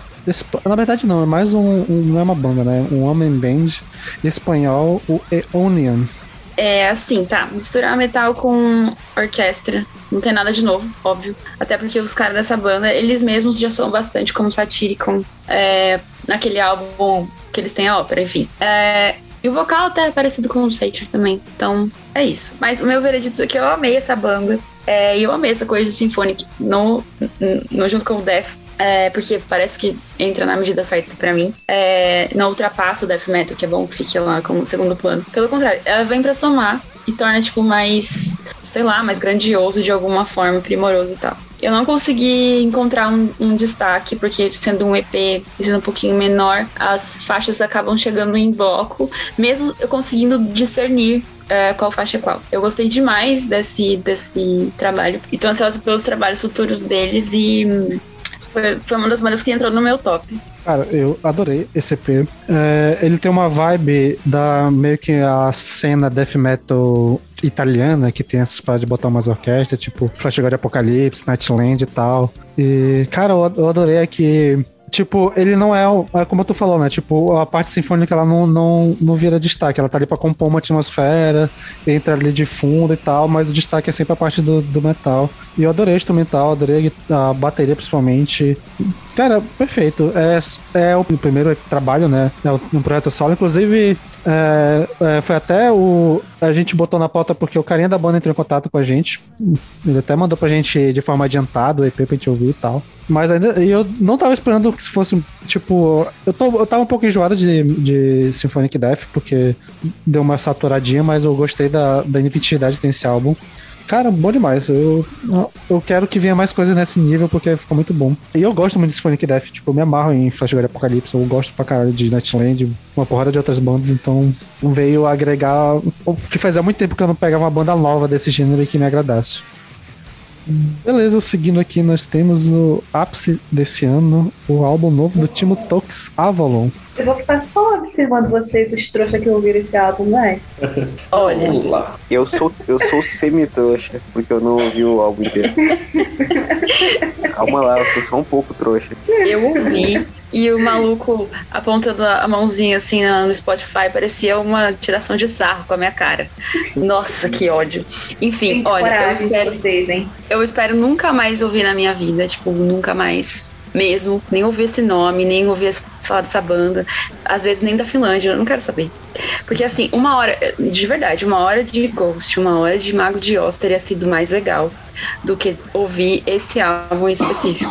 É, e aí, quando eu já tava, tipo, desgostosa profundamente, apareceu o suco do desgosto, que era Another Day, com uma puta vibe gospel. E aí eu só fiquei com a minha cara queimando de vergonha da época que eu também fazia parte dessas coisas na igreja. E eu, eu senti vergonha tão, tão grande quanto o Lucas sentiu lá no, no Teatro Mágico. Como pode o Peixe Vivo viver fora da gospel? Sério, eu fiquei com vergonha. Eu queria tirar do meu Spotify, do meu, do meu Last FM e falar: eu nunca ouvi falar disso, eu sequer sei quem são. Nossa, péssimo, credo. Gente, eu tenho, eu tenho uma implicância com esse Timo Talk. Ah, eu ouço o nome dele, eu fico. Ah, ah, mano, que cara. Porra, e, e ele tá agora. Agora que ele tá velho, tá ficando a cara do Abel Braga, mano. Ah, tá louco, mano. Meu Deus do céu, mano. E o álbum é muito chato e ele consegue convidar um monte de vocalista foda. E ele acaba de destruir com os caras, meu. Os caras não conseguem, não conseguem fazer nada, meu. Não, não tem nada que os caras façam que consiga salvar, meu. Que cara mala, que música chata do caralho, meu. Meu Deus do céu. Eu ouvi cinco faixas e eu queria, sei lá, enfiar uma faca nos meus ouvidos. Nossa, que horror, meu. Agora fazer uma contraparte aqui rapidinha. É, eu ouvi toda a discografia, né? Por causa daquele episódio de, de, de Metal Opera. Eu fui guerreiro. E esse álbum claramente é o melhor produzido entre os quatro agora lançados, né? Ele foi o melhor produzido, com certeza. A produção melhorou bastante. É, eu acho que as músicas são melhores do que as ulti- todos os últimos álbuns. Eu achei as músicas bem melhores do que os últimos álbuns. De verdade, os últimos álbuns eram, eram músicas assim que eu ficava tipo, caraca, cara, que, que terror. E esse álbum tem algumas músicas que eu achei ok até. As duas músicas que tem o Rafael Mendes, que é um youtuber brasileiro que faz, que faz vídeos de. Ah, se o Bruce, Bruce Dixon tivesse uma banda tal. Aí ele canta como se fosse a voz do Bruce Dixon. Então é, é, é, é aí que você vê o nível do Timo Tolkien, né? O cara saiu lá de cima e tem um álbum com. Stratovarius, um álbum com André Matos pra chamar youtuber que faz cover de Bruce Dixon. E é isso, eu achei o álbum melhor, o melhor álbum Gente, da, discografia assim, do Timo Tolkien, mas nós, eu, nota eu 4. curto, gente, cá entre nós, assim, eu curto o trabalho do Rafael Mendes, acho legal o canal dele e tal. Mas passa muito uma vibe de que ele, de que ele queria o, o Bruce no álbum e não tinha orçamento pra isso, daí foi atrás do cara, né? É, é que nem, é que nem é pior do que o cara do Arion, né? Porque o cara do Arion, ele, ele queria o Roy Khan, aí não conseguiu o Roy Khan e chamou o, o, o Karevik, né? É foda, é foda. Mas as músicas que tem o Rafael Mendes eu achei ok, eu achei músicas até ok. E acho que ele mandou bem. Prosseguindo, no penúltimo álbum que temos aqui na pauta, o álbum que eu quase não ouvi, mas tive que ouvir de uma hora porque o, o, Lucas desfez a crítica que ele tinha feito. É o álbum Fallen King and Rusted Crowns do Dusk Morning. Pois é, cara, eu ouvi esse álbum uma vez e eu falei, puta, não tô afim. Aí eu fui ouvir ele de novo hoje, tipo, eu falei, será que eu não gostei mesmo desse álbum? Eu gostei, caralho, eu achei um puta álbum foda, capa foda, logo foda. achei tudo foda ele, eu achei um álbum legal, cara. É, é, essa mistura de Melodeath com folk, eu acho que combina pra caralho. E tem certos momentos ali, acho que na música é Mount Heart. E nossa, eu falei, caralho, que riffs gostosos, que, que vocal maneiro, que. Sei lá, eu gostei bastante. Eu ouvi, ouvi pouco, porque foi, acabou sendo a última do. a penúltima do, da lista, então não tive tempo suficiente pra ouvir mais. Ah, mas eu gostei, eu achei interessante e, sei lá, eu vou continuar aí de olho na banda. É, eu gostei pra caramba. Apesar de só ter ouvido uma vez, foi o que deu tempo pra fazer de última hora, assim, né? Mas eu gostei pra caramba. Esse tipo de som que eu iria gostar de ouvir. Só tem que pegar mais vezes pra ouvir assim, mas eu gostei dessa mistura. A parte de guitarra eu achei interessante, mas eu não consigo destacar mais do que isso, porque foi o que eu consegui pegar da primeira ouvida e que eu ouvi fazendo outras coisas, né? Então não consegui focar totalmente, mas ainda assim eu gostei. Tem potencial, tem que ouvir mais. Se pá, vai ser outra banda que eu vou curtir mais depois do episódio. É, é capaz. Eu tinha ouvido essa banda antes, mas como é, já tinha muita coisa na pauta, eu tinha gostado muito. Mas eu falei, ah, não, posso deixar ela pra lá, né? Tudo bem. Aí, eu, quando eu vi, eu fiquei muito feliz, porque eu falei, ah, olha, alguém colocou e tal. E nem sabia que era o Lucas, olha só que coisa. Na verdade, pior, eu coloquei. O Lucas ouviu antes de mim e falou que não era bom. E eu falei, ah, então não vou ouvir. Gente, a banda esquecida, que lembrou. Mas eu passei por ela e, ah, e, mano, esse álbum é do caralho mesmo. Dá pra ouvir outros trabalhos por aí, porque, uau. E para finalmente encerrar este bloco, nós vamos com o último álbum que temos aqui na pauta. O álbum que não é uma, um, um mês 7? Era pra ser 7 ou 6 agora? Era pra ser o 7. Mas o Amir resolveu mudar os nomes dos álbuns e agora é o The Dawn. Pois é, me dá um, um nervoso assim, ver que a discografia tá lá toda bonitinha, Ness 1, 2, 3, 4, e aí não tem 7, é The Dawn. Que merda, hein? Cagou a estética da banda. Mas enfim, eu achei um pouco decepcionante também. Tal como o Catafalco, eu esperava bem mais. Inclusive, eu descobri que eles usam a. Tem participação da Caro do Overbreaker, que é uma banda que eu sou apaixonada. E só que usaram bem pouco o vocal dela. Ela já tá como membro afetivo da banda. E assim, tem muito pouco no álbum. Tanto que a única faixa que eu salvei e que eu realmente dei muitos replays foi a primeira, Ocean Trust, que é incrível, realmente. Mas assim, o álbum depois disso não se segura, pelo menos eu achei que não se segura, eu esperava bem mais. O Mass 6 é incrível, o Mass 4 também, o Mass 5 também é muito bom. Então assim, não, não seguiu a, a, a você palavra. Não seguiu a qualidade dos álbuns anteriores, pra mim. Um, eu ouvi, mas eu ouvi pra dormir. e eu dormi. Ah, e quando eu acordei, tava tocando Cult of Luna. E aí eu fiquei. que tá acontecendo? E vou tentei voltar na playlist pra ver o que. E eu dormi, tipo, muito no começo, assim. Então não, não consigo opinar muito. Eu sei que eu, é, eu senti que, até, até um dia antes de eu dormir, que fica pesado, suave do nada, assim. Então, meio que. Sei lá se eu não entendi a proposta da banda. Eu esperava muito desse nome, assim, e acho que só me decepcionei, talvez. Talvez tenha que conhecer outra coisa pra discernir melhor. Olha aí. É, esse álbum, tipo, não sou muito Falar que eu gostei, ó. E eu acho que. Eu, eu saí com a impressão de ouvir ele de que, caraca, eu acho que é o álbum que eu tenho que ouvir mais vezes pra processar um pouco melhor. E quando eu falei que eu ia ouvir ele, a, a Jade. Foi numa live que eu fiz daquelas de quarta-feira pra sozinho, eu falei que eu ia ouvir. A Jade e mais alguém, eu acho que foi o Timbó do Goldcast, falaram, pô. Antes de ouvir ele, ouvi o, um anterior, que é o, o Messi. É o qual que tem a cegonha na capa? Messi Six. É, foi esse. Eu ouvi, eu gostei pra caralho. Então eu posso dizer que eu gostei do The Dawn, mas eu acho que eu gostei bem mais do 6. Do seis. então. Exatamente. Mas é porque também ouvi mais vezes. Eu acho que também tem essas coisas, mas eu acho que, que eu, eu realmente gostei do que eu ouvi. Eu só não consegui processar tudo ainda. Que é uma banda que eu acho que ela não é uma banda fácil de ouvir de primeira, assim, né? Ela tem uma. Nem um pouco, não. A Ela- Merra é muito difícil ouvir. Inclusive, ela, eu, eu, eu até evito ouvir a Merra quando eu tô meio triste, porque gatilhos, cara. Essa banda é, é doído de ouvir. Sim, pois é.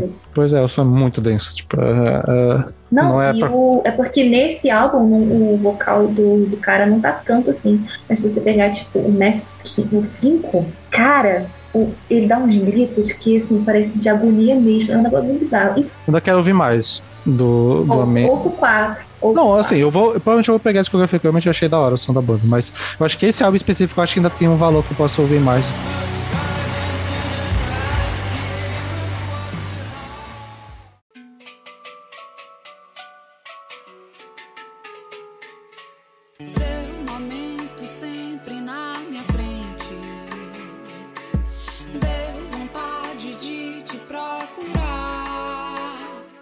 aquele tradicional bloco de outros gêneros, pra, pra mostrar que a gente não é metaleiro, metaleiro zudo, né? Bora aqui fazer um bloco rapidão falando dos, dos lançamentos principais do trimestre de outros gêneros. E o primeiro que temos aqui é um dos melhores lançamentos, dos meus lançamentos favoritos do ano, é a Duda Beat, que com o seu Te Amo Lá Fora. Meu álbum favorito do ano, simplesmente. Cara, é, eu amo a Duda Beat. Eu já a- a- amo o álbum anterior dela. Eu adoro pra caralho o cover que ela fez de da Lana Del Rey. Chapadinha? com- Sim, nossa, é muito incrível, meu Deus do céu. Eu diria que o meu Piseiro é o single do ano no BR. Que música incrível. Concordo, concordo. E o álbum todo é muito consistente.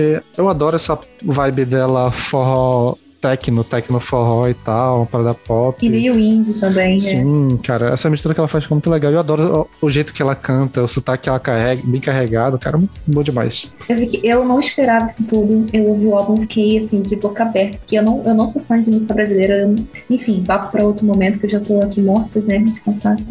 Eu não esperava isso tudo, porque eu não, não tinha olhado muita coisa dela, não tinha escutado muita coisa. E eu amei. É o meu álbum favorito do ano. O álbum é praticamente perfeito. Só tem uma música que eu não curti tanto. Eu já nem lembro mais o nome dela, mas o resto, assim, sensacional. Caralho, puta que pariu, David. Puta que pariu. Eu não ouvi o álbum inteiro, mas eu curti, gente. O que eu, o que eu ouvi, eu achei uma mistura bem interessante. E, cara, achei bacana. Achei, acho que a gente precisa mais disso na, no cenário pop brasileiro. Te falar que até tem, só que não, não, não passa muita bolha. Mas, seguindo aqui, talvez o lançamento que mais chamou atenção nesse ano, o Sour, da Olivia Rodrigo. Muito over, Mano, total lavagem de overrated. dinheiro, né, meu? Muito overrated, cara. O que, que essa menina tem, velho?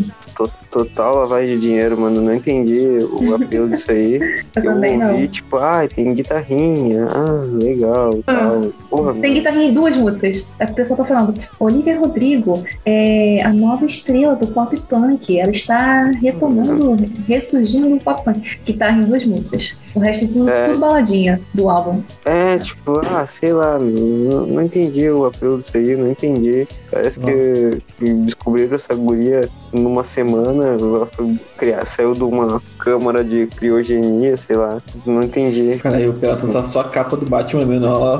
Tá, de- tá até pálido, velho. Porra. É... Olivia Rodrigo é basicamente Disney e TikTok, né, cara? Ela é da. Disney, ela é da Disney, ela tem contato com a Disney e a Disney supostamente tá dando mais liberdade pra ela ser mais edgy e tal. E, e o TikTok dá, dá espaço pra artistas que tem música que caibam lá e que explodam lá, tá ligado? Então, assim, eu não ouvi o álbum inteiro, mas as músicas que eu conheço são as músicas que já tem no TikTok, que já são, acho que, três, quatro ou cinco, não sei. Mas. E eu gosto das músicas, eu acho legaisinhas, acho maneirinho. Eu acho, eu acho, sei lá, eu não tenho nada contra. É, é ok. Eu só ouvi aquela Good For You e foi só. Que É legalzinho. isso. É uma música. Acho legalzinho. Definitivamente é uma música. O próximo álbum que temos aqui é do 21 Pilots, o Scarlet and Ice. E é a banda que eu sempre confundi com Troy Foot Ninja, por algum motivo. Nossa, Tem que ter- eu tem que ter, confundo tipo, com Ai, mano. Stem, 21 Stomp e Pilots, com Pilots. 12 Foot Ninja, né? Tipo, Meu, Basta 21 ter três Pilots- nomes na banda.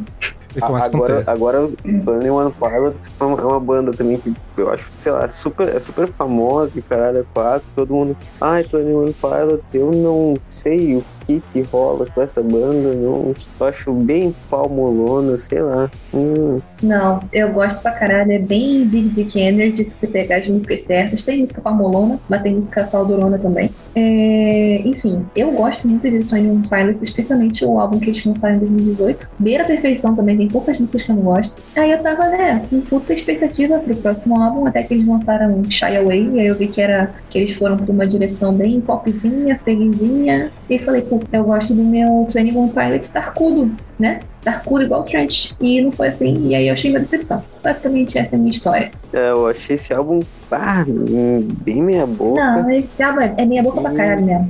O próximo álbum que temos aqui é o álbum Lastful Segments do Perturbator. Então, o Perturbator é um cara que faz synth pop, dark wave, essas músicas bem geração Z. E aí, eu não sei nem como é que é mais ou menos o estilo dele antes, porque eu só peguei o Lastful Sacraments e ele é muito gótico, bem dark wavezão, bem golf rock, então me serviu pra caralho, eu amei. Se você gosta de, de uma, uma atmosfera assim mais darkuda com teclado e synths, essas coisas assim, uma voz grave, bem gótica, assim, esse negócio é pra você. É maravilhoso e é um dos meus álbuns do ano também.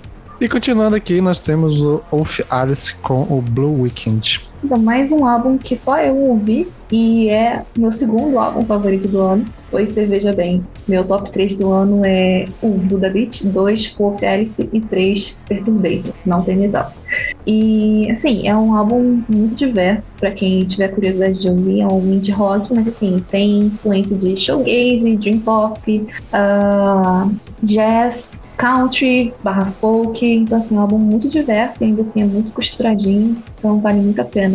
Perfeito. Esse álbum beira a perfeição também. Seguindo aqui, Ah. nós temos a Marina com o álbum Ancient Dreams in the Modern Land. De novo, um monólogo meu. Enfim, eu sou fã da Marina, eu sou fã de divas pop indie, tipo Lana Del Rey, Florence e Marina. É, o álbum anterior dela, Love Plus Fear, foi horrível. Quer dizer, de acordo com as pessoas, né? Porque eu não ouvi, não quis, eu ouvi só alguns singles e vi, puta, ruim demais, aí eu não ouvi o álbum. E aí, o Ancient Dreams é muito legal porque resgatou a qualidade sonora dela, pelo menos. Lembra bastante o Fruit, que é um álbum que eu acho incrível também. Uma, uma pitada de Fruit e do debut dela também do Family Juice. Então, assim, a qualidade sonora do álbum é ótima, só as letras que são péssimas. Então, assim, a Marina basicamente pegou todas as pautas que importam no mundo, tipo, racismo, feminismo, LGBTfobia, é, pro- problemas ambientais, coronavírus, ela pegou tudo e botou em frases extremamente rasas ao longo das músicas. Então, ficou um negócio bem caricato. É isso. Mas o álbum é bom. Quebrou os tabu tudo. Sim, Sim, tabu tabu. bem quebrado. E no dia 24 de junho nós tivemos o Batidão Tropical da Pablo Vittar. Caralho, mano, esse álbum é tão brega, velho. Tão brega, tão brega, mano. E eu não sei se é no bom ou no mau sentido, mas é isso aí, meu. Ele é divertido, só que, cara, é brega. Porra. Zum, de cometer É. nem que seja pra te dar amor, zum, zum. Ih, muito bom. Eu não esperava que o álbum fosse ser tão bom, e ele é. Que eu, eu odeio brega, porque eu tenho um vizinho na minha frente que ouve isso e eu fico ouvindo contra a minha vontade, por isso que eu não gosto. Mas aí acabei que ouvi o álbum e achei sensacional, maravilhoso. muito bom. Cara, ultrassom é a grind brasileira, né? Aquela ultrassom é muito hyper pop, muito bom. Cara, eu não ouvi tudo, só vi alguns singles, mas eu adorei. Eu já falei, né, que eu gosto de de essa sonoridade brega e tal. Até porque esse álbum me pareceu uma pegada meio brega paraense, que eu me amarro. Inclusive, essa música, a Zapzon, uma música de. Acho que é da Companhia do Calypso. Não, mas é porque realmente é- essas músicas são cover. Total Calypso, velho. Muito bom, muito bom, cara. Muito bom. Esse álbum é total Calypso. Tem três músicas originais da Pablo e tem seis gravações dessas bandas assim de, de tecnobrega e forró. Brabo demais. E pra fechar o bloco de outros gêneros, nós temos o Tyler The Creator com Call, If, Call Me If You Get Lost. Que álbum Esse é delícia uma- do caralho, velho. Cara. Puta que pariu. Puta que pariu. Cara, É, eu, eu sou- o Lucas está muito conectado. É, esse, esse álbum é muito gostoso, cara. Eu sou muito fã de, de Tyler The Creator. Eu acho. Eu já falei que nos últimos, no, os últimos álbuns dele, eles têm todos. Eu, eu tenho uma conexão cabulosa com, com os últimos álbuns dele. E eu acho que ele continua, puta, muito bom. Muito, muito bom de ouvir. Ah, ele sempre traz uma coisa nova nos álbuns. E esse álbum ele trouxe, tipo, ele pegou toda. Parece que é, é, é o que a gente falou do Halloween e falou do Gojira, assim, ele pegou um pouco dos últimos, de todos, todos os álbuns dele e botou num álbum só. Então, tem a parada de ser um pouco mais pessoal, que tem no Flower Boy. Tem, tem o synth pop meio misturado com rap do Igor. Aí tem o Trash Talk, tem toda a coisa dele ser meio, meio filho da puta pra caralho em algumas partes, assim, dos álbuns antigos dele, sabe? E tem a toda a produção meio propositalmente suja e mesclada e bagunçada, mas que dá certo. E as frases, as, as letras maravilhosas, assim, eu, eu- esse, esses últimos três álbuns do Tyler, ele tem mandado ver pra caralho, assim, né? Ele tá numa run de álbuns perfeita. E, mano, eu achei esse álbum bem mais agressivo que os últimos, tá ligado? Bem mais rap mesmo, assim, sabe? Sim, né, é- esse álbum, bem ele- foda, mano. Esse álbum ele pegou a parte agressiva e a parte rap sem, sem, sem ter medo de falar o que ele quiser falar. Da época do Wolf, da época do, do Bas- Bastard dele. Então, assim, ele pegou essas. Essa, ele realmente pegou um elemento de cada álbum que ele já lançou e botou num álbum só. E ficou tipo aquele álbum de caralho, eu sou foda. E, e às, às vezes dá até um pouco de raiva de que ele tá se achando foda demais, mas ele é, realmente é bem foda. Então é isso.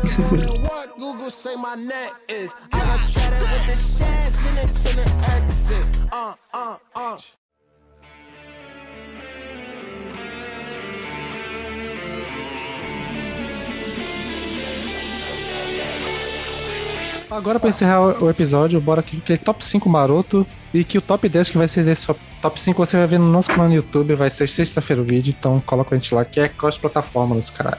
E pra começar, eu vou, eu vou ler os top 5 que o Matosa e a Jade mandaram, porque aí já fica mais fácil, né? Porque eles, eles não estão aqui, aí já começa por eles. Vou ler o do Matosa primeiro. Ele colocou em quinto lugar o álbum do Amenra com a legenda. Eu não ouvi, mas eu aposto que vai entrar no meu top 5. Então,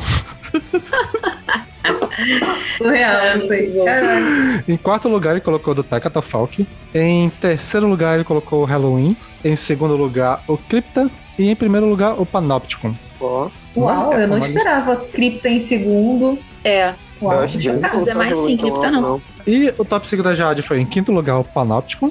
Em quarto lugar, o Silver Lake, né, Holopinen. Em terceiro lugar, o do Vola.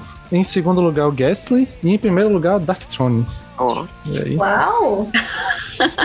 Agora vocês, quem quiser puxar, pode dar ali. eu vou puxar. puxar. Ah, vai, vai, Trau. Como eu sou afrontoso, em quinto lugar, só pra incomodar, eu coloquei o Edu com Vera Cruz. Foda-se. Eu gosto de pessoas que quarto desperdiçam lugar. a volta assim, né? É Foda. Exatamente. Em quarto Exatamente. lugar, Cripta com Echoes of the Soul. Em terceiro lugar, Violet Cold com Empire of Love. Em segundo, Halloween com Halloween. E em primeiro, adivinha? Adivinha? Nossa, que surpresa. surpreenda agora, Peralta. Exagera, gente. Obviamente não poderia ser diferente.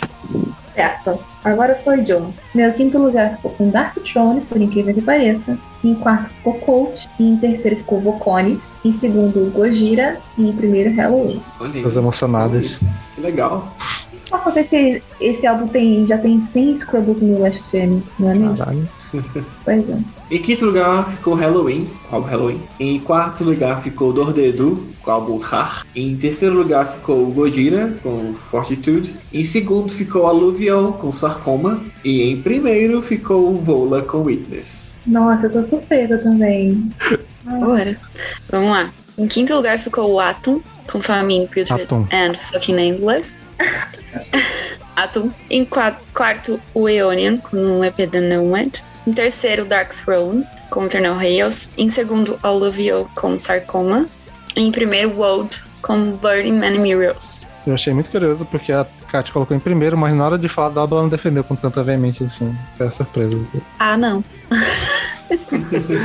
Oi, pra fechar meu quinto lugar, Kawan, Ice Fleet. Quarto lugar, Ezra Holopainen, do Silver Lake. Terceiro lugar, Vola, Witness. Segundo lugar, Violet Code, o Empire of Love. Em primeiro lugar, Dordedu, com o álbum Har.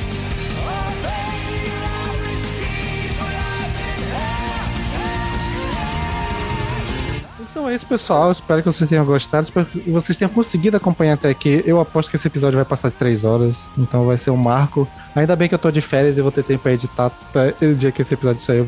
É, vocês conseguiu esquecer algo mesmo, tendo falado de quase 40 álbuns, deixa aqui nos comentários pra gente, deixa suas indicações. É, não esqueça de seguir nas redes sociais, principalmente a nossa Twitch, se você quiser ver isso aqui acontecendo, que tá durando quase 6 horas de gravação. Olha que divertido, quiser acompanhar os bastidores lá na Twitch, vem com a gente. twitch.tv barra VNE podcast. E é isso, até semana que vem. Então fiquem agora com Yof Iria, do Yof Iria, que lançou o álbum no último trimestre.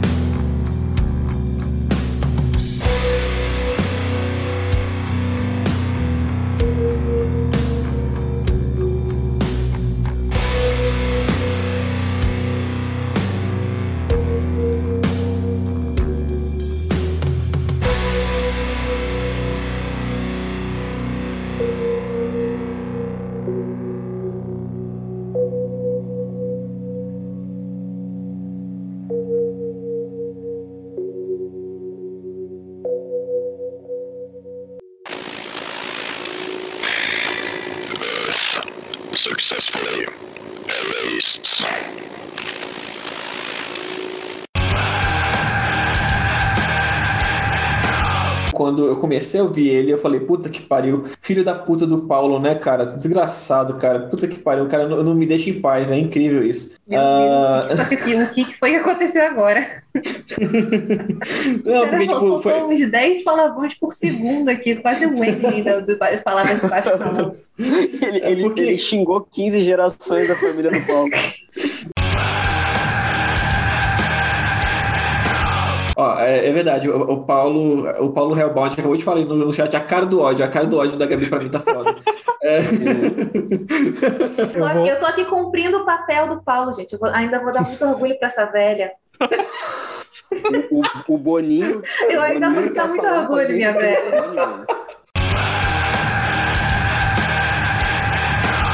Eu discordo do- da parte de ser igual ao Evergrey, mas tudo bem, é a vida, né? Tu viu, Gabi? Dela ele Renato? discordou, ele discordou pacificamente. Tu viu isso daí? É, eu já tô, já tô vendo já essa putaria aí. pra Caixa é a vida, né? Agora, pra, pra Gabriela, é 5, 10 minutos de trocação de funcionando aqui, vou deixar a minha opinião. Gente, ah, ah, Show, Eu Vou deixar minha opinião. Au, au, au, au. O cachorro, au, au. o cachorro deixou a opinião primeiro aqui. o cachorro gosta muito de Halloween, né? Fly Brown do Prin- Fly Brown Prince do Code. Fly Brown do Prince, tá lançando O álbum Prince, post- né? póstumo já. Caralho, velho. Isso, Alvo Chico Xavier. Mas eu acho que você não vai gostar do mesmo jeito. Você não tem cara de quem gosta de metal de maconheiro. E olha que eu sou, né? Pra tu ver. né? A hipocrisia. Pois é, né? Enfim, a inco- a incoerência. Enfim, a hipocrisia. Incrível como ainda tem gente acompanhando a gente até agora, né, mano? Caralho. Pois é, gente. 2 e 10 da manhã. Eu, Cara, por exemplo, já não tô mais acompanhando. É, tá acompanhando a aba da Twitch. Ao contrário do Peralta, né? O pessoal tem que estar firme aí. Guerreiros da Twitch aí, né? A indicação é minha, hein, Sander? Faz tempo que eu não indico, mano. Então vai, pode dar. Só porque eu tô com preguiça pra discordar.